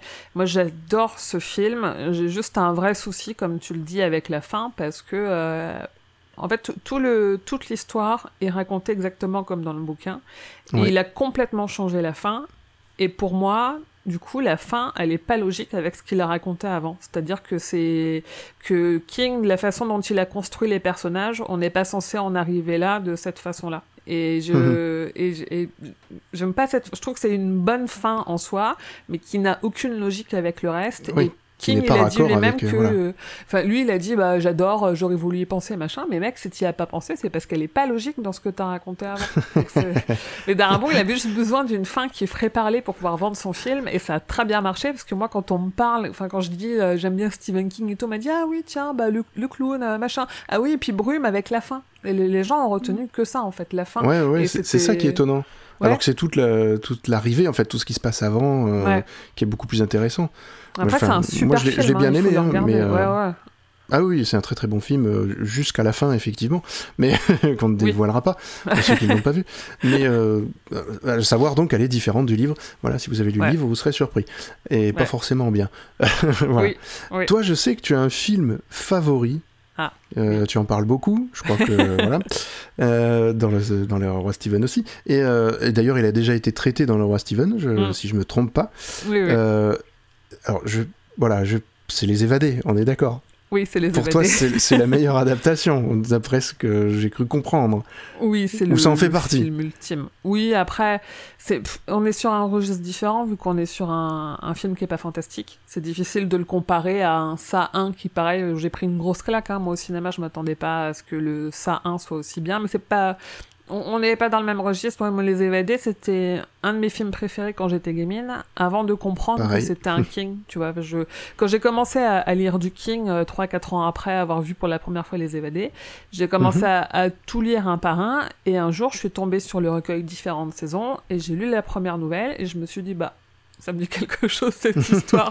Genre euh, Andy Dufresne à la, à la prison de Shawshank et tout, mais ça serait pas euh, le film que j'aime bien là. Et j'ai fait la connexion entre les deux et ça a juste euh, fini d'achever ma fanitude absolue. euh, Mhm. Mais c'est vraiment que- du King. C'est pas Oui. édité sous un autre nom, parce qu'il a plusieurs pseudos, Oui, il a eu un pseudo et non, non, il a publié dans le recueil Différentes saisons où il y a quatre nouvelles, enfin quatre romans courts. Enfin, on appelle ça des novellas parce que c'est des, c'est des nouvelles un peu plus longues, dont trois ont eu des films. Il y a même deux très bons films, dont euh, Les Évadés et j'en ai même euh, une citation tatouée sur le bras si tu veux tout savoir. Oui, Je- je- je- Moi, je le sais déjà parce que j'écoute le roi Steven, Oui. mais pour ceux qui, voilà, qui, voilà, qui ne t'ont pas encore écouté, Mais c'est très très fidèle. C'est très très fidèle et les gens, euh, vu qu'on on en parlait, on a cette étiquette d'horreur sur King, notamment par les films.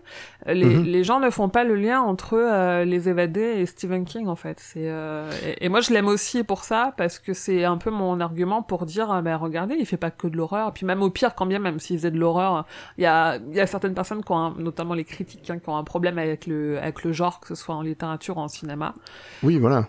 C'est un mauvais un genre, petit- comme on l'appelle. Oui, euh, un petit côté un peu élitiste. Oui, voilà, dès que c'est populaire, de toute façon, c'est facile à critiquer.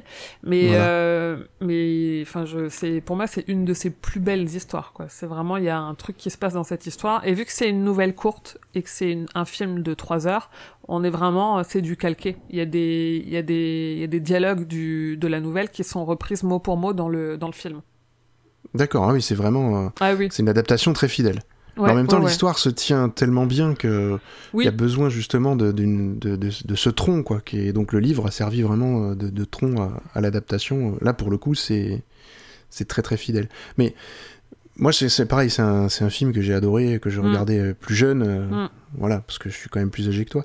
Donc, beaucoup Je plus. sais pas. Euh, si, si, si, si, plus, Ah, plus, oui, oui, t'inquiète. Oui, oui, oui. Tu mets 4 et 4 à côté, ça te donne mon âge. Donc, tu vois un peu le. Voilà.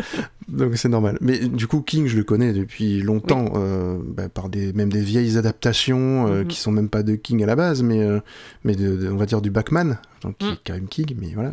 Oui, oui, mais oui. du style Running Man, des choses Ouais. comme ça qui sont pourtant pas du tout fidèles à- au livre. Ah, Running Man, non, c'est pas fidèle.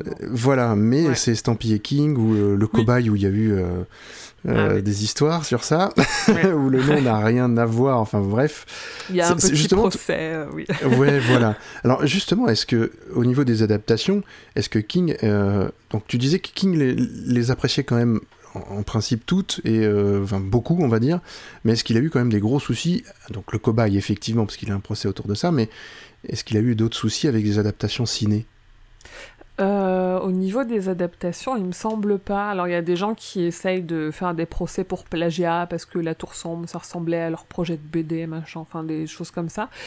Mhm. Côté adaptation, euh, alors si il y avait eu un problème avec un film français euh, dont je ne retrouve pas le nom et je ne sais plus avec quel roman, où en fait le, le pitch du film français ressemblait beaucoup au pitch de l'adaptation du livre de King et il y a eu un genre de procès entre les deux et le film français a gagné mais lui King dans l'histoire il avait il avait rien demandé en fait ça se jouait entre ceux qui détenaient les droits du bouquin et, euh, Ouais. et, et les autres quoi.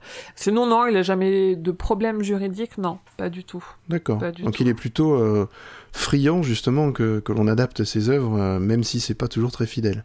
Oui, alors à tel point qu'il a créé le Dollar Baby, qui en fait, euh, il a mis, en fait, il a sur son site, il a une, une page qui s'appelle Dollar Baby, où il y a une liste de nouvelles qui évolue, je dirais à peu près tous les trimestres, elle est mise à jour. Mhm. En fait, c'est des nouvelles où toi, si tu es euh, futur réalisateur ou euh, futur euh, metteur en scène de théâtre, si tu veux te faire la main euh, pour essayer de mettre en scène quelque chose, tu peux acheter pour un dollar les droits d'adaptation d'une de ces nouvelles. Après, il y a des conditions derrière qui sont... euh, c'est c'est hyper généreux de sa part. Ça, rejoint aussi ce que je te disais de euh, où il a envie de rendre au cinéma tout ce que le cinéma lui a donné. Tu vois, c'est un peu Ouais. ça. Et où en fait, Ouais, après, il y a des il a conditions... vraiment. euh, Enfin, vas-y, vas-y, fini. Enfin, il y a juste des conditions. Il y a, euh, tu peux pas commercialiser ton adaptation. Donc c'est vraiment juste pour te faire la main. Et tu dois lui Mhm. envoyer une copie VHS. Enfin, à l'époque c'était VHS, parce que maintenant ça être sur une clé USB. tu dois Oui, lui ça envoyer fait une mal de redire parce ça. que lui- hein. Ça ouais. fait mal. Alors les jeunes qui nous écoutent comprendront pas. C'était, avant Internet, avant les Vous DVD. savez, les vinyles ça. qui reviennent maintenant. Bah, avant, il y avait des cassettes euh, VHS avec des rubans magnétiques et tout. C'est un truc, Voilà. c'est c'est génial. Allez voir un peu ce que c'est VHS, vous allez prendre une claque. Hein. Ouais, c'est clair. Euh, Nous, on, rien que nous, on prend une claque. Et en fait, Ouais, lui, tout ce qu'il demande, c'est une copie parce qu'il est curieux de voir ce qu'a inspiré euh, son œuvre à, à- à un autre créateur. Parce que pour lui, les personnes qui adaptent, c'est pas des personnes qui adaptent simplement, c'est des personnes qui ont une vision, un point de vue différent et qui vont faire euh, une nouvelle chose de ce que lui, il a imaginé. Donc, il est très curieux de ça. Donc, c'est, après, les droits seront pas exclusifs, c'est-à-dire que toi, demain, tu peux vouloir faire une des nouvelles qui est dessus. Si Warner la rachète derrière, ils sortiront leur film, mais tu peux quand même faire ton court métrage que tu finances sur Ulule et. euh, oui, il y aurait pas tu- de, il y aurait pas d'attaque de la Warner ou n'importe, des choses comme ça. Ok. Non, parce Et que t'as pas le droit de euh, commercialiser, mais il te, mais il te cède les droits pour un dollar symbolique euh, pour adapter. Ah, c'est euh, c'est intéressant. Espérons qu'il ne cède pas pour la Warner à un dollar symbolique, mais par exemple. Ah non, je Bon, pense après, que- je pense qu'il en a pas besoin, mais voilà. Non, là, il s'en sort bien, je pense que niveau. euh, Ouais, je crois que il a même embrigadé son fils maintenant dans la- Oui. dans l'histoire, euh, qui Oui, aussi, oui. bah, qui a écrit des, des livres avec lui aussi, oui. Ouais, c'est deux fils, Donc- c'est deux fils écrits, ouais. Ah oui, ouais, c'est ouais. Mm, mm. Ah, mais bon, ça donne, ça donne envie, hein. Quand tu vois la bah carrière, ouais. forcément. Ah ouais, c'est logique.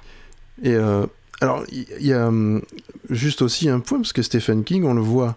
Stephen ou Steven, je ne sais jamais, je confonds, je dis toujours. Je sais qu'il y a qui il y a un débat là-dessus, mais voilà. Toi, je, alors, sais, je sais que tu ouais. vas dire Steve- Steven, je pense. Oui, moi je dis Steven, je le dis euh, Ouais. à l'américaine. Ouais. Bon bah, on va faire les American people. Donc Stephen King apparaît aussi dans beaucoup des adaptations. On le voit euh, assez régulièrement. Ouais. Euh, on le voit dans la donc Sinner, la, la peau sur les os. On le voit. euh, Mhm. Donc euh, et c'est marrant parce que je sais pas, il, bon, il était plus jeune hein, déjà, donc euh, voilà. Ouais. Mais il y a beaucoup d'autres films où on le voit comme ça où il apparaît. Oui. T'as une idée de ça ouais Euh, Films et séries, il y en a une vingtaine à peu près. Il avait commencé avec, un, avec un film de Romero, je crois. Ah oui. Oui, Et en fait, il, et il y a pris goût, tout simplement. Je pense que là, il y a eu des caméos récents. Je vais pas citer les tout derniers parce qu'on va pas spoiler non plus les, les dernières sorties, mais on a eu des choses euh, dans la première saison de Mister Mercedes et tout. Ça l'amuse en fait. C'est, euh, il y a des choses plus ou moins évidentes dans Maximum Overdrive qu'il a lui-même réalisé. Il joue, on le voit euh, 10 secondes. Il, en fait, il se fait attaquer qu'on en par parle un petit peu de ça aussi. Ah. oui, j'étais sûr qu'on y viendrait. on le voit 10 secondes et dans l'adaptation du Fléau, euh, le, le téléfilm de Mick Garris, on, il a Mhm. un personnage et du coup on le voit un peu plus souvent. On le voit au moment où, où les gentils se rassemblent et on le voit à la fin aussi. On le voit un peu plus. Là, il a presque un vrai rôle en fait. Mais oui, ça l'amuse en fait. Je sais pas trop euh, si ça a un vrai sens pour lui, mais il vient souvent dire bonjour sur le tournage de ses films, donc il en profite pour avoir euh, pour faire un coucou à la caméra et Ouais, mais ça fait plaisir disais, à ses ça- fans quoi. Sa passion pour le cinéma aussi, dans un sens. Donc euh, Oui. voilà, il- ça l'intéresse de voir comment ça fonctionne certainement, comment c'est fait. Et je pense que ça vient de là aussi. Hein.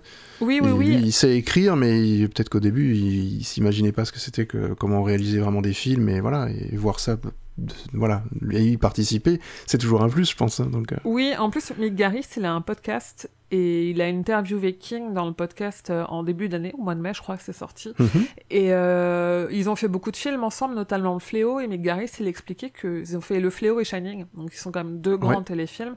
Et Mick Garris expliquait justement que King est comme un gosse sur un tournage où il est curieux de tout, il a envie de tout voir, il a envie Ouais, de parler voilà. avec tout le monde, il est fasciné par le cinéma. Il est vraiment, il adore y aller. Même aujourd'hui sur son compte Twitter où il est très actif, il va, il va recommander des films, des séries, il y a des films français même. Hein. J'ai vu qu'il avait recommandé un film d'horreur français euh, de zombies, euh, Oui. qui est très très bizarre d'ailleurs. Oui. Que j'ai vu, qui est très très bien. Et euh, effectivement, j'avais vu qu'il l'avait recommandé. Mais non, il est très prolifique, même dans voilà dans bah, dans le partage, tout simplement. Exactement. Et, et do- et donc, il, a envie aussi que les autres partagent avec lui ce qu'ils sont capables de faire. Et, et c'est vachement bien. Enfin, moi, je trouve que ce personnage est très très intéressant à ce niveau-là aussi. Oui, il est très Donc, curieux, il est très, très altruiste.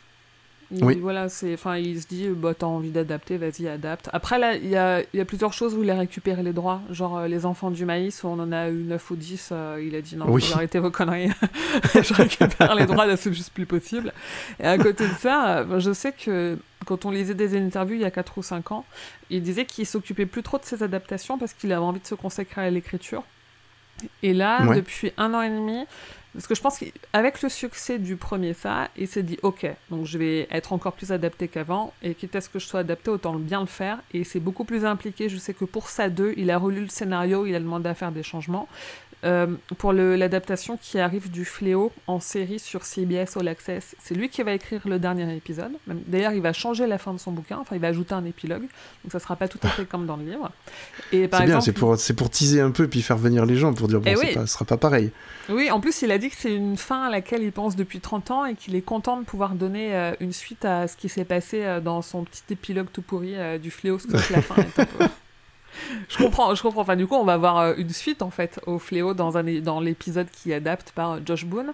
Euh, genre Mhm. Histoire de Lisée, euh, c'est adapté en série et c'est lui qui écrit le, le- le scénario aussi. En fait, il est beaucoup plus impliqué qu'avant. Parce qu'il se dit bah voilà, tant que quitte à ce que je sois adapté, au- autant que ça serve aussi un peu mon œuvre et qu'on sorte de ce tunnel de euh, mauvaise adaptation comme on disait. Ouais. Ouais, il y en a eu pas mal aussi. Ouais. De- dont encore Cimetière qui est sorti euh, il y a pas si longtemps que ça. Enfin, c'est vrai qu'on a eu du, on a du King de plus en plus là. euh, en ce Oui. moment, il y a, il y a un, revival, le King Oui. revival.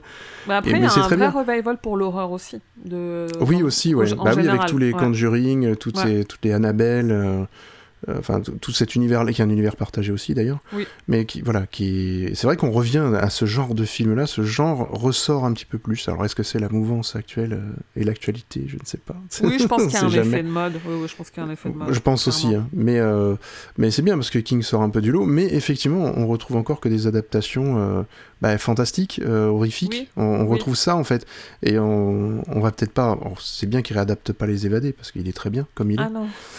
Faut pas y toucher. Faut pas y toucher. Mais, euh, mais d'autres euh, d'autres films qui étaient peut-être des téléfilms à, à ce moment-là peuvent peut-être sortir du lot. voilà. Mais il a écrit des trucs qui sont pas horrifiques comment l'expliquer, qui sont pas horrifiques euh, dans le dans le propos pur euh, Mm. ou avec des monstres et des choses comme ça, Mm. euh, comme dans ça par exemple. Mais il a Mm. écrit des livres où c'est de l'horreur humaine. Il y en a un que vous avez traité qui était dans différentes saisons, je crois, Ouais. avec un gamin qui va voir un Ouais. vieux nazi Un élève qui doué. est, qui, ouais. qui- ouais, qui est assez assez difficile à lire d'ailleurs parce Ah que ouais. c'est il y a de et pourtant c'est c'est de l'horreur plus psychologique on va dire que euh, voilà c'est raconté et c'est et ça et il y a eu une adaptation de ça qui a été faite Oui. Quand je dis de ça de ce De livre-là, c'est horrible. c'est c'est compliqué et il paraît que l'adaptation est pas enfin c'est spécial quoi c'est très très spécial aussi Bah, c'est que le, Bon. le, le récit est très cruel et qu'il est. euh, Je pense qu'il était. Ouais, il fait. Alors, King, il, il ancre toujours tout dans la réalité. Il parle que de choses qu'il connaît et vu qu'il décrit beaucoup, on a toujours l'impression que ça pourrait se passer à côté de chez nous. Et là, Mhm. d'autant plus parce qu'on est quand même sur un récit d'un d'un chef nazi et on comprend tout ce qu'il a fait pendant, enfin, dans les camps de concentration. Et, euh, et et c'est pour ça qu'il est dur à lire aussi parce que c'est très très réel. Et on sait que c'est à beau être que de la fiction. En fait ça va être euh, enfin c'est clairement ce qui s'est passé. Et je, je pense qu'il y a eu aussi un petit peu de pudeur dans le film de dire euh, ouais enfin les mecs c'est chaud on va peut-être pas mettre ça quand même dans, dans le film on va le laisser dans le bouquin. Après en Oui, soi le, il est très enfin c'est bien joué mais c'est pas je c'est pas le genre de choses qu'on peut adapter fidèlement et en en faisant quelque chose qui soit à peu près tout public quoi. C'est ça le truc Ouais, ça risque de vraiment. Enfin, c'est des Ouais. adaptations vraiment pas faciles à réaliser parce Ouais. que l'œuvre euh, originale est très très dure. Ouais. Mais à, à lire, ouais, à lire, c'est un peu éprouvant. Il faut vraiment, euh, faut. En plus, euh, Alors- je, crois, je crois que dans l'ordre dans le bouquin, ça vient juste après le corps qui a donné le film Stand by Me. Oui, donc Stand by Me, plus, voilà, euh, ouais. Beaucoup plus bande de gamins et tout, même s'il y, y a des sujets de fond qui sont plus graves. Hein, toujours, il y a toujours des trucs. Enfin, King il dénonce toujours. On est quand même sur une bande de potes qui qui passent un été ensemble, même s'ils vont chercher un corps. c'est quand même, c'est plus jovial que ça, quoi. Ouais, ouais, c'est une vraie aventure, quoi, mais c'est Oui. vécu comme ça. En tout cas, le film était d'ailleurs. Enfin, moi, je l'avais trouvé très très bien, le film. Le film est beaucoup, top. hein. Ouais, est L'ambiance génial. est géniale. Enfin, on, on ressent vraiment les. ben, on a l'impression de voir King dans sa jeunesse, quoi, un petit peu, et l'ambiance qu'il y a, on sent qu'il décrit ce moment-là, quoi. On sent Oui, qu'il décrit il cette partie. très bien en plus le film. Je trouve qu'il se Ah oui, complètement. maintenant. Bah, Enfin, il il se regarde très il bien. représente une époque, donc euh, Oui. Euh, bah, c'est pas gênant. On peut, ça peut être des jeunes euh, qui sont d'ailleurs très grands maintenant, qui ont, qui ont pour la plupart beaucoup de succès. voilà. Oui. Mais euh, Ah oui, oui, mais on a des Will Wheaton, des, ouais, Ah oui. on a des, le, Des Jerry O'Connell. de. Ouais, exactement. Ouais, le petit, le petit, le petit rondouillard, on va dire, qui maintenant n'est plus du tout rondouillard. Mais non, on le reconnaît à peine, c'est fou. hein. C'est l'acteur qui a fait Sliders, hein, donc il faut quand même. Oui. voilà. voilà. C'est vrai. C'est- oui, il faut remettre dans le contexte. hein, quand on est comme ça dans la pop culture, c'est Oui. sûr que c'est des séries qui ressortent à un moment donné. En tout cas, euh, ce qui est certain, c'est qu'on n'a pas fini d'entendre parler des adaptations de King. Mm. Euh, donc la prochaine, comme tu as dit, c'est Le Fléau en série, enfin une des prochaines. Euh, en- alors je sais qu'il y a des séries qui sortent aux États-Unis actuellement, mais qui sont pas forcément diffusées tout de suite en France et qui mettent un peu de temps à sortir ou qui ne seront peut-être jamais, on sait jamais. Il y a Castle Rock qui, a, qui, est un uni- qui est assez particulier comme, comme série. Castle Rock, la première saison, elle a été diffusée par, euh, par Canal en France. Donc là, vu que la deuxième arrive euh, bientôt, la deuxième elle doit arriver dans trois semaines aux États-Unis. Donc je me dis, avec un peu de chance, on l'aura, euh, on l'aura cet hiver euh, sur Canal aussi, même s'ils n'ont rien annoncé encore. Mais oui, Ouais. mais, mais Castle Rock, elle est un peu particulière. C'est euh, J.J. Abrams qui adapte l'univers de King. Où en fait, Mhm. il, il, il prend des personnages en, en reprenant plus ou moins leur histoire, il les remet dans des villes que King a créées. Donc en l'occurrence là c'est Castle Rock qui fait partie, enfin c'est une de ces villes fictives qu'on retrouve dans plusieurs de ses romans. Et il tricote une nouvelle histoire. Et en fait c'est euh, quand t'es fan, ça te rend parano parce que euh, t'as des easter eggs partout, t'as des noms dont t'entends parler qui sont euh, des noms dont t'avais entendu parler dans une nouvelle, machin. Même Mhm. le casting, le casting de la première saison, les personnages principaux, c'est quand même Sissy Spacek qui a joué Carrie et Bill Skarsgård qui joue Gripsou dans le dans le dans la récente adaptation de ça. Oui. Ils, sont- ils reprennent pas du tout leurs personnages, mais ils sont là. Là, la deuxième saison, au casting, on a Tim Robbins. Donc moi, je suis comme une folle. hein. On a Tim Robbins qui a joué Andy Dufresne dans Les Évadés. Euh, voilà, oui. Et l'histoire de Ah, la saison 2, c'est euh, Annie Wilkes, donc la, la méchante qui La joue méchante dans de Misery. quand Ouais. elle est jeune, qui a un problème euh, de clan contre, enfin, un- il y a une genre de bataille de clans avec des gens qui habitent à Jérusalem-Slot et Jérusalem-Slot, Tiens. c'est la ville de Salem, là où il y a les vampires. Et là, suis en train de me dire, Voilà. ils sont en train de nous faire un truc de Misery contre les vampires. je sais pas du C'est tout du ce que ça Mortal donner. Oui, oui. c'est un peu bizarre, ouais. Mais, mais c'est ça qui est intéressant avec l'univers de, de King, justement. Et, et ça permet des, des folies un petit peu comme celle-là. Oui. Euh, mais ça, c'est pas du tout, euh, c'est pas du tout quelque chose qui est pensé et écrit par King. euh. Il a son mot à dire d'ailleurs sur cette série ou pas du tout? Euh, Ou c'est un truc complètement à part? Alors je pense qu'il pourrait avoir son mot à dire s'il le voulait. Il me semble qu'il est producteur exécutif, mais que en gros il les laisse faire un peu ce qu'ils veulent. Et là le, la question qui se pose c'est dans quelle mesure dans ses prochains romans il va pas reprendre. euh, est-ce enfin, est-ce qu'il serait capable de faire référence à des choses qui se sont passées dans la série?